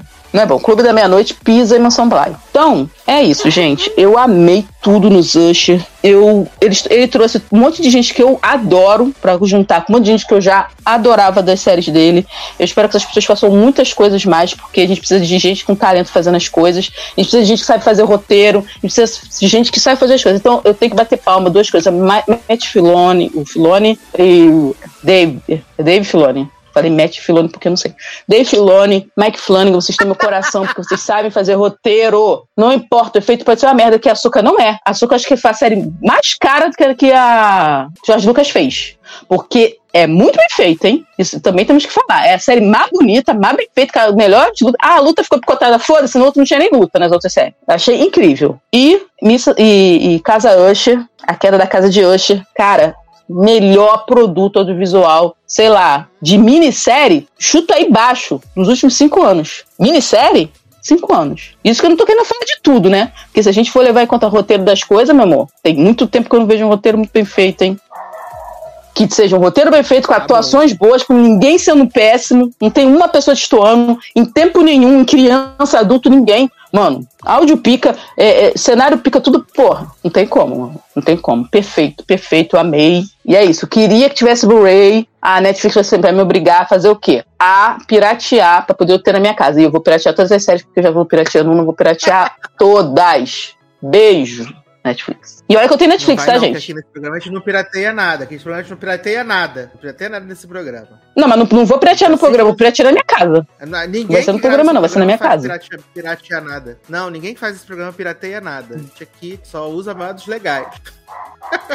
Uhum. Assiste no cinema, assiste nos streaming, entendeu? A gente Claro, porque eu vou ver o Exorcista no cinema, porque eu sou maluca, né? Vou pagar pra ver comédia no cinema. Cabis. Garoto, me respeita. Eu, eu acho que as pessoas pensam uma coisa: se você lança uma coisa boa, bem feita, a pessoa compra o Blu-ray, a pessoa paga pra assistir. Agora, se é uma coisa merda, tem que tomar no cu mesmo, que eu não vou dar dinheiro. Mas nem, hoje em dia, compra o Blu-ray pra assistir aonde? Ah, mas eu tenho. Eu tenho o PlayStation 4, eu tenho, eu tenho o aparelho de Blu-ray, tá? Porque existe, eu tenho. Não, você é rica, né, Ney? Mas as pessoas mas não têm. O de Blu-ray deve ter o quê? O, deve ter o quê? 8 anos, 10 anos? É que em anos. Eu comprei esse aparelho há muito tempo. Já. Eu comprei na época que ele era 400 reais, meu amor. Hoje em dia que tudo é ouro da cara. Antigamente as coisas não eram esse preço, não. Mas, Nem, você quer deixar um beijo pros seus fãs, contatos para shows, onde as pessoas podem te seguir para pegar mais dicas, para ver seus comentários? Então, galerinha do bem, nas redes sociais, arroba Binérica, é, porque eu não, não tive coragem de mudar meu arroba no, no Twitter, né? Difícil. Mas assim, é arroba Binérica no Twitter, é o único lugar que mais ou menos. E também Erika, Erika Toreto na Blue Sky. Quem quiser me seguir no Blue Sky, estou no Blue Sky. Que quando o Twitter começar a cobrar, eu já tô lá, né?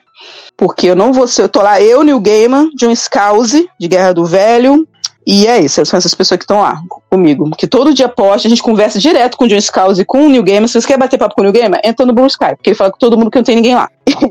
e Instagram, foda-se, que eu não uso mais. Só tenho porque alguém me manda link do Instagram, eu abro e aí já tem um app, senão fica me incomodando. Inclusive, essa semana eu fui abrir um link, não consegui porque, ah, atualize seu app. Aí eu, ah, meu amor, então vai ficar sem ver. Fica com Deus. É... E Twitch. Twitch, Erika Toreto na Twitch. Faço lives terça a sexta de manhã, na, na madruga de manhã. É, às vezes mais cedo, às vezes mais tarde, mas assim, entre as nove e meio-dia eu tô lá. Posso chegar às sete da manhã? Posso. Posso chegar às nove, mas às nove com certeza já tô lá. Agora, posso encerrar meio-dia? Posso, mas posso encerrar duas da tarde. Depende do quórum, né? Né? E se eu estou me divertindo também. Porque não adianta ficar fazendo é, live e aí tem, né? As pessoas não prestigiam e aí eu vou ficar lá fazendo live me aborrecendo. Então, né? Vamos prestigiar. E é só isso, gente. É só o Twitter mesmo, Binérica, por causa da série também, né? Que eu nem gosto tanto assim, mas era bafo na época que eu, né?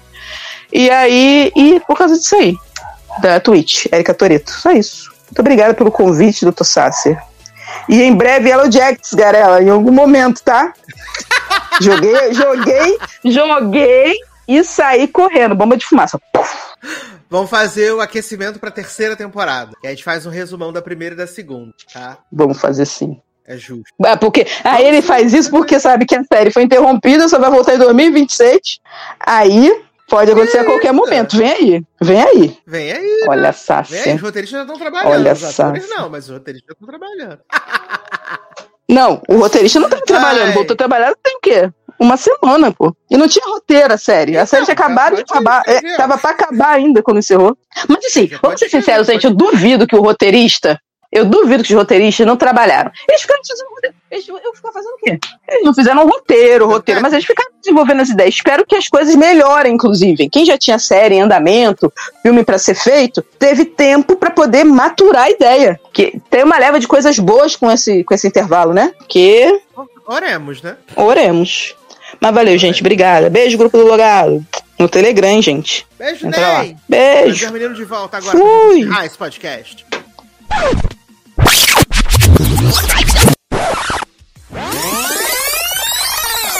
Mas, meninos, então vamos aqui para os nossos comentários do último podcast, né? Vamos. Que a gente sacode a árvore assim, né, menino? Aí vem os comentários. Olha que loucura. Gente. É, é. Começando aqui com Levi Ventura, né? Dizendo: elenco completo depois de alguns programas. Amo! E hoje já não tá mais completo. O papel de apareceu direto de Las Vegas. Esteve, completo ah. por 30 segundos. Ah, botou. 30 segundos.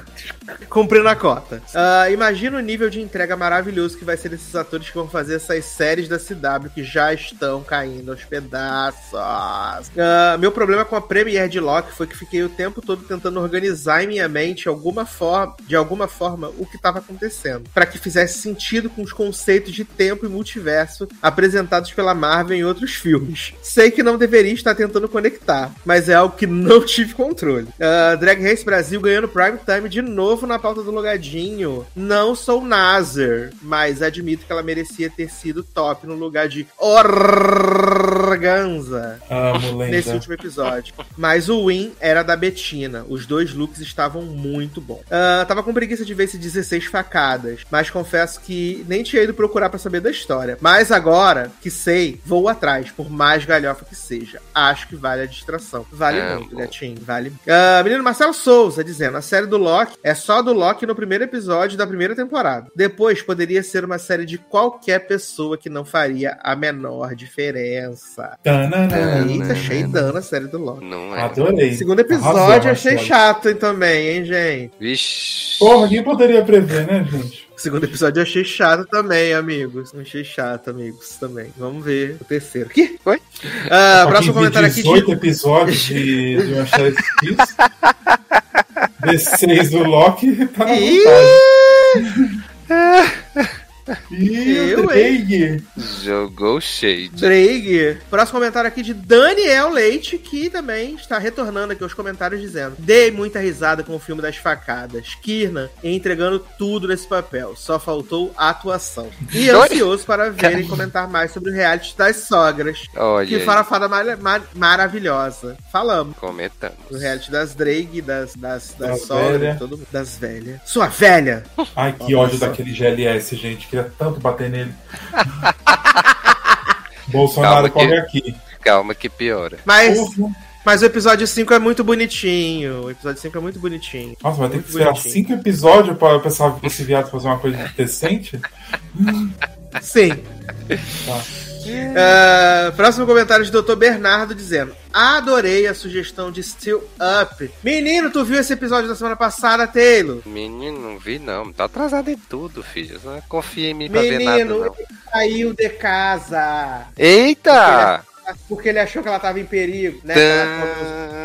come esse negócio de maconha e fica perdida pela cidade, vai presa, aí ele sai de casa para ir atrás dela, gente. Coisa mais. Eita danado. E conseguiu salvar? Não, porque ela chegou em casa antes dele chegar onde ela tava. Mas, gente, ele saiu de graça de casa. Sim, mas senti que deu uma balada na amizade, isso, que aconteceu agora. É, eu também ficaria abalado, gente. Não saio de casa. A única vez que eu saio, a pessoa foge antes de eu chegar. Ah, adorei essa sugestão de Still Up, comédia bem gostosinha. A Apple TV vem acertando bastante. Verdade, não posso negar. Porque tem as séries boas e si, né, gente? É Sempre. E a série de Otávio Spencer também.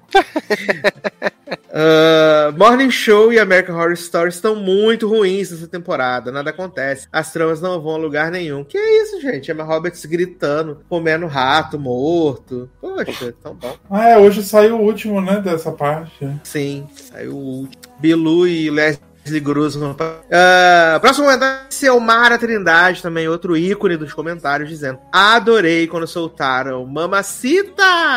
Ai, ai, ai!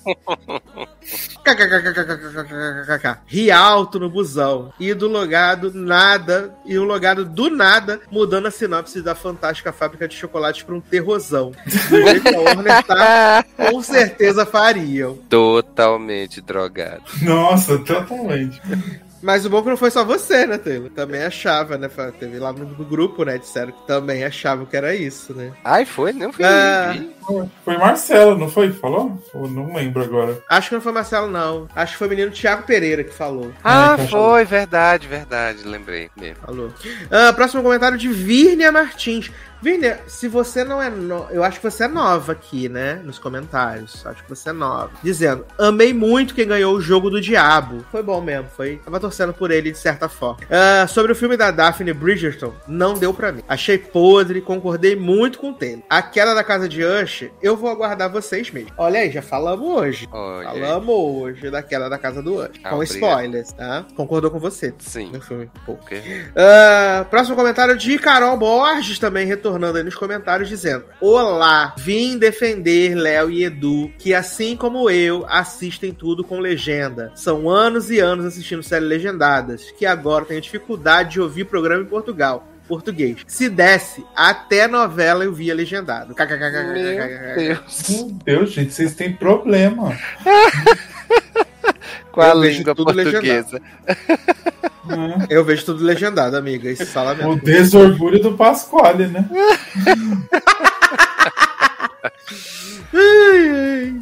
Uh, próximo comentário de Magali Ramos também, grande cristal também, Maga, dizendo: Amo quando vocês fazem análise divergente. Fico mega curiosa. Estou agora em jogo justo, em uma hora e dez. Ah, é? Mas não cancelou Divergente? Não, vai ter a série, que ah, vai é, encerrar né? os filmes. Uhum, com a volta de Shailene Woodley. uh, estou agora em jogo justo, em uma hora e dez, vendo como ele é escroto e não merece essa mulher desde o começo. Ela ignorou várias red flags, né? Carinha de palhaça. é verdade. Não, mentira. É verdade. Eu mandei pros meninos no grupo lá, pro, pro Zanon e pro, pro Léo, que ainda não tinham visto o filme, né? A cara desse homem, assim, apoiando a esposa. Né? Apoiando né? ela, né? Apoiando. Uh, Dani Araújo de volta aí, nossa mãe do logado, né? E? Dani Araújo falando assim: Af, não dei conta do reality coreano, não. Abandonei no segundo episódio. Tá, tá tudo certo, amiga. Eu falei, os episódios são muito longos, realmente não é para, para todo mundo que tem essa disponibilidade de tempo para ver, como eu tive aí de, de de bobeira, né, menino? Mas eu vi 18 episódios da série mexicana, né? 5 episódios de Goosebumps. Nem ele mesmo se conforma com as coisas que ele faz. uh, amei demais 16 facadas. Rimos muito. Só não ri mais do filme do que com os comentários de vocês. Uh, assisti o filme da Ângela Diniz que tá no Prime Video e da Lenogari falou que o filme é ruim, então eu não dei play por isso. Uh, e ele falou assim: Gabriel Braga, duro de aguentar. Ele é meio nojento, né? Gabriel é Braga. Gabriel Braga. Gabriel Braga Nunes, o ator. Ah, tá. Gente, ele é nojento? Eu acho ele meio asquerosinho, assim, né? Ai, né? Tinha um crush. Acho que ele já teve o um momento dele. Já teve o um momento dele. Hoje é, hum. é... é... próximo comentário de Giancarlo Coldibelli. Esse é novo, hein? Seja muito bem-vindo, Giancarlo. Muito bem-vindo. Fico muito feliz, de verdade. Dizendo que podcast babadeiro, como sempre. Adorei o filme da Sabrina. Entregou na atuação como sempre. Podre. Fair, Fair play. Adorei. Gorfei na cena do sangue. Por que desenterraram Casa Deval? Amo vocês. Hashtag renova logado. Continuem aí, né? Comenta. Uh, Levi Ventura. Comentou no site, comentou aqui no Spotify dizendo: Zanon, aceita que você tá irritando muito? Sim. Já pode substituir a Bruna Braga na próxima temporada do Drag Race. e... Olha. Edu falou isso hoje, né? Que eu ia substituir tá Bruna Braga. Não que isso seja uma super vantagem, né? Mas. Eita! Não, é, a comparação, né? Porque Zanon lá em cima, né? Bruna Braga lá é embaixo, né? Menino, Bruna Braga nesse filme vai fazer um trocadilho com uma música do Gustavo Lima. Você vai querer morrer na hora que Eita porra. E ele termina dizendo assim: já pode cobrar um aumento do Sasser. Não pode. não, gente, eu vejo metade da pauta, ele não tá acordando meu salário. Próximo comentário de Gabi Fernandes aí também sempre comentando. Um beijo, Gabi. Falando assim: nunca acompanhei Drag Race. Estou vendo o brasileiro e confesso que vocês estão me explicando o que o programa fala em demonstrar. Obrigado, meninos. Vocês são a melhor coisa do domingo. Hashtag renova logado. Hashtag é isso. Mais cresce. Cresce no Brasil. E o último comentário aqui de Vladiane Rodrigues também, outra grande ícone perfeitinha também, dizendo: mais uma ótima edição. Eu morri morri de rir com os comentários de 16 facadas. Então vimos aí que Drag Race, 16 facadas, jogo justo, né? As pessoas gostaram bastante na, na última edição, né? Lembrando que você Gerou pode. Engajamento. Gerou engajamento. E tivemos muitos comentários. Obrigado. Obrigado você que comentou, voltou a comentar. Você que é novo e comentou também, ó. Amo vocês. E você volta. que é velho e comenta também, tudo bem, aqui não tem etarismo. Não, não tem etarismo nenhum. Até porque somos todas velhas, né, também. Sim. Porém, todas no estúdio da... Velhas, porém, gostosas. É gostosas. Porque Zanon me perguntou antes de gravar, Taylor, falando assim: é quantos anos Betina Polaroid tinha. Eu falei, ah, Betina tem 44, né? Uhum. E tá ok. Aí eu falei com o Zanon que eu achei que a Miranda Lebrão tá acabada, que a Miranda Lebrão tem 33 anos, amiga, mais nova que Viada, Miranda tem 33? 33. Viado. Sofrida, né, coitada? Tá mais acabada que nós. Deus, tá bem mais acabada. Nós estamos belíssimos. Mas... Estamos brotona perto dela. Porra, né? Mas sem etarismo. Nós estamos gostosos, belíssimas. Nós estamos a, nós estamos a própria René Rap de, a própria René Rap de Regina Jorge que nós estamos. É.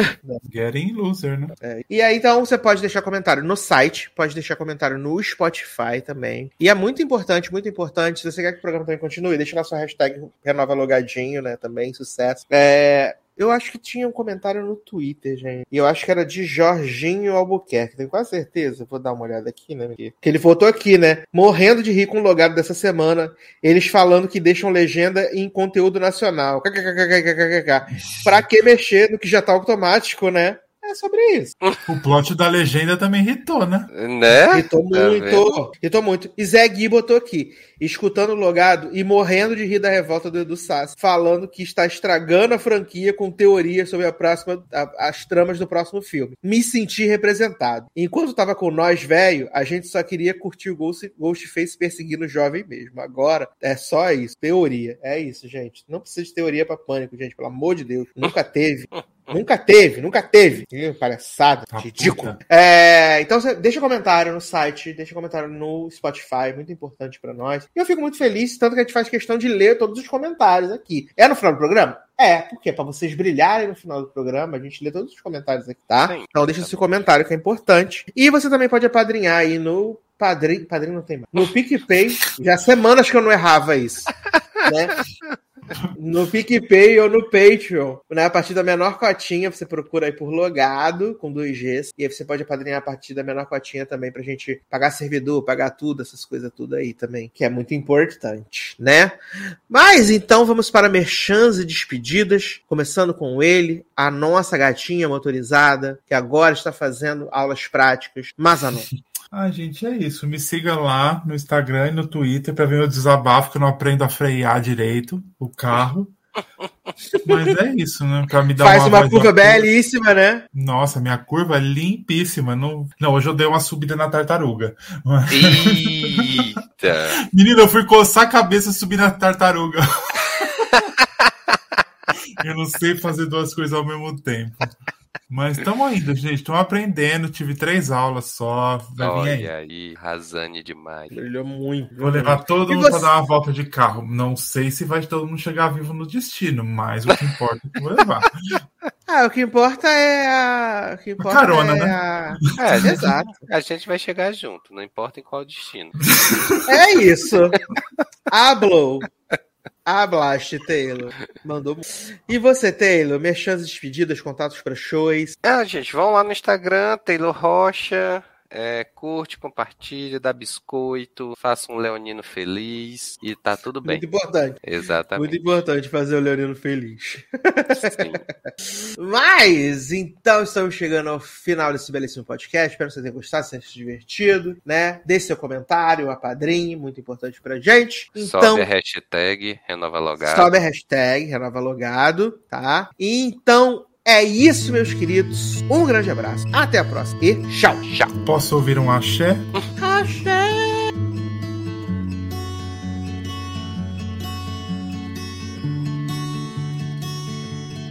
I heard that you're settled down, that you found a girl and you're married that your dreams came true.